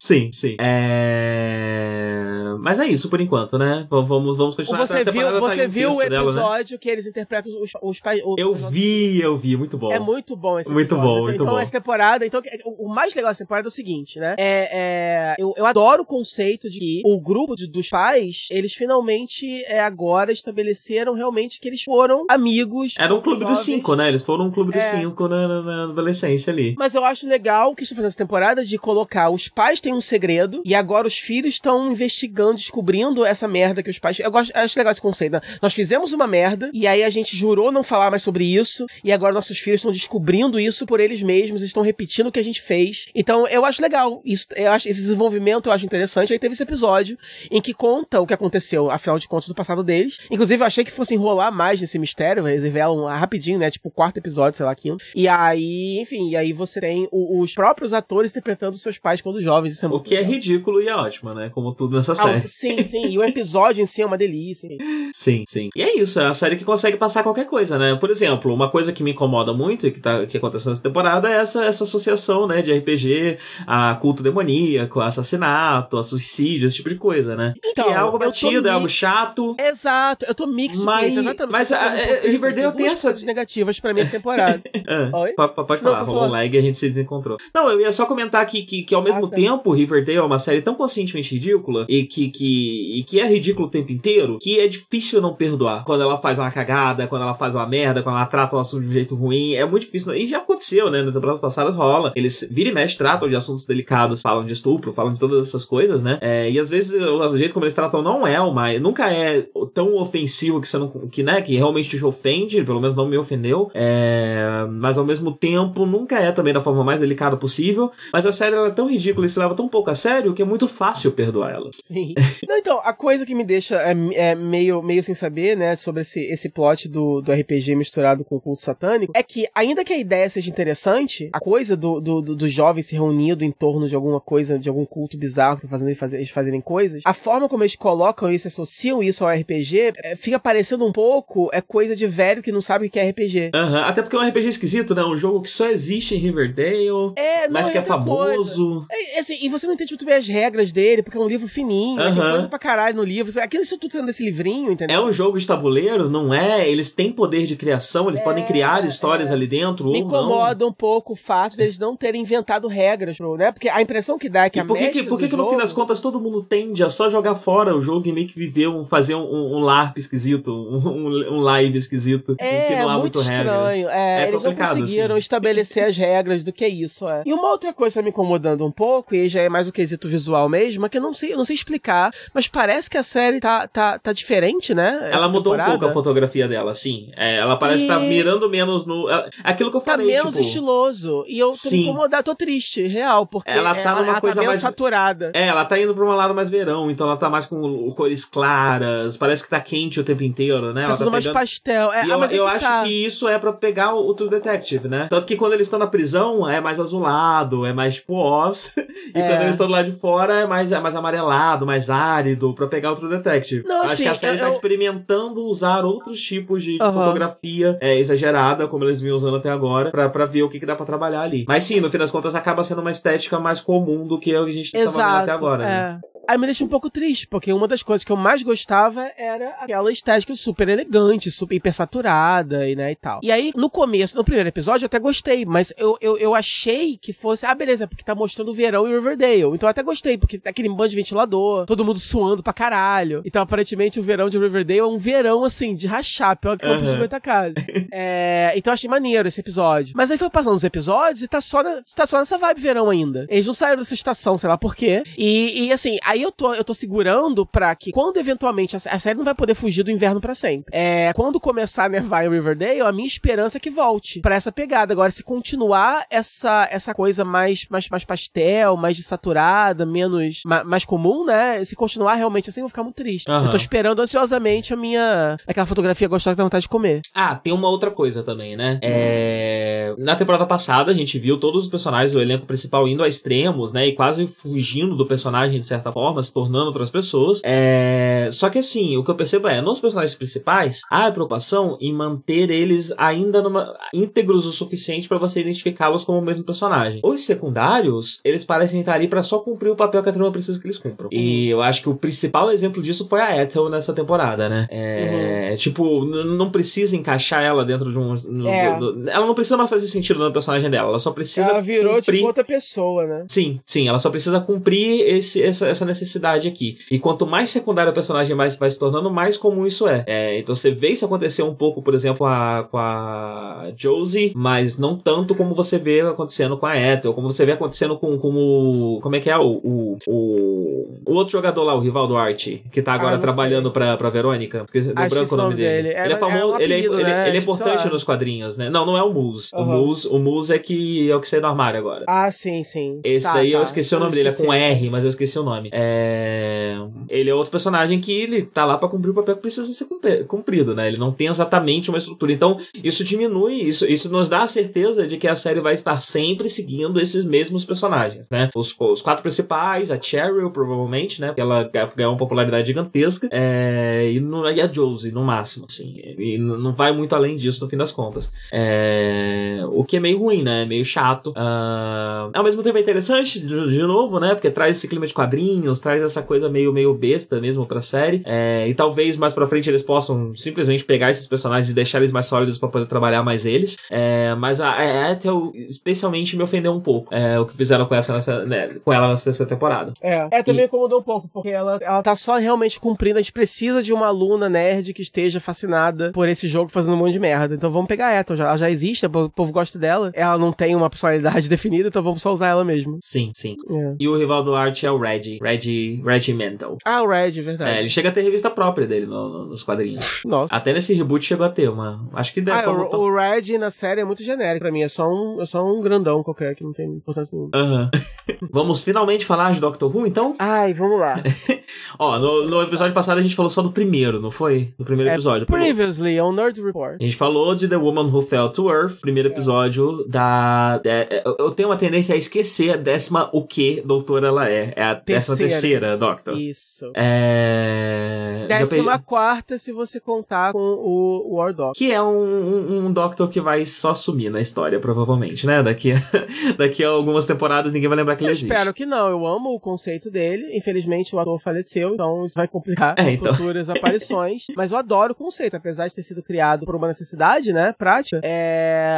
Pra mim foi quase como se tivesse sido de propósito, porque eu adoro esse conceito de que, inclusive, eu gostaria que a série um dia, quando tivesse assim, sem ideia nenhuma, é, trabalhasse um pouco com. Com certeza, se o Moffat continuasse, ele ia trabalhar nisso. Que é esse conceito de que o primeiro doutor não é o primeiro. Que, uhum. que né, que o, o, o, o, que, o, que, o que é chamado em livros e quadrinhos, enfim, de The Other. Que é o cara que tava junto com o Rassilon quando fundou Gallifrey, etc. Esse The Other seria o doutor. Seria é, é uma, uma, uma. Uma versão uma anterior, né? É, anterior uma série do doutor. de encarnações prévia a esse primeiro, né? Enfim, e aí uhum. tem um detalhe de um serial do quarto doutor também que o povo usa muito. É uma parada que acontece no episódio que o povo usa muito pra embasar essa teoria também. Então, eu acho legal isso. Acho legal você, já que você tem esse ser que regenera, vamos expandir um pouco esse conceito e brincar, né? Então, eu acho que é legal. Acho que é a primeira vez com o War Doctor que eles realmente brincaram um pouco, né? Se permitiram brincar um pouco com o conceito. E acho que super combinou com o personagem, combinou, acabou combinando com, né? Mas o motivo prático é só que o Christopher Eccleston não quis voltar. E aí, ao invés de ter um nono doutor, inventou esse antes, né? Mas o War Doctor, na verdade, era pra ter sido o Eccleston. Aham. Uhum. É... E vamos lá, vamos fazer o que a gente sempre faz, né? Que é passar episódio por episódio. Uh, esses primeiros episódios. A, a, primeira metade dessa temporada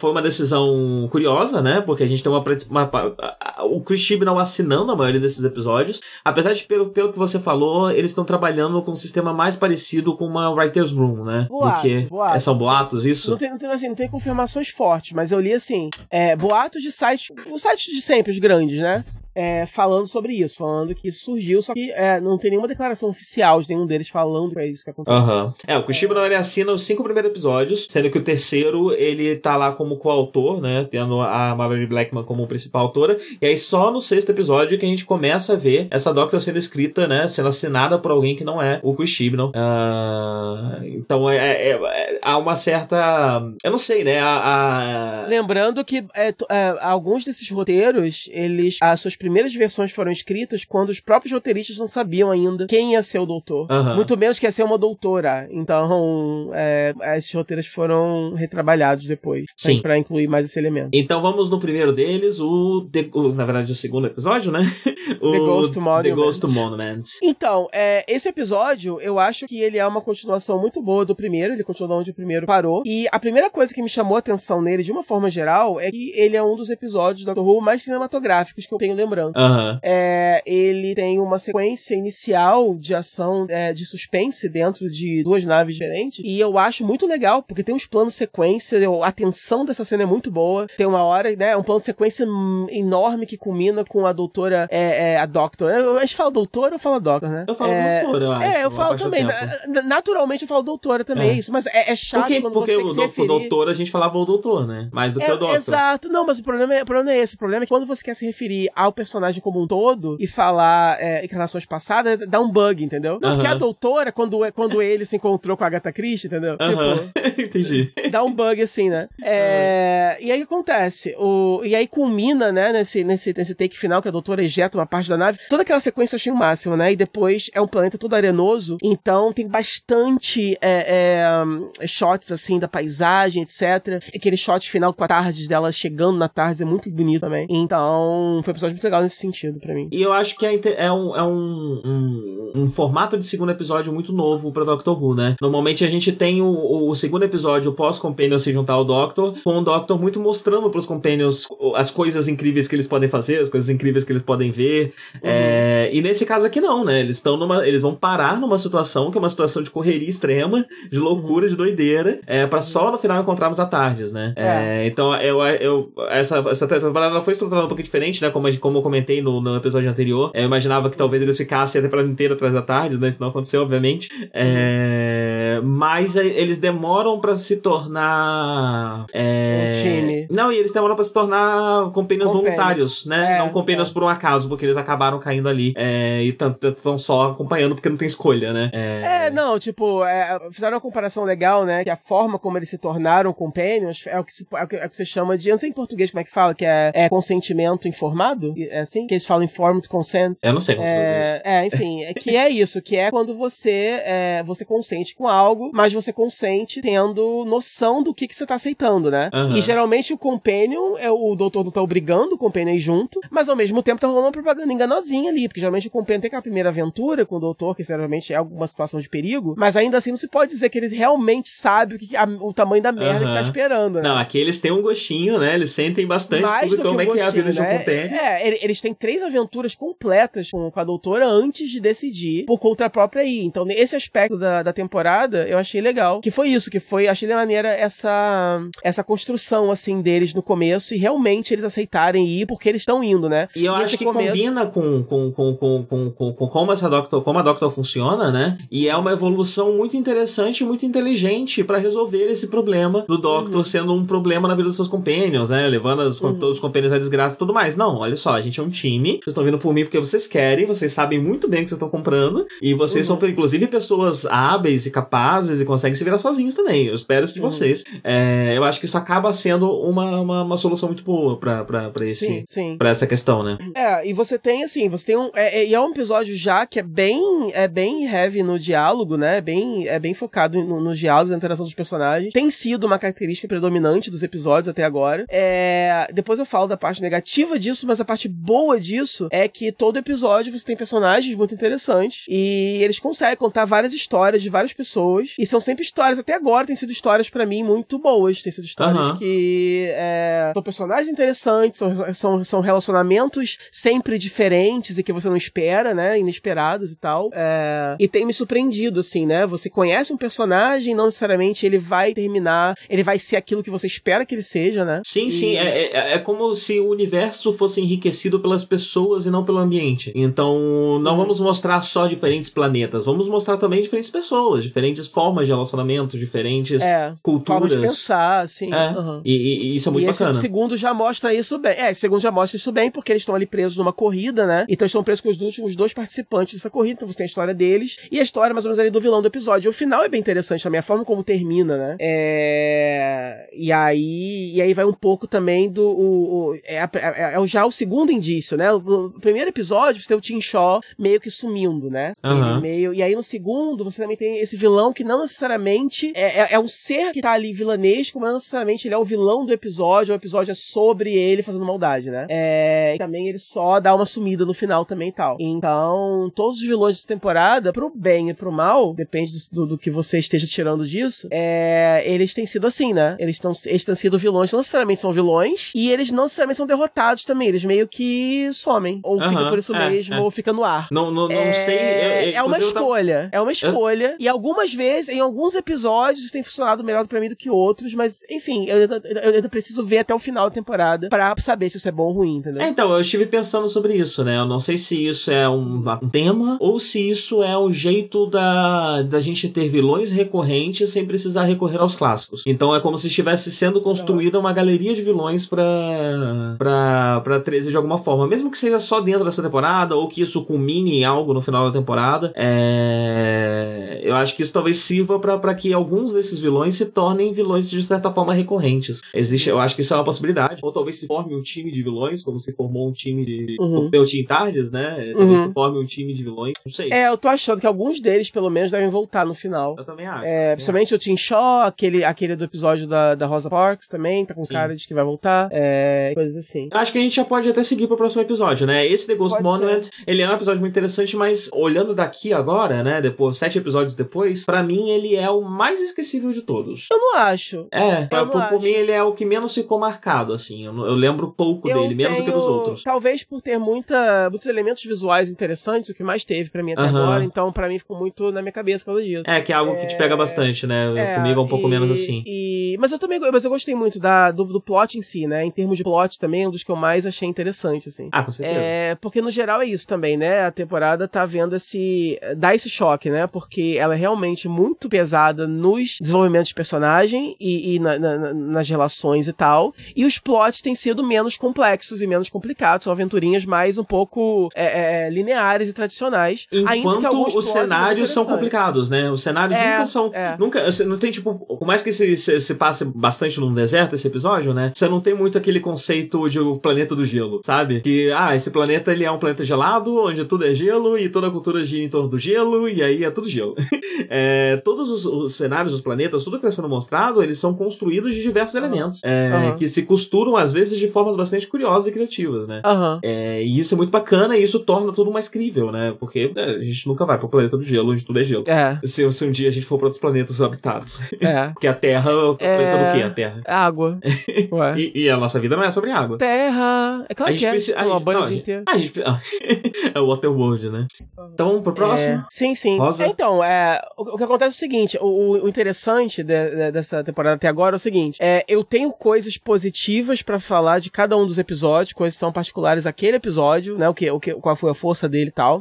Agora, as, as coisas, as críticas que eu tenho não são críticas particulares a nenhum episódio, são coisas que têm sido recorrentes em todos, entendeu? É, uhum. Então é melhor falar dessa parte, mas, fala, eu vou falar mais pra frente disso. Tá. Mas, mas, por exemplo, a, coisa dos vilões que a gente começou a falar, se você quiser encarar como uma forma, né, como uma crítica negativa, é, é uma coisa que tem acontecido em todos os episódios, por exemplo, né? É, uhum, até sim, agora, sim. os vilões têm seguido esse mesmo padrão. Então, se isso pra você é uma coisa ruim. É que é, que é algo que eu tenho a impressão que tem um propósito. Uhum, que a gente ainda não sabe, mas há um propósito. Eu não acho que é só uma coincidência ou uma, uma, mas talvez, uma de lidar com isso. Talvez tenha um bom motivo que depois vai fazer tudo fazer sentido em retrospecto, mas é, pro episódio em si, de repente, talvez não funcione tão bem para todos que, que isso aconteça. De repente, em algum outro uhum. precisava ter um vilão um pouco mais tradicional, de repente, não sei. É, mas é uma dessas coisas, por exemplo, que são recorrentes, né? Agora, sim, sim. esse, esse o Rosa é um episódio muito único em muitos aspectos, né? E sim. quando eu vi, eu fiquei com essa impressão de que, nossa, realmente essa, essa temporada agora tá querendo fazer umas coisas muito diferentes. Ninguém esperava. Um episódio 100% histórico, assim, né? Preocupado só com a história em si. Tipo, tem um elemento alienígena, né? Mas não é um daqueles casos em que você tira a figura histórica do contexto dela e mistura ela com o sobrenatural. Na verdade, é um episódio em que só a doutora e seus companheiros estão lidando com a parte sobrenatural justamente para deixar a parte histórica intocada. É, Apesar de ser tratando... ridículo, né? Me incomodou demais isso. tipo, eu, gosto, eu, eu, gostei do episódio, mas a forma como ele trata a história me incomodou muito. Como. É, é Sério? É como se. Sim, sim. Que engraçado. Porque, primeiro, é como se a Rosa Parks é, tivesse. Se eles tivessem definido que aquilo é um famoso ponto fixo do espaço, sabe? Que, que, que não pode ser rompido, tudo bem. Mas é como se ela tivesse. Como se só naquelas circunstâncias que ela pudesse fazer aquilo, como se aquilo não fosse um ato político, como se outra pessoa não pudesse ter feito aquilo. O que, o que que impede? Por que esse drama todo sobre impedir ela de pegar a porra do ônibus? Se ela não pegar esse ônibus ou não fizer isso nesse ônibus, ela faz em outro. Se ela mesma não conseguir fazer, a outra pessoa faz. Tem um movimento negro acontecendo. É um momento histórico, Entendi. sabe? A história não funciona. A história não funciona desse jeito. Não é uma pessoa que toma uma decisão e muda o mundo. Isso é uma versão muito idealizada. A história funciona como um movimento. Tem um movimento acontecendo. Então isso iria acontecer de um jeito ou de outro. Não daria pra esse cara é, é, impedir que isso acontecesse. É...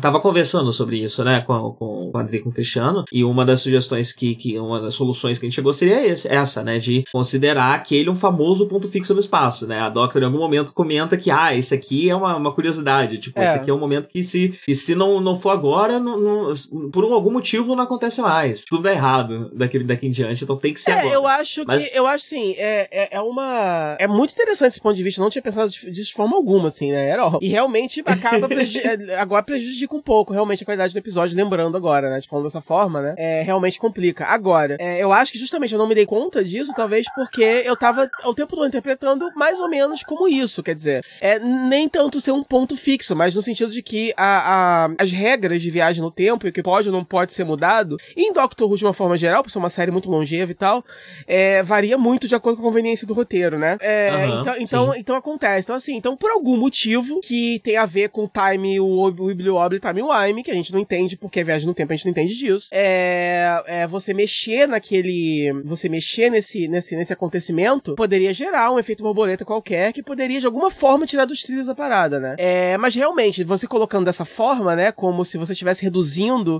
o, o, o movimento negro americano a um ato de uma pessoa, acaba que realmente não tem outra forma de você é, contar essa história dessa forma, assim, e ser... E como ele é um episódio mais pé no chão, é. mais, mais, né, isso fica ainda mais gritante, né? Então, mas ao mesmo tempo o Doctor Who tem essa, essa obrigação, né? Tem essa obrigação de ter um elemento fantástico. Não pode ser um, um só histórico, é. um episódio mas, só assim, eu gosto muito do vilão, assim, coisa que eu gostei desse episódio, por exemplo. O vilão, é, o vilão eu acho interessante, eu espero que ele volte, eu espero, esse é um dos que eu mais quero que se torne um vilão recorrente, é. porque uma coisa que, que essa temporada tá fazendo também é, além de explorar o universo, também explorar o tempo. Então a gente tá vendo mais pessoas, mais situações, mais tecnologias que trabalham através do tempo além do próprio Doctor. É com uma frequência maior do que o normal na série. Uhum. E é, inclusive vilões, né? Então, é. ele é um dos que eu mais espero que se torne uhum. um, um, personagem, um vilão recorrente. Não, tomara. É, eu gosto, acho interessante, eu acho, eu acho, de novo, visualmente também bem legal, ele é diferente do segundo, mas eu acho que o trabalho, a parte de reconstrução, assim, ficou bem legal. É, uhum. Foi um episódio que, que. Tá me ouvindo? Sim, tô. É que passou uma moto muito barulhenta aqui. Ah, tá. Não, então, eu acho assim, visualmente ele é bem legal também, né? Ele consegue retratar muito bem a, a época, eu gostei dos atores, eu gostei do climão do episódio, me emocionei demais. É, eu não tive essa problemática quando eu assisti, é, então eu acabei só me abraçando a história e eu gostei muito de que, é, porque geralmente é isso, que todo mundo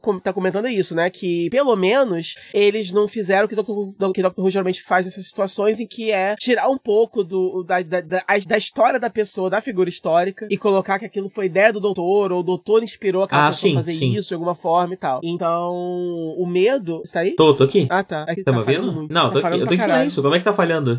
Mas, mas, quando você fala ou respira, falha, dá a impressão que você tá querendo falar alguma coisa e eu não tô te ouvindo. Ah, entendi, entendi. É... E aí o que acontece? Bom, é... me perdi todo. Então eu acho legal que no final das contas é, é sobre você é... deixar a situação acontecer como ela acontece e não é uma situação em que, de alguma forma, a Rosa Parks se inspira na doutora ou em algum dos compênios para ter a ideia de não levantar do ônibus, enfim. É, sim, sim. Né, que, que, é o que geralmente acontece, né? Tipo, mas então não foi isso. Isso, isso eu achei legal, pelo menos, né? Tipo, realmente o que você falou muda um pouco, é, deixa a história um pouco né? mais complicada, mas até então é. eu tava achando esse apesar episódio dessa, certíssimo por causa disso, entendeu? Então, apesar dessa crítica que para mim estraga bastante o episódio, é... é muito interessante eles estarem tratando desse assunto, eles estarem é... tratando dessa questão histórica, né? Tratando não só não só ser o Doctor indo pra Idade Média e tendo negros lá e ele falando que history is whitewashing, mas tratando de momentos da história que envolvem pessoas não brancas e que são muito importantes e que são pouco retratados, que são pouco usados. É... Isso é muito legal. Então, eu acho que essa é uma questão que essa temporada tá, tá fazendo bastante, né? Parece ser um tema recorrente até em outros vilões, essa questão do. do, do né, um, um, reflexo do que a gente tá vendo na nossa realidade, né? O crescimento da, da, da, da extrema-direita, tudo isso, é, questão de racismo, todo, todo, todo, toda essa, essa, essa força que surge, que tenta colocar a gente de volta no lugar que a gente estava tentando sair, porque, enfim, começou a incomodar, é, ser um assunto ao longo dessa temporada, né? Já ter pelo menos dois ou três vilões é, que são muito sobre isso, é, de uma forma ou de outra. É, e enfim, né? A, a, não, quando não vilões, histórias que são sobre esse assunto. Então eu achei interessante ir para esse lugar da história, assim como no episódio mais pra frente a gente vê um pouco da história da Índia do Paquistão, é, que também é legal, né? A gente. O Doctor viaja no tempo e vai para o passado, mas curiosamente ele só vai para momentos de, de, países europeus, brancos, né? Uhum. A gente não vê nada da história de nenhum outro lugar é. que não seja de países brancos europeus. Então é legal também a gente ver isso acontecendo, né? É. Então, apesar desse elemento ter estragado bastante o episódio para mim, ainda é um, um, um, É muito legal eles estarem fazendo isso. Uhum. É isso. É, não é, tipo, eu, eu, eu, eu, gostei, foi um episódio que eu me emocionei muito e chorar mesmo, assim. Eu, eu, eu fiquei muito em êxtase. É, infelizmente, sua problematização me atrapalhou um pouco. Por que, que você foi abrir sua boca, Desculpa, né? eu, eu peço perdão, faz, eu sempre faço faz isso. todo sentido.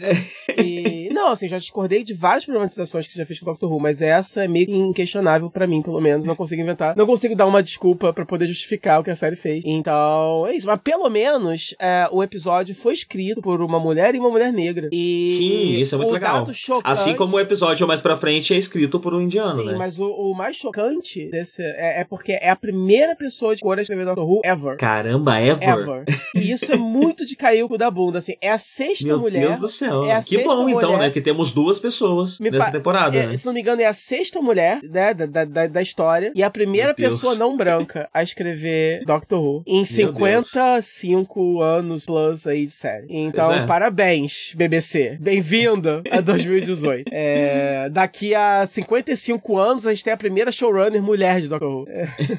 Talvez. É.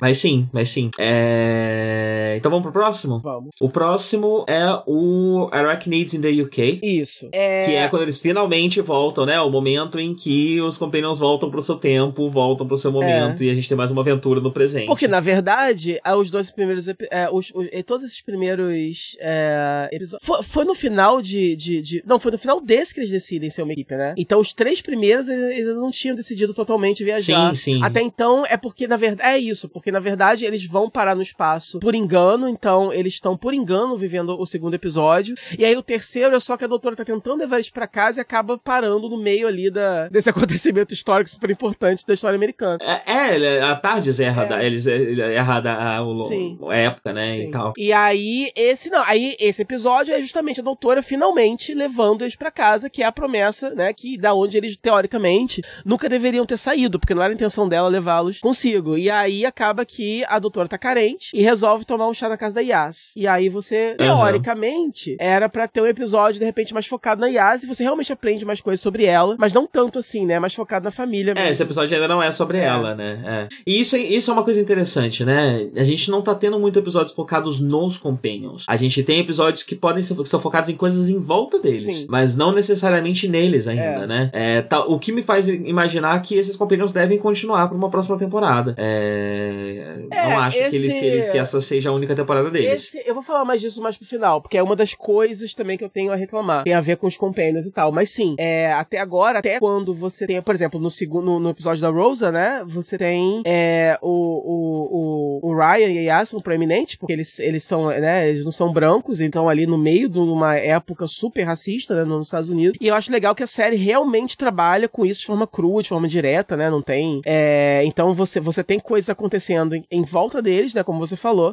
mas não necessariamente isso serve para conhecer mais sobre eles, né? E uhum. a primeira coisa que me deixou meio surpreso nesse dos aracnídeos é, foi isso, foi que é, eu achei que seria um episódio sobre a Yas e acaba não sendo. Você tem uma galera aí, é mais sobre essa galera mesmo. Mas é uma galera interessante, Sim. então é isso, né? Mesmo quando os companions não estão sendo desenvolvidos, você tem o elenco daquele episódio, pelo menos é bem desenvolvido. E você sempre, de qualquer forma, você sempre tá ganhando algum personagem interessante para você acompanhar, né? E. Sim, sim. E essa temporada ela tem esse quê, né? Ela parece ser a proposta dela, ela ser uma espécie de temporada de respiro. Tipo. Ela não, ela não tá, parece estar tá com muita pressa, né? De, de, de, de, de desenvolver o que ela tem pra desenvolver, é, né? Apesar de. Não sei se você viu, existem boatos de que o. Tanto o Tibnall quanto a, a, a 13 terceira vão sair Ai, depois da próxima temporada. Pelo amor de Deus, né? não, faz comigo não. Isso aí. Esse boato surgiu por aí, mas só em lugares não muito confiáveis. É, assim, então... é, tabloide e tal, mas aquele negócio, né? É, os boatos estão rolando de que não teria série, só ia ter série de dois em dois anos, que a próxima só ia sair em, em 2020. É... é, o boato que eu vi, na verdade, novidade é que a, ano, ano que vem teria só seis episódios, só metade de temporada, é, né? E no outro ano, e aí outra que metade. o Tibi não tá, Algo o Tibi assim. não tá insatisfeito e que a Jodie tá insatisfeita porque ela tá trabalhando demais, ela tem filho. Uns boatos muito, muito hardcore, nada a ver, que eu espero que nenhum deles seja nem próximo da verdade. Porque é tudo, porque é tudo ridículo e apocalíptico, né? Aham, sim. Vamos só. Mas Sim. assim, sempre tem esses boatos, né? Sempre tem. Então. Sim, com certeza. aí, né, o boato antes da- de anunciar a Jory era justamente que a BBC tava querendo. É, é justamente porque o Peter Capaldi foi mais velho e a galera não gostou muito. Eles queriam voltar a uma, a uma vibe décimo doutor e Rose. Eles queriam de novo um cara novinho, bonitinho, com uma garota bonitinha do lado e tal. E aí, não só eles não fizeram isso, como eles fizeram o extremo oposto do que todo mundo tava achando, né? Que é botar uma mulher. Que é o que Uhum. todo mundo tava achando que ia ser o apocalipse da, da, da, da série. Então fica difícil Sim, saber sim. o que é verdade e não é, né? Sim, com certeza. Mas é, essa temporada ela dá essa impressão que é um momento pra respirar, né? A gente teve uma, uma run muito longa do Moffat, que mexia muito com mitologia. Então agora a gente tem uma temporada que é mais sobre aventura, que mesmo o desenvolvimento de personagem ele é muito mais sutil, muito mais tranquilo. É, você tem personagens tridimensionais, mas você não tem tipo grandes arcos narrativos que envolvam esses personagens, grandes superações. É, talvez até no final a gente tenha um pouco disso, né? Mas pelo menos até agora você não consegue ver muito desse tema é, e também não consegue ver tanto desses personagens, como se eles estivessem sendo guardados pra mais coisas que ainda está por vir. É, É, eu acho que. Eu acho que aquele negócio, né? Quando o, o Moffat assumiu o Doctor Who, ele avisou, ele falou assim: olha, nem todo episódio pode ser Blink, ou vai ser Blink, né? Não dá pra ser. É. E aí, enfim, né? Foi o que foi. Mas. e- ma- Mas assim, com relação a essa temporada, eu acho o seguinte: eu tô curtindo ela pelo que ela é, e eu tô sentindo prazer em, em deixar ela me dizer o que ela é. E Aham. eu tava até vendo, ouvindo um cara falando, né, na um podcast comentando isso, que, tipo, a série, ele já sabia que a série ia ser diferente, mas a série tá sendo muito mais diferente do que ele achou que seria. Sim, e, É. e tá- tá- eu tô muito forte com essa impressão de que a gente só vai entender quando acabar é, a temporada. É, dá impressão mesmo. A assim. chave final só vai vir tipo, no último episódio, talvez no especial de Natal. É, é, então assim, então eu tô curtindo pelo que ela é, mas assim, usando um pouco a frase do Moffat, nem todo episódio tem que ser Blink, mas é legal ter uns Blink na temporada, né? É, o Aham. Russell T. Davis era assim, né? Tinha, tinha a temporada dele, mas tinha sempre o, o seu o seu momento, o episódio do Moffat, ou, então episódios que ele mesmo escrevia, outros escritores escreviam, mas também eram um pouco mais é, é, pesados no plot, ou tinha algum conceito que era muito louco, era mais sobre esse conceito louco do que personagens em si. E era um pouco mais bem equilibrado. É, já faz alguns episódios em Doctor Who que, por mais que eu goste muito, assim, diferentes níveis e tal, mas e- eles têm se parecido muito com aqueles episódios mais tranquilos da época do, do, do RTD. É, aqueles Aham. episódios de mid-season, assim, que são mais tranquilões, assim, que, que é realmente uma trama um pouco mais simples, mas um cenário diferentão e, e sempre focado mais em personagens mesmo, em relacionamentos. É, então, eu, enfim, vamos ver, né? Quando, quando terminar, como é que vai ser o saldo final desse equilíbrio, né? De Sim. plot. Uma com- coisa legal. Aham, Não, continua. Te interromper. Não. Você concluiu? Conclui já. Tá, é que eu vou puxar outro assunto. É, esse é, o, o Arachnids in the UK, uma coisa que eu achei interessante nele é que, se eu não me engano, não há nada dele, nada na- no plot, na trama dele, que indique que o problema que tá acontecendo aconteceu por qualquer espécie de intervenção de algo que tenha vindo do futuro, do passado, do espaço, de qualquer canto. É, aparentemente é uma parada causada só pelos elementos químicos mesmo. E isso é muito legal, É. porque normalmente o elemento fantástico de Doctor Who precisa vir. Para com essa porra. Parei. o elemento fantástico de Doctor Who precisa vir de um outro ponto, né? E não, aqui, e às vezes até tipo de um futuro próximo que seja, né? Então às vezes a Terra, é a Terra no futuro daqui a 50 anos, e aí já tem algo fantástico o suficiente para que essa essa fantasia fantasiada, essa fantasia fantasiada, essa fantasia travestida de tecnologia que é comum em Doctor Who é, aconteça. E aqui nesse episódio a gente tem essa fantasia acontecendo no presente mesmo, com as coisas que a gente tem mesmo aqui. Uhum, sim. E então não, não é que a fantasia de Doctor Who precisa vir do espaço, precisa vir do futuro. Não, esse universo ele é fantástico mesmo aqui no presente, ele já é fantástico. É... É. E isso eu achei muito É, eu interessante. também achei. Não, assim, eu gostei muito desse, desse episódio, gostei dos personagens que introduziram. É, eu só realmente achei que ele, assim, ele, ele, ele tenta ser, né, uma parte dele, uma homenagem a filmes B e tal, com a coisa das aranhas Aham. gigantes, não sei o quê. O próprio nome, né? É, exato. Só que eu achei. Mas ao mesmo tempo tem uma crítica socialzinha embutida ali que a gente tem embutir. Tem um personagem que é basicamente o Donald Trump. E aí Sim. você fala um pouco. que é outro que eu questão- acho que ainda volta é, essa temporada. é. E aí você tem um pouco ali de, de, de né? E eu, eu- o que eu mais gostei desse episódio, e é isso é engraçado, porque aconteceu uma coisa parecida com o que aconteceu agora com o que você falou sobre a Rosa Parks. É que assim, eu gostei do episódio, depois alguém falou uma coisa e eu fiquei assim, ué, estragou um pouco pra mim. Que é o seguinte, eu gosto do episódio como a doutora se importa com as criaturas e, e como as aranhas são vistas o tempo todo como é, mais vítimas do que aconteceu do que como ameaças mesmo, né? Uhum. E ela se importa muito com, com as aranhas e tal, não sei o quê. E aí no final tem todo um drama envolvendo o fato de que a aranha é, é, é, ia morrer de qualquer forma e o cara vai matar ela com uma arma e tal. E aí a doutora fica puta porque isso é visto como é, um, enfim, um homem autoritário usando o poder dele, matando, né, de forma violenta aquela, aquele bicho, não precisava morrer assim. Só que aí alguma outra pessoa virou e falou assim, ué, mas entre deixar a aranha sufocar até morrer e, e né, e, enfim, praticar uma eutanásia e dar um tiro nela e acabar, né, tirar ela da miséria dela, é o cara, na verdade, né, meio que ajudou a aranha, assim. Aí é, isso é, estraga é, um pouco não, a mensagem faz, final. Ele não faz isso, ele claramente não tá fazendo isso como um ato de altruísmo, Exato, né? exato, é o que salva um pouco, é, mas... No fim das contas, pode ser esse o efeito, Sim. mas esse não é o propósito é. dele. Mas falando assim, se a doutora quisesse, de alguma forma, abreviar o sofrimento da aranha, não seria errado, entendeu? O que ela queria fazer não era 100%... A motivação do cara não foi é, altruísta, mas ao mesmo tempo que a doutora fazendo, queria fazer, não era também tão melhor assim, entendeu? Então, então é, né? É, Porque, é. na verdade, a, a bicha ia acabar sofrendo muito. Mas assim, ainda assim, foi um episódio que também me emocionou. É um episódio que, que, que eu, eu lacrimejei no final também. Uhum. E, eu gosto. é, isso, isso que você falou é um dilema muito moral, né? E muito filosófico. É, é. Então, é. Eu não, não chega a estragar o episódio pra mim, não, porque é uma discussão muito bastante é. complexa, né? É, primeiramente porque não existe. Não, não é como Eu mataria, não, eu mataria. Você mataria, mas como você mataria? Com uma arma, ué. Tem uma arma, ele dá um tiro na cabeça. Que é a única forma, né? De matar um bicho daquele tamanho, não é, não é com esse BP. Esse, esse seria o seu primeiro instinto. É, é. Não sei se seria o meu. Eu acho que eu discutiria ele com algumas pessoas, sei lá. Armado, Tentaria chegar a uma conclusão assim, se essa é a melhor coisa de fazer. Tá Sem contar que o bicho parecia que ia morrer bem rápido, assim, né? Ele eu, não, ele eu não... acho que eu ia estar muito chocado de ver uma aranha gigante e só não ia fazer nada. Eu ia ter umas cinco. pois é. Né? Mas enfim. Só que assim, a única coisa que eu realmente não gosto desse episódio é que eu queria que ele tivesse mais do elemento B. Eu achei que ele tem muito pouca aranha. Uhum. Eu achei que tem. Eu queria alguma grande sequência com as aranhas em que elas, em que elas fossem ameaça, entendeu? Alguma coisa que te deixasse aflito. Lembra aquela sequência do começo de Sabrina que tem as aranhas cobrindo o cara, né? É, uhum. Cenas com aranha são boas porque te deixam assim com. É, é, é uma, né? É, é, uma, é um nojinho meio visceral que você tem, uma aflição que, que você tem que eles podiam brincar com isso. Beleza que elas são enormes, então você não vai ter essa coisa de bichinho pequenininho enfiando em buracos no seu corpo. Mas você pode ter uma grande sequência em que alguns dos personagens poderia ser. É, é, meio, é meio basic isso, mas enfim, eu perdoaria. Se alguns personagens tivessem algum problema especial com aranhas e isso fosse uma coisa a ele, a ele, a ele é, superar, não sei, né? Não sei, inventa aí. Uhum. Ah, mas alguma coisa mais legal para se fazer com a aranha é, do que ela só ficar andando pra cima e pra baixo e mais nada, entendeu? Ah, que bom que não tem tanto disso. Eu tenho um, tenho um amigo meu que gosta muito de Doctor Who e que tem aracnofobia. Então, do jeito que o episódio tá, talvez ele consiga assistir. Se fosse pior do jeito que você tá falando, talvez ele não conseguisse. Maybe, é, pode ser.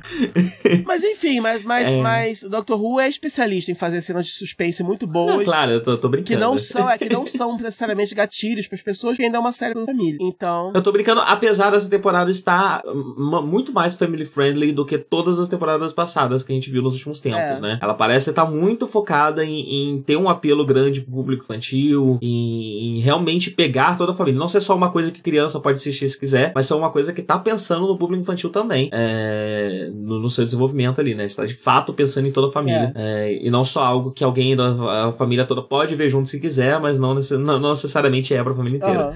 Então vamos pro próximo, o último escrito assinado, né? Vamos dizer escrito, mas assinado pelo Chris Chibnall, que é o The Tsuranga Conundrum, que a coisa mais legal que eu achei nesse episódio é que ele trouxe de volta um elemento que fazia muito tempo que, que tava longe de Doctor Who, que é o, o Douglas Adams, né? Que é a, a coisa Guia do Mochileiro das Galáxias, é. que, que, que, fazia muito tempo que a gente não via de ah, forma tão explícita, Sim. né? Em, em, na, na, série. Uh, então eu gostei bastante, né? Tem um maluco grávido, que é um alienígena, é. e tem a nave do, no espaço, o vilão é um um bichinho fofo chamado Pitin. Nossa, então, esse episódio, eu tava muito desanimado com ele. Eu comecei ele achando que ele ia ser muito meh. Porque eu uh -huh. tinha visto nos trailers, eu tava achando ele muito claustrofóbico. Porque ele se passa todo dessa nave e os sets são muito pequenos, e pouco repetitivos, uh -huh. e é tudo muito branco e amplo. Não, é, é o episódio de economia, né? É o episódio pra economizar em cenário mesmo. Não, assim, até. São os corredores brancos. É, então até funciona, mas eu queria que o design tivesse feito ele um pouco menos branco. Eu entendi que eles fizeram branco pra para remeter ao hospital, mas como tem pouca gente, aí, e aí convenientemente é tudo automatizado para você não precisar gastar com um monte de médico pelos corredores, né? Mas eu uhum. acho que ele acabou sendo muito claustrofóbico um pouco. O Doctor Who é bom em fazer. É legal você ter o conceito de pessoas presas num lugar, né, pequeno, com uma ameaça solta. Só que aí parte do, da, da, da cinematografia, da fotografia, né, da direção e do roteiro, fazer esse episódio,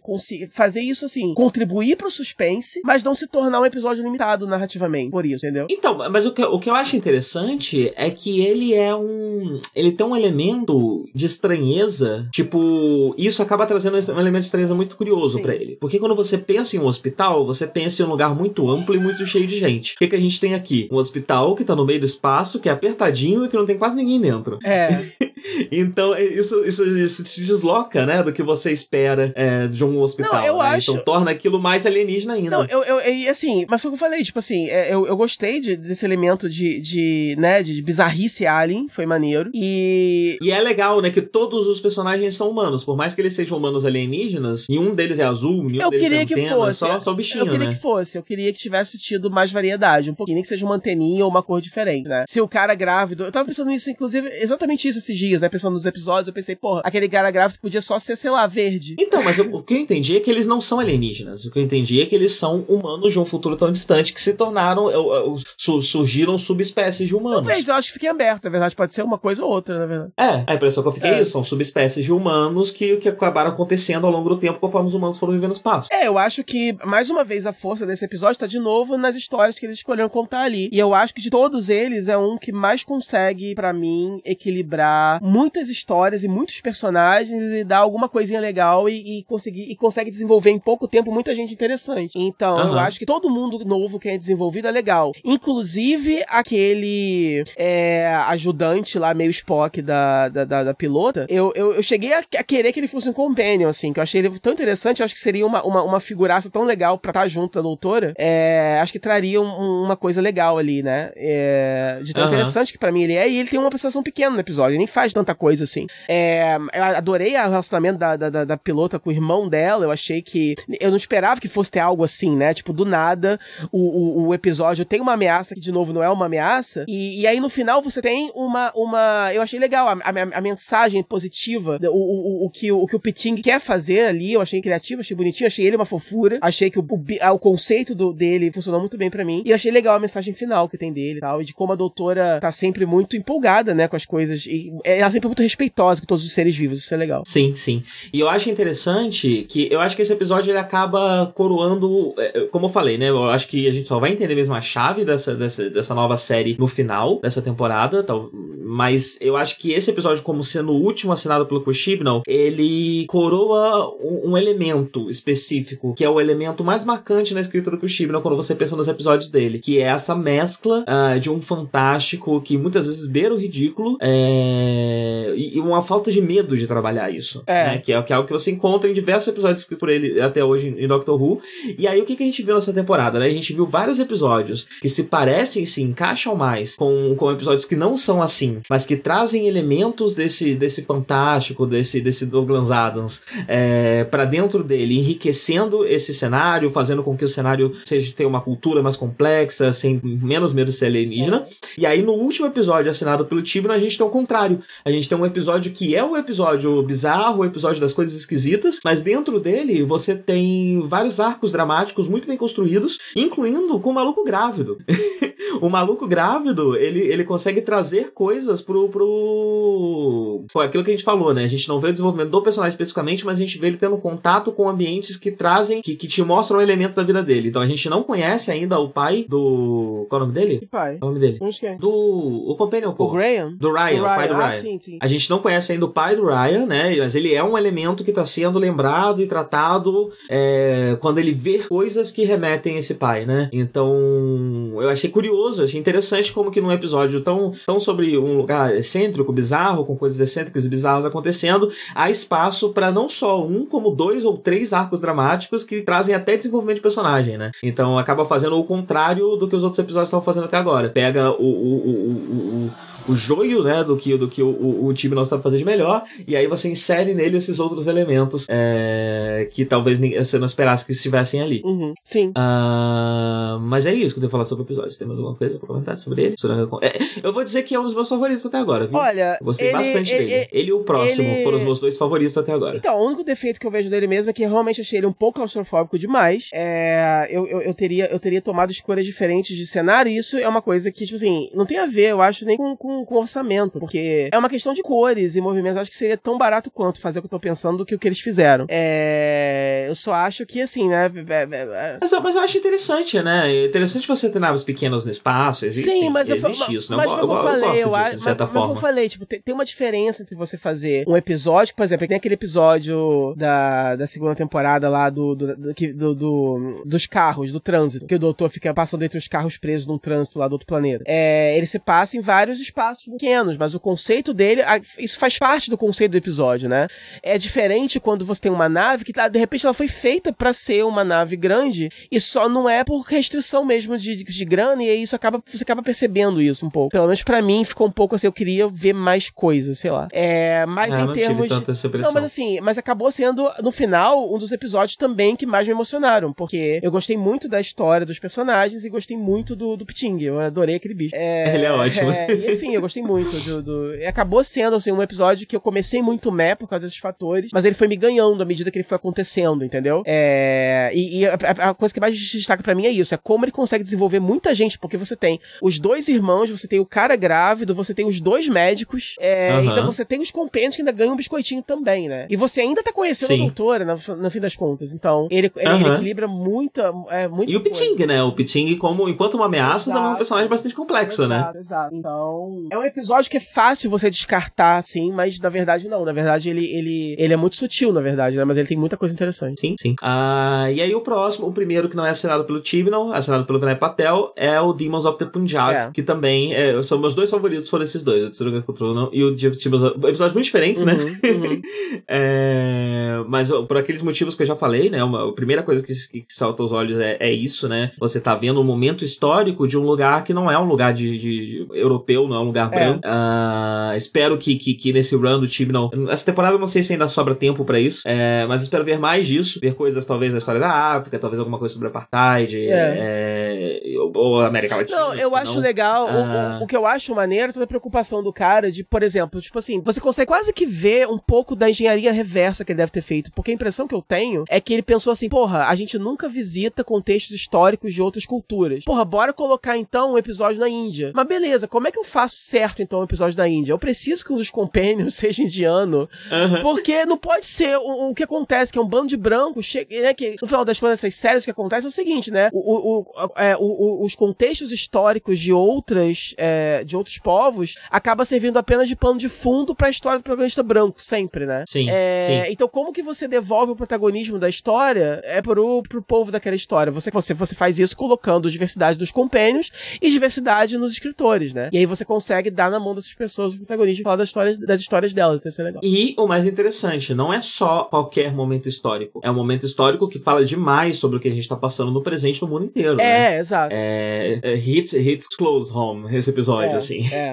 é. eu não tenho. É, sendo bem direto, né? Eu não tenho pessoas bolsonaristas da, da, na minha família, mas eu sei pessoas que têm e é, e é difícil, né? Porque é uma pessoa querida que está comprando uma ideia que basicamente prega o seu extermínio. Sim. Como lidar com isso? É. é. Então é um episódio muito relevante politicamente, né? E foi escolhido um momento muito relevante politicamente. Sim. E é um jeito interessante, muito mais interessante de se olhar a história do que foi o episódio da Rosa, né? É, que é olhar a história como algo cíclico. A gente estuda o passado para evitar que ele se repita no é. futuro. Não, é, que a gente corta. É, existe né, essa corrente filosófica muito forte do século XIX que persiste na nossa cultura até hoje, porque o século XIX é isso, foi um século onde se inventou todas as piores coisas do mundo, e a gente sofre até hoje por tudo que inventaram nessa merda desse, desse século.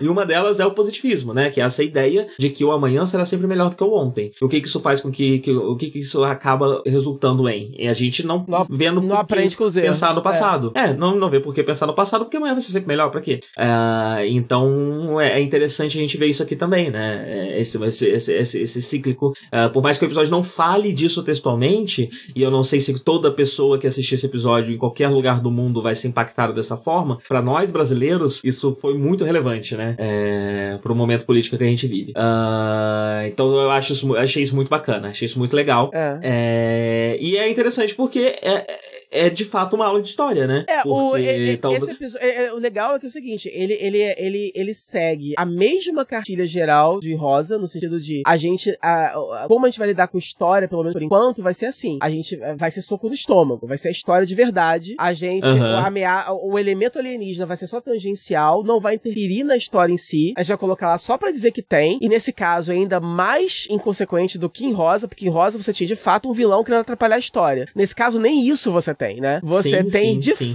Inclusive são ótimas aquelas criaturas, são, né? são bem legais, Meu Deus. ali. E, e é um, convenhamos, é um conceito muito mais bonito, muito mais elegante, muito mais da hora do que aquele que o, que o Moffat fez no finale dele, de, de, de, de subir pro backup todo mundo que morre. Aí, não começa não. É... Mas convenhamos, não, não, é. eu não gosto também, mas enfim, é, não gosto também. Então, eu sei que você não gosta, por isso que eu É. tô falando. Não, não, não, estou, não estou aqui só jogando shade no seu, É. no seu fave. Começa a dizer que ah, agora tá tão melhor, tá- calma. Vamos, vamos, não, não, Não, vamos eu não falei nada disso. Eu aí. falei, eu, eu falei isso, meu anjo. Não, eu mas tá falei querendo, isso. tá coçando pra falar. Será que eu Não tô? sei. Será que, né? Você projetando? Talvez, um pouco, mas não. É, não, mas assim, é, o legal é o seguinte, então, é o que gente tá falando, né? Tipo assim, então tá- tem, tem essas coisas em comum, né? É, é, é, eles decidiram só mostrar a história, mas assim, o- a, a diferença é que, e eu acho que talvez, talvez por isso até funcione melhor pra você, é porque, por exemplo, no primeiro você tem aquele fator histórico acontecendo, e aí, como você disse, eles acabam é, lidando com a história de forma um pouco inocente e superficial demais, né? É, só que nesse Uhum. caso, você tem o backdrop histórico, mas você tá contando histórias de personagens fictícios. Na verdade, é um drama familiar, é uma novela que tá acontecendo ali, né? E o que Sim, eu achei sim. muito interessante é que eu fui vendo, a gente vai vendo o episódio e de repente vai, enquanto a gente vê o episódio, a gente vai entendendo o que que ele é. Então você começa a assistir é, é, é, é, é, é, presumindo que ele vai ser isso, básico de Doctor Who. Você vai ter um contexto histórico, você vai ter uma ameaça alienígena, blá blá blá.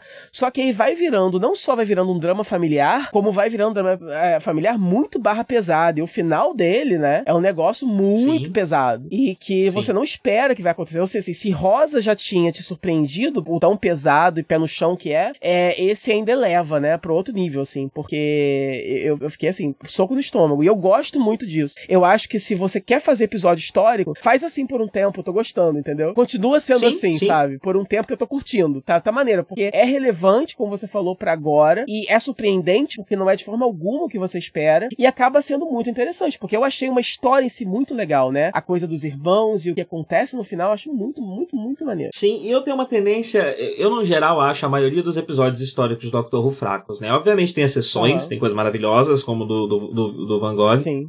mas vários deles são bem fraquinhos, né? É só zoeira, né? E. É, então. Então eu tô achando interessante essa, essa nova forma de lidar É. com, com episódios que se passam no, no, no, no E você resgata um pouco a proposta original da série de ser educacional, né? É, o que é legal também, já que a série é, tem que ser assim, tem que ser cíclica. Você tem que Sim, voltar com o eu- conceito de vez em quando pra poder dar férias pra outro. Sim, eu não sei o quão. é, imagino que pra ingleses Uhum. esse momento histórico seja muito mais conhecido, né? Afinal de contas, é uma ex-colônia deles e você tem é, muitos hindus na, na, na, na Inglaterra e tudo mais, mas pra nós brasileiros é algo que a gente sabe muito pouco, É. né? Então acaba sendo um episódio que pra muita gente, em muitos lugares do mundo, vai ser realmente bastante educativo. Não, né? a galera agradeceu É. o Doctor Who, porque caiu uma questão de Rosa Parks no Enem. E, e- e a- e literalmente a galera ah, teve, teve muito Ruven aí que postou na internet, que acertou porque viu o Doctor Who mesmo. Porque mesmo a Rosa Parks sendo aqui da América, né? Ah, eu não conhecia, desculpa, eu realmente não conhecia esse episódio antes do Doctor Who. É. É, eu, eu, eu, eu conhecia por alto, eu, não sabia eu, os detalhes. eu já tinha ouvido o nome dela, mas eu realmente não tinha nenhum conhecimento dessa história. Pois é. Bem, algo mais pra falar sobre de Demons of the Punjab? Não, eu, é, uma coisa só que me incomodou um pouco. É, duas coisinhas com relação. Eu, eu achei que a doutora aceitou muito fácil levar Yas lá. É, isso claramente ia dar merda. Então eu achei que esse episódio, a impressão que me deu, foi que esse, esse episódio foi todo escrito realmente por alguém que, de repente, é, não sei, tem uma visão muito própria do que é Doctor Who.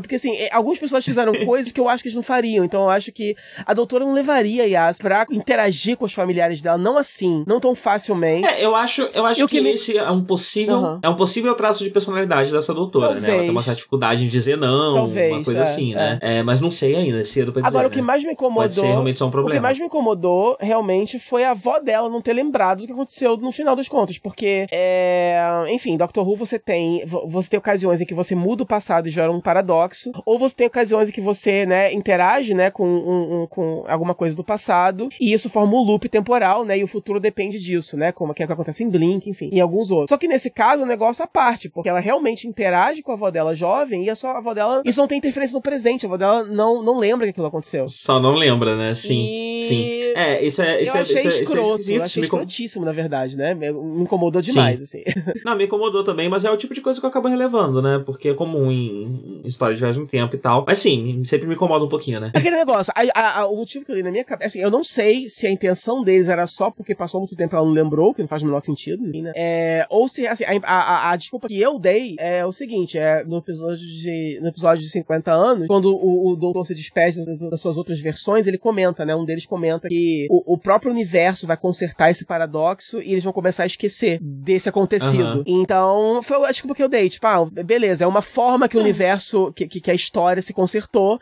foi aos poucos, de repente, a avó dela só esqueceu mesmo para que tudo voltasse para onde tinha que voltar. E é isso. É uma boa desculpa, é. né? É uma boa desculpa. E é uma velha super lúcida, né? Não dá nem pra dizer que é a idade, é, a esclerose, é, sei é. lá. Eu, eu, eu, esperava que no final ela fosse falar pra Yas que ela lembrava e é isso, entendeu? Mas... Uhum. E sim, esse foi o episódio de Nepatel. O segundo, a segunda pessoa não branca a escrever Doctor Who, né? Aparentemente, sim. É. A primeira... Na mesma temporada, A primeira né? indiana. Um... ou paquistanesa, sim. não sei se ele é indiano ou paquistanesa. Ah, eu não sei também. Eu não, não, achei essa informação em lugar nenhum. Eu cheguei a dar uma procurada aqui. A Yas, mas não achei. A Yas é paquistanesa e muçulmana, como ela revela no segundo episódio. Sim. Ou no terceiro, não lembro. Sim, eu não lembro. É, é, é, no da Rosa. É no da Rosa. Uhum. Uh, e aí, o, o, próximo e último episódio que passou nesse momento da gravação, né? Uh, é o Kerblan, escrito por Pete Metai. Uhum. Que eu não sei se é a primeira vez que ele escreve Doctor Who. Talvez seja, não sei. Eu acho que é um desses que já tinha escrito outras mídias de Doctor Who, mas nenhum desses dessa temporada. Todos eles são novos na televisão, na série. É, uhum, mas tem dois uhum. ali que já escreveram. Acho que tem uma mulher e tem esse Pete que já escreveram, assim, a, outras mídias. O livro, o material. De... Teve uma delas que escrevia extras para DVD e coisas assim. É, mas na TV todos eles são novatos. Eu tô com muita vontade, inclusive, de ler as novels, que já começaram a sair, né? Ah, já? já? já, Foram anunciadas três novels, acho que a terceira acabou já de sair. Já tem um quadrinho, né, é... né? Que eu queria até ter lido pra, pra comentar alguma coisa no podcast, não li. Mas... Tem o um quadrinho, eu também não li, é. mas as novels, tá, cada, das que saíram, cada uma é focada em um companion. Ah, legal. É, cada uma delas tem a Doctor e um deles na capa. Ah, que massa. E parece ser mais focada em um deles. É, e, e, esse Pete Metai nunca escreveu Doctor Who antes, não. Na, na Wiki, na, na, na Wiki de Tardes, a única coisa que tem aqui, a única contribuição dele é Kerblan. Legal. Uh, mas vamos lá. É, começa aí, fala um pouquinho, tô um pouco cansado. É, então, esse episódio eu, eu comparo muito com a situação do Tsunanga Conundrum. Ele tem, para mim, os mesmos problemas, só que em Kerblan pesou mais do que em Tsunanga. É, uhum. Então, por exemplo, eu acho que mais de todos os episódios é um episódio que a, a falta de grana, para mim, ficou muito aparente. É, uhum. Apesar deles gravarem em locais grandes, eles não tiveram grana para povoar esses locais. Então, ainda que a ideia dessa Amazon gigante seja é, interessante, é, e eles flertem um pouco até o impacto, né, que uma empresa dessa tem na comunidade, quando ela chega na comunidade, e é uma coisa que tem um paralelo legal com a vida real, porque não sei se você sabe, tá rolando nos Estados Unidos umas polêmicas com a Amazon. A Amazon. Sim, por causa do Jeff Bezos, é, tá ligado? Então, não, e é, ela, ela, começou a abrir nos lugares lá que a galera não quer e tal, tá rolando uma, uma certa polêmica. É, então, é, eles brigam um pouco com isso, né? Então, porque é, é um lugar. E aí o que acontece? Não, beleza. É, não tem muitos trabalhadores porque é tudo automatizado. Mas ainda assim, eu acho que é um episódio que funcionaria mais se tivesse mais gente, né? Porque eles chegam lá na sede da Kerblan para poder descobrir uma parada. E aí todo mundo que eles encontram é literalmente só tem aquela pessoa ali, não tem mais ninguém passando em volta. E é exatamente a pessoa que eles precisam encontrar, né? Que tá, que tá, que tá ligada ao mistério central. Então eu, eu achei difícil eu suspender o meu É, isso, isso ainda vem associado de uma série de coisas, né? Porque, primeiro, é um lugar amplo, né? Como uma nave perdida no meio é. do espaço. É, é textual, que tem 10 mil humanos naquele prédio. É. e você não vê nem cinco deles Exato. direito. Exato, assim, foi muito complicado para mim esse episódio por causa disso. Eu achei a história interessante. Eu achei que, de novo, ele, ele, ele tem as forças que outros episódios têm dessa temporada, que é o quê? Uhum. Introdução... Mais um episódio com, com, mais um episódio com comentário político, né? Praticamente todos, todos tiveram têm, até é, agora. É, então, então, de novo, é uma mensagem interessantíssima, é uma mensagem que é, é, é um clichê que eles pegam e subvertem e levam pra, pra, pra, um lado que você não espera que vai levar. É, de novo, o elemento do vilão que não é bem o vilão. É, de novo, um vilão humano e muito interessante, inclusive, adorei a, o twist, inclusive, eu achei bem legal. Sim, sim, é muito bom. É, muito bom. De novo, eles conseguem desenvolver muitos personagens interessantes, até os, os NPCs são bem desenvolvidos, isso é bem legal. É, mas essa parte é, é, é do, do, do, do, do setting, para mim, incomodou muito, porque eu acho que a gente não tava vendo o que eles estavam falando, e aí realmente complica, né? E aí, por exemplo, se o primeiro episódio, a claustrofobia incomodou, mas pelo menos fazia sentido, nesse eu não acho que fez sentido, como você falou. É, definitivamente. É, você, você, eles eram pra ter, sei lá, cara, investe aí, faz uma, faz pelo menos um take que você veja de cima o lugar, quer dizer, ao, ao, ao, o único take que você vê, o, o, o, que você realmente consegue ver o, um, o tamanho da parada é lá nas esteiras, né? Que aí você vê aquelas esteiras infinitas levando um milhão de produtos para vários departamentos. Agora, quando você foca no departamento, é sempre um lugar pequeno com uma pessoa só. E isso é bem uhum. idiota. Assim. Mas eu gostei do design dos robôs e eu gostei da mensagem do, do, do, do episódio. Então, assim, de uma forma geral, é, foi o episódio que eu menos gostei quando você compara com os outros. Mas ao mesmo tempo, eu me diverti aberto assistindo. Então, é isso. Acho que ele foi fraco, mas nenhum desses episódios foram ruins, né? Até agora. Sim, sim. A, a atriz lá, que é a Head of People da, da empresa, eu fiquei muito, gente, de onde conheço essa mulher? De onde conheço essa mulher? De onde conheço essa mulher? Ela fez, ela, ela tá em Cucumber. Bom, eu também fiquei de onde... Que eu, que eu... Engraçado. Que, você conhece ela de. É, eu fiquei assim, de onde eu vi essa mulher? De onde eu vi essa mulher? Aí fui no Google, ah, ela é terceira temporada de Broadchurch. É, e ela tem uma cara muito única, né? Tipo, muito, você, vê ela muito. uma vez, ela, ela vai ficar grudada na sua mente pra sempre. E eu vi que ela, ela, ela brigou pra... Ela fez um lobbyzinho pra conseguir participar de Doctor Who e conseguiu. Ela tava empolgadaça de conseguir.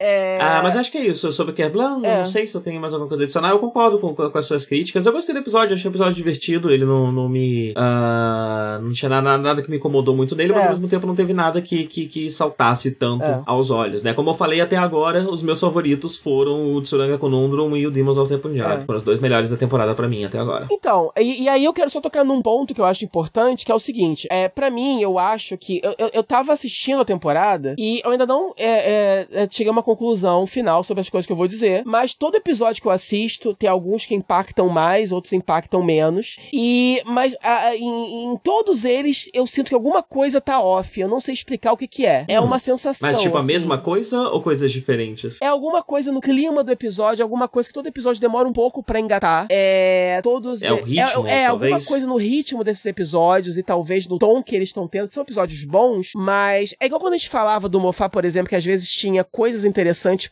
que elas eram interessantes para aquele episódio, mas como é você colocava próximo de, como era muito repetitivo, né? Aí quando você colocava seguido, deixava de ser tão interessante assim, porque já tem, né? Uhum. Então assim, esses episódios estão me interessando, estão todos muito legais, mas algumas coisas estão sendo repetitivas demais, talvez, e aí eu acho que o ritmo deles é tudo muito parecido, né? Eu acho que todos uhum. eles começam muito no, muito devagar e eles vão ficando mais intensos, mas eu tô sentindo um pouco de falta de uma coisa um pouco mais dinâmica, talvez desde o começo, ou... É, que são aquelas coisas que você falou, né? Nenhum deles tem exatamente um vilão, é, é, é. é uma estrutura realmente um pouco diferente, mas a impressão que eu tenho é que isso é um tema, de certa forma. É, eu posso estar errado, mas eu acho que até o final da temporada a gente vai entender melhor isso enquanto tema nessa temporada. Eu, eu, eu, eu acho que, assim, não, só, só te, cort, é, te, cortando um pouco, porque, assim, eu acho que o que eu queria falar é isso. Uma das coisas que eu acho que contribuem para isso são os companions, entendeu? É, eu gostei dos companions no começo e eu gosto dos personagens e eu acho que eles têm potencial. Eu só acho que no momento eles estão muito chatos. E, e eu gosto muito da Yas, mas eu acho que a Yas tá sendo muito é, é, é, injustiçada pelo Ryan, pelo Graham, que por mais que eles sejam bons personagens, eu acho que eles não cabem nesse episódio que a gente tá vendo. Porque uma coisa recorrente em todos os episódios é o seguinte: tá a doutora andando e aquela galera atrás dela, porque você tem 20 membros daquele episódio, mas os três companions. E eu sou uma pessoa uhum. que eu adoro o time Tardes. Eu fiquei muito animado quando vi que eram três pessoas. Eu só não, eu só acho que eles não têm. Eles são personagens, o Ryan e o Graham são personagens muito. É, eles não são grandes, né? Eles são personagens mais contidos. E eu acho que eles acabam ficando muito perdidos nas narrativas. E aí você tá. Teve um episódio que é, exemplificou muito bem isso para mim, que foi justamente o começo do Demons of the Punjab, que tá Yas lá, animadíssima, perguntando pra doutora, é, insistindo pra doutora levar ela para ver a família dela, a doutora tá ocupada consertando a tardes, e aí ela vira pro Ryan e pro Graham para falar que vocês topam ir pra lá, e eles estão literalmente parados no cenário com a mão no bolso, com uma cara de uhum. tédio. Eles estavam ali o tempo todo, porque né, a gente nem sabia que eles estavam ali. E, então, assim, parece que eles estão andando entediadíssimos atrás da doutora. Eles não ficam tão espantados assim, quando, né, de pelo menos ver que tá acontecendo. Eu acho que o Graham, por exemplo, tem, teve momentos em certos episódios que me emocionaram muito. Eu acho muito interessante. A coisa, não só dele ser um companion mais velho, como ele ser um companion lidando com o luto. Eu acho uma temática interessante para ser trabalhada. É, uhum. E o Ryan, obviamente, por ser um companion, por ser negro e por ser. É, por estar tá lidando com o luto também, e por ter a, a, a não só a daddy issue que ele tem, mas também a coisa do, do, do problema do, da, da, da, da, disfunção que ele tem, né? É, mas nem isso tá, tá, tá sendo é, grande coisa nos episódios. Eu acho que a série estaria melhor se fosse só a Yas como protagonista. Se a Yas pudesse brilhar, porque eu acho que ela sim tem a personalidade grande. E quando eu sugeri aquele, aquele robozinho lá, que não é um robô, na verdade, mas parece um robozinho, é, é o Data, né? É, quando eu sugeri ele para ser um companion, é porque eu acho isso. Eu acho que eu acho que essa série tá precisando de grandes personalidades para orbitar a doutora e desafiar ela de alguma forma, porque eu amo a Jodie. Eu tô achando ela até agora uma doutora incrível, mas é só ela, entendeu? Porque o, o eu acho o Ryan e Graham chatos e eu acho que eles não tiveram nada para fazer de relevante em episódio nenhum. E eu acho que a Yas sai prejudicada porque ela claramente é muito interessante e ela tá sendo um pouquinho, é, é, é como eu pensei, é undermined, como é que fala isso, né? Pelos outros, entendeu? Porque de uma certa é, forma eu, eu, o plot tem favorecido o desenvolvimento deles e do relacionamento deles, é, é em detrimento dela. É, mas ao mesmo, ao mesmo, tempo ela é a pessoa que mais tem família, né? Coisa do tipo. Mas ah, ainda mas, assim, assim, a gente nunca conhece mais dela, né? As duas histórias sim, focadas sim. na família dela, a gente conhece mais a família dela e são personagens muito bons. E ele foi legal ter conhecido, mas a gente ainda não conheceu totalmente ela. O que eu realmente não me importo, na verdade. E, e dos dramas dela, é. né? Ela não tem muitos dramas é. dela. Por enquanto, pelo eu menos. Eu realmente não me importo, é, sabe? Mas assim. Mas, essa, eu, não, eu, eu, eu, eu, não me importo que Compé não tenha backstory, na verdade. Seria até um callback ao, ao clássico, na verdade. Não seria tão ruim assim. É, a, a, a, a minha única crítica ao Ryan e ao Graham é que eu não acho as. A, a, os personagens que eles são, eu não acho que estão sendo tão bem aproveitados para as histórias do momento, entendeu? E, e... É, eu, eu, eu, concordo mais com mais nisso sobre o Ryan do que sobre uhum. o Graham. Eu acho que o Graham ele brilha com mais frequência do que o eu Ryan. Eu cheguei a pensar, é... antes de deixar você continuar, eu cheguei a pensar nisso. Eu cheguei a pensar, bom, o Graham é tão importante, seria tão chato de novo a doutora só com uma, né, acompanhando só uma garota e mais ninguém, que talvez, eu acho que é isso. Eu acho que o Ryan, infelizmente, tá sobrando para esse ano agora. Eu acho que o plot envolvendo o Graham e o Ryan funcionaria melhor se fosse só o Graham e a Yas, e de repente o plot fosse dela. A Yas fosse a neta da Grace, e, tiver, e a Grace fosse, na verdade, né? De, enfim, enfim. Não, ou, ou, que o Ryan não estivesse na. O Ryan não precisa só ser companion, né? Pra que isso se desenvolvesse. Isso poderia ser uma trama do Graham que, que, que, se, que se desenvolve quando ele aparece na, na, na Terra. Pode ser também, sim. É, mas eu ainda tenho a impressão que algo está sendo guardado, e eu espero, especialmente pro Ryan, e eu espero que isso, se, isso venha ainda nessa temporada. Porque realmente é um personagem que, se não. Se nos próximos três últimos episódios, estendendo um pouco, né? O especial de Natal, nos próximos quatro episódios, não mostrar por que, que ele tá ali, uh, é, vai ficar meio forçado, meio difícil ele estar tá com ele numa próxima temporada. E vai né? ser decepcionante, porque tem potencial. É, os, uh, esses personagens específicos eles têm potencial. Eu só realmente não acho, eu, eu só acho que foi equivocada. Não sei se foi o casting, não sei se foi os roteiros que acabou que foi por esse lado. Eu acho o seguinte, eu acho que já que você tava querendo lidar, já que você tinha a ideia de fazer temporadas em que os coadjuvantes da semana são tão importantes assim, então eu acho que tem que fazer uma escolha, né? Eu acho então que para essa temporada. Ou, ou, você tem várias pessoas na tarde, ou você dá menos atenção pros outros. Eu né? acho. Ou, ou, então que você tenha é. pelo menos episódio que tenha só compêndios, porque até agora você não teve nenhum episódio em que não é, é, é, estivesse muito interessado na história das pessoas daquela semana, né?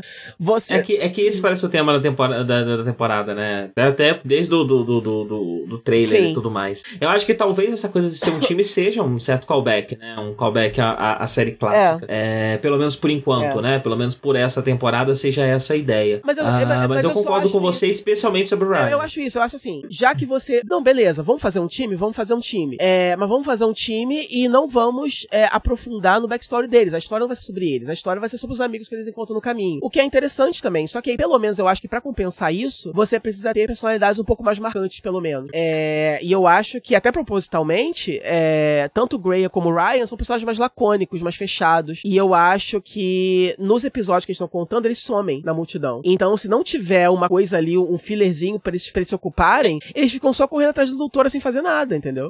Mas eu tenho a impressão que é, algo grande com o Ryan ainda vai acontecer Eu também tenho, mas mesmo se acontecer... Eu acho que o finale talvez seja mais sobre ele do que sobre os outros. Provável. Eu acho que alguma coisa grande vai acontecer com ele. Porque ele é o que mais tem elementos dramáticos que estão sendo plantados para serem desenvolvidos em algum momento. É, mais pra frente. É. Então ele tem a questão da deficiência dele, ele tem a questão do pai dele, ele tem essa coisa mal resolvida com o Graham. Eu acho que isso tudo vai culminar sim num, num, num- primeiro desenvolvimento de personagem desses três, finalmente, né? né mais pro final dessa temporada. Eu concordo, mas eu acho que mesmo que tiver e for muito bom, vai ser muito bom pra esse episódio que estiver acontecendo, mas eu não acho que vá consertar tanto assim que veio antes, porque mesmo que você queira é, guardar certos desenvolvimentos pra depois, ainda assim eu acho que a jornada tem que ser interessante o bastante, né? Pra, pra, pra, pro Ah, sim, sim. Eu acho, que, eu acho que o que pode acontecer é resolver daqui pra É, frente, é. né? Isso mudar, ou seja lá o que aconteça, mude o personagem de uma forma que justifique mais a presença dele é, Aham. no, no- nos próximos episódios. Agora o Graham, eu gosto bastante dele, viu? Eu acho que o Graham, ele tem, ele tem uma sensibilidade traz muito uma coisa, de todos é, os outros. É, eu gosto do que ele traz pra dinâmica, isso é verdade. É, eu, E eu acho que ele é um personagem que nem precisa muito de um arco dramático. Eu acho que ele nem precisa ter um grande drama pessoal nem nada. Ele tem essa questão do luto, que ele tá tratando no ritmo dele, do Aham. jeito dele. Eu acho que isso pode ser tudo que ele tem, porque a personalidade dele e a sensibilidade que ele tem pra tratar com essas outras pessoas que eles estão encontrando e tudo mais é muito Não, eu acho principalmente, acho que o Graham brilha principalmente no rosa, no, no rosa e nesse agora. Eu acho, inclusive eu acho que Sim. a grande, a grande qualidade pra mim desse último episódio, é a- o fator realmente que redime ele pra mim é que foi o episódio que melhor trabalhou é com os companions e as suas forças, e todos eles tiveram alguma coisa realmente relevante pra fazer. Então essa cri- É verdade, essa crítica toda que eu fiz, é, ela nem se aplica tanto assim nesse último, porque eu acho que nesse último eles usaram a sua força. Então, por exemplo, o Graham tem, é, ele, ele, ele é muito útil, porque como ele é um, um senhor mais de idade e ele é muito likable e, e- e ele tem uma, uma skill social muito boa, então esse cara, esse everyday man, que ele pode se aproximar de você e na lábia conseguir as informações de você. E isso é muito útil em Rosa, porque ele tá numa época em que ele sendo um homem branco, né, é, ele, ele tem vantagem, então ele consegue ele desenrolar bem com a galera. E agora no, no Cabalão também ele consegue fazer isso, porque ele consegue fazer amizade com carinha lá e consegue entender o que tá acontecendo por causa dessa lábia que ele tem, né? É... E a mesma coisa com o Ryan e com a Yas, que tem no, no, no- no episódio a parte de aventura, que eu achei legal, mas eu achei meio, meio tosco. Aí comprometeu um pouco pra mim. Eles deslizando na, Certo. na, na, na- na- Você, você Aham. ouviu o que eu falei? Não, né? Ouvi, Ah, tá. ouvi, aqui. tá. Não pensei que tinha falhado. É isso, eu achei um pouquinho tosco, é demais aquela, aquela de ação deles escorregando pela, pela esteira. Mas foi diver, foi, valeu. a tentativa. É, eu concordo com você com o Ryan e eu, eu percebo também isso, né? Não é todo episódio que eles sabem o que fazer com esse monte de personagem. De vez em quando fica alguns mesmo, especialmente em pedaços específicos do, do episódio, que eles ficam meio sem nada pra fazer. É, e é meio chato, né? É. Meio. Daria pra usado, tá usando eles É, melhor. Eles Tanto melhor. que no Tsunanga Conundrum, você tem assim, a doutora praticamente resolvendo o problema sozinha com os personagens do episódio, e, e ela meio que não precisa dos companions. Aí, pra dar alguma coisa pra eles fazerem, aí você tem o Graham e o Ryan é, parindo lá, ajudando o cara a parir, e a sinceramente, nem lembro o que ela tá fazendo nesse episódio, é, na verdade. Ela ajuda a doutora, né? Ela ajuda a doutora com É, o planinho lá pra, pra, é. pra resolver o É, piting. é. É. Final, é. E assim, mas uma coisa eu, eu quero dizer, eu acho que o relacionamento dela com a doutora é, é muito interessante, porque também, de novo, né, é o relacionamento, é, é- o motivo dela, pra- ela vira pra doutora e fala, eu quero passar mais tempo com você, né, tipo, por isso que eu acho que ela é uma personagem, de todos eles, ela é a que mais me intriga, e eu queria muito ver muito mais dela, assim, então eu espero que no futuro... Ao mesmo tempo, ela é a companion mais, mais parecida com as outras companions que a gente tem até agora, né? É, Eu- eu- tipo, se mas fosse eu só ela, que- a gente ia não. ter me- a mesma coisa Se de novo, fosse né? só ela com o Doutor Homem, eu acho que pelo fato. Eu acho que, eu acho que é isso. Eu acho que o que torna diferente a dinâmica dela com a doutora, né? Porque você tem uma mulher que tá admirando uma outra mulher, no sentido de, né, realmente se espelhando nela, enfim. Eu acho isso legal. E se rolar, e se rolar algum, algum, algum feeling romântico, eu não me importaria. Eu acho que nesse caso, pelo fator diferente da coisa, eu não me importaria. Ainda que isso fosse, assim, em detrimento de um outro tipo de relacionamento complexo entre mulheres, que também não é muito mostrado.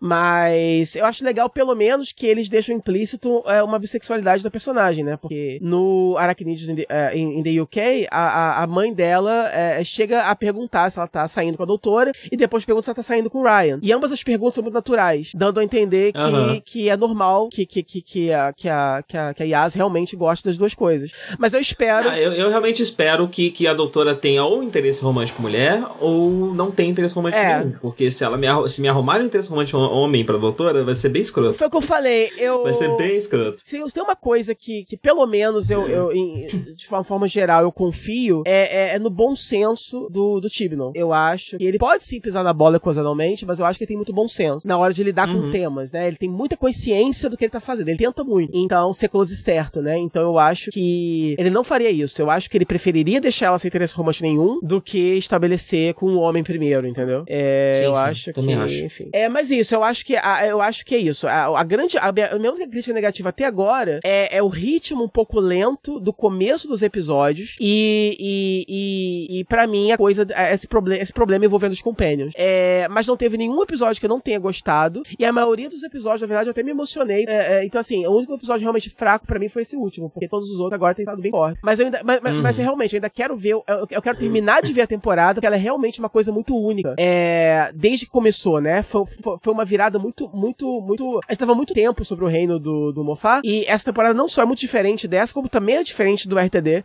Então tá sendo um período de ajuste, eu acho, maior do que, do que o normal. É, e cada episódio que passa a gente descobre um pouquinho é, mais sobre esse novo é, Doctor Who, é. né? É essa a impressão que eu tenho. E tá sendo, tá sendo muito assim, realmente, tá difícil você cair numa zona de conforto, porque não tem zona de conforto. Até os episódios que brincam com tropos mais familiares, eles levam ela para lados que você não espera. E, e aí, quando você adiciona esse negócio de você não saber muito bem o que tá acontecendo com, a, com, com o arco geral da história dos personagens, a gente deixa um pouco assim, um pouquinho inseguro, digamos assim, me deixa um pouquinho inseguro. É, mas no geral, o saldo é positivo. É, vamos ver. No próximo Nudge a gente já vai ter acabado a temporada, né? Não vai ter ainda o especial de Natal, mas eu acho que a temporada já vai ter é, acabado. Vai discutir melhor o que foi esse, esse retorno. Sim, sim. Pra encerrar rapidinho, voltou The Good Place. Uhum. Tô assistindo, tô, tô, achando ótimo que tá saindo episódio por episódio no Netflix. Acho que toda série deveria sair assim. É, facilita bastante minha vida. E eu só queria comentar que me incomoda um pouco. É, eu acho que comentei isso das outras vezes que a gente falou de The Good Place aqui, né? Que me incomoda um pouco essa, essa coisa da série resetar os personagens todo começo de temporada, de certa forma. Uhum. Que fica para mim um pouco difícil ver eles como uma continuação é, do que do que veio anteriormente. Uh, mas ao mesmo tempo, e acho que essa, essa temporada agora que tá mostrando isso mais para mim, é isso tá sendo uma,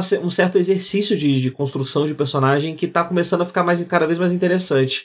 de você ver, tipo, se você vê a mesma pessoa em diversas possibilidades possíveis, em diversas situações possíveis, uh, como identificar o que, que elas são em sua essência, né? Uhum. E eu acho que no fim das contas os personagens estão sendo construídos dessa forma. É, uhum. The Good Place é uma série esquisita, né? Porque é uma série que é primariamente comédia, mas não dá pra chamar ela de comédia.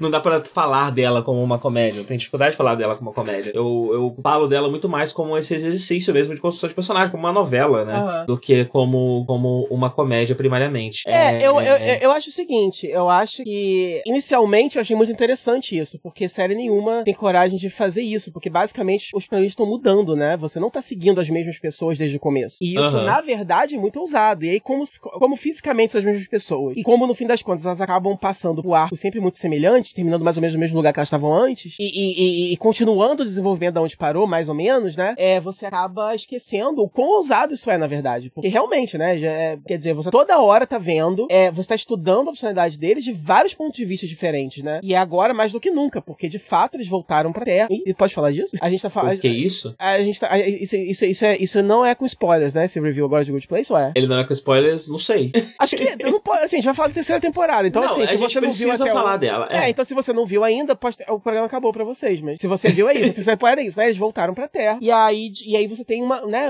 Até agora, a virada mais, mais brusca de todas da série, né? Porque agora realmente todo o setting mudou. E agora, mais do que nunca, a série se sedimenta como um estudo de, persona de personagem e é, uma, uma, uma aula bem humorada de, de, de filosofia. É, uhum. Que nunca nem foi, eu acho, o, o tanto assim a proposta inicial da série, mas acabou virando. E, e tá bem legal, né? Até agora. Agora, eu acho que não vai durar mais muito tempo, né? É, então, é, não sei se, se vai ter pelo menos mais uma, né? Essa, essa temporada, eu, eu achei o pitch dela, essa coisa deles voltarem pra Terra, uhum. um pouco fraco. Uhum. Eu achei que a série não ia conseguir se sustentar muito nesse sentido. É. E aí, eu acho que ela resolveu isso de uma forma interessante, fazendo com que isso não durasse muito tempo para começar. Então, tipo, eles ainda estão na Terra, mas agora já tem mais uma série de outras coisas interessantes acontecendo. E usarem essa oportunidade para mostrar as pessoas que viviam em volta desses personagens, né, que a gente nunca viu muito bem, né? A gente teve um outro flashback, é, mas a gente não conheceu muito bem, tipo, famílias, a gente não conheceu muito bem é, a dinâmica deles enquanto eles estão lá, né? E, e, a gente também não viu é, eles terem a oportunidade de aplicar é, a mudança que eles estarem juntos causa neles uh, em vida, né? As pessoas, no, no, relacionamento que eles tinham com, com essas pessoas,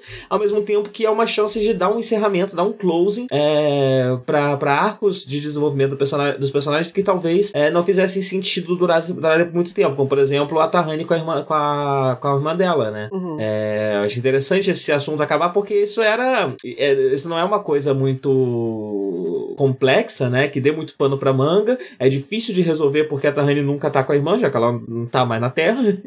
e, e, e meio que prendia o personagem, né? Uhum. Então agora ela teve essa chance de crescer. Então eu acho que essa temporada acaba dando essa chance desses personagens dar um passo além para que se houver uma quarta temporada, né? Eles possam também ter mudados, não, mudado não só no que eles mudam quando se encontram, mas também é, mudando a própria vida deles. É. É, de certa forma, né? Você vê o efeito disso na vida deles. É, porque agora eles têm uma vida, né? É. Antes eles não tinham exatamente uma vida porque eles estavam mortos. É... E o relacionamento meio que era ali entre eles. E então isso eu achei interessante, mas ao mesmo tempo eu tô achando uma temporada com um quê de barriga. Eu não sei se eles estão é. de alguma forma tentando prolongar um pouco a série. Tipo, eles têm um plano fechado, mas estão dando uma, uma enroladinha para que dure pelo menos mais uma temporada ou algo do tipo. Não, eu acho o seguinte, é, pelo que eu, vi... eu, eu, eu acho que eles, de, eles deram um pouco tiro no pé, né? Porque eles acostumaram a gente a um ritmo de reviravoltas muito grande e eles, eles evoluíram uhum. muito a história na segunda temporada. Então agora, naturalmente, sim, eles, eles botaram um pouco o pé no freio e aí a gente acaba injustamente, eu acho, é, por causa da comparação com as outras temporadas, achando essa um pouco mais lenta. Ou, ou então a série começa a mostrar que talvez ela esteja começando a perder o fôlego. É, uhum. E tá ficando um pouco desinteressante. Assim, ela tá bem interessante, tem tiradas muito legais e momentos muito legais, mas uma coisa, uma coisa que ela nunca antes deu a impressão de estar tá fazendo, ela tá fazendo agora, que é a famosa injeção de linguiça. É, uhum. Sempre pareceu que eles estavam, que eles só tinham várias ideias arquivadas e estavam jogando elas no ventilador, né? Aí agora parece que começou a rarear um pouco. É por isso que eu Sim. digo que talvez não seja nem bom para a série durar nenhuma quarta temporada. É, eu acho que o melhor seria que só durasse essa mesmo, porque eu não acho que eles vão ter é, até uma ideia como essa, que não tem muito medo de mudar. É, até ela tem, um, tem uma coisa que, que é a identidade central dela, que ela não pode fugir daquilo, né? Tem um denominador comum, no fim das contas, que daquilo não passa. Então, eles não vão poder inventar nada tão criativo assim que vai reinventar tanto que vai dar fôlego para continuar, entendeu? É, eu tenho, eu tenho a impressão que eles ainda. Que ainda existe uma quarta temporada para The Good Place. E, inclusive, a minha impressão é que essa enrolação nessa terceira temporada é que para que esse, essa conclusão venha numa quarta, né? É, é pode ser, posso, pode ser. Posso estar errado, mas é a impressão que eu tenho. Só que assim, tudo que tá acontecendo nessa, nessa temporada é relevante, é importante, é bacana, mas poderia ter acontecido só em metade dela. Não precisaria estar se estendendo pela temporada inteira, né? Que é, quase acabando. Tem um pouquinho mais de filler, né? Que o normal. Sim, sim. Uhum. É, mas, como você falou, ainda tá ótimo, né? E é muito interessante isso de você ter uma, uma série que é meio que uma novela, meio uma aula de filosofia e meio que um, que um, que um tratado sobre desenvolvimento de personagens, é. estudo de personagem, de personalidades, né? É. E todos eles são muito interessantes e você se identifica muito. É, é muito sim, legal, né? Sim. É muito, ainda, então, ainda... Invari invariavelmente, a série continua sendo uma coisa muito única, né? É, sim. E assim, alguns dos fillers que estão rolando são interessantes porque acabam apresentando novos ângulos dos personagens. Então, ainda que o plot não esteja andando muito, você sempre tá conhecendo alguém. Então, a, a, a, é, até agora não teve para mim, pelo menos, nenhum filler que fosse inútil, entendeu? Você sempre extrai alguma coisa daquilo. É, sim, inclusive sim. a Janet tá crescendo bastante. Então, esse último episódio, né, teve uma, uma luta que é um filler, mas é, é engraçado, então ver a Janet brigando. Uhum. Bem, então acho que é isso, né? Vamos encerrar? Vamos. Acabou o nerd mais longo, né? Depois de tanto tempo. É. Mas essa época do ano sempre é, né? Tem mais série acontecendo, mais filme acontecendo, é. mais coisa acontecendo. E eu deixei, e eu deixei bastante coisas fora da lista, hein? Olha só, né? Veja só. Não falei sobre. Não falei de Nasce uma Estrela, por exemplo. Fica pra próxima, não começa não. Vou falar não, vou falar não. Eu curti, eu curti, só. Tá então tchau, live. Beijo,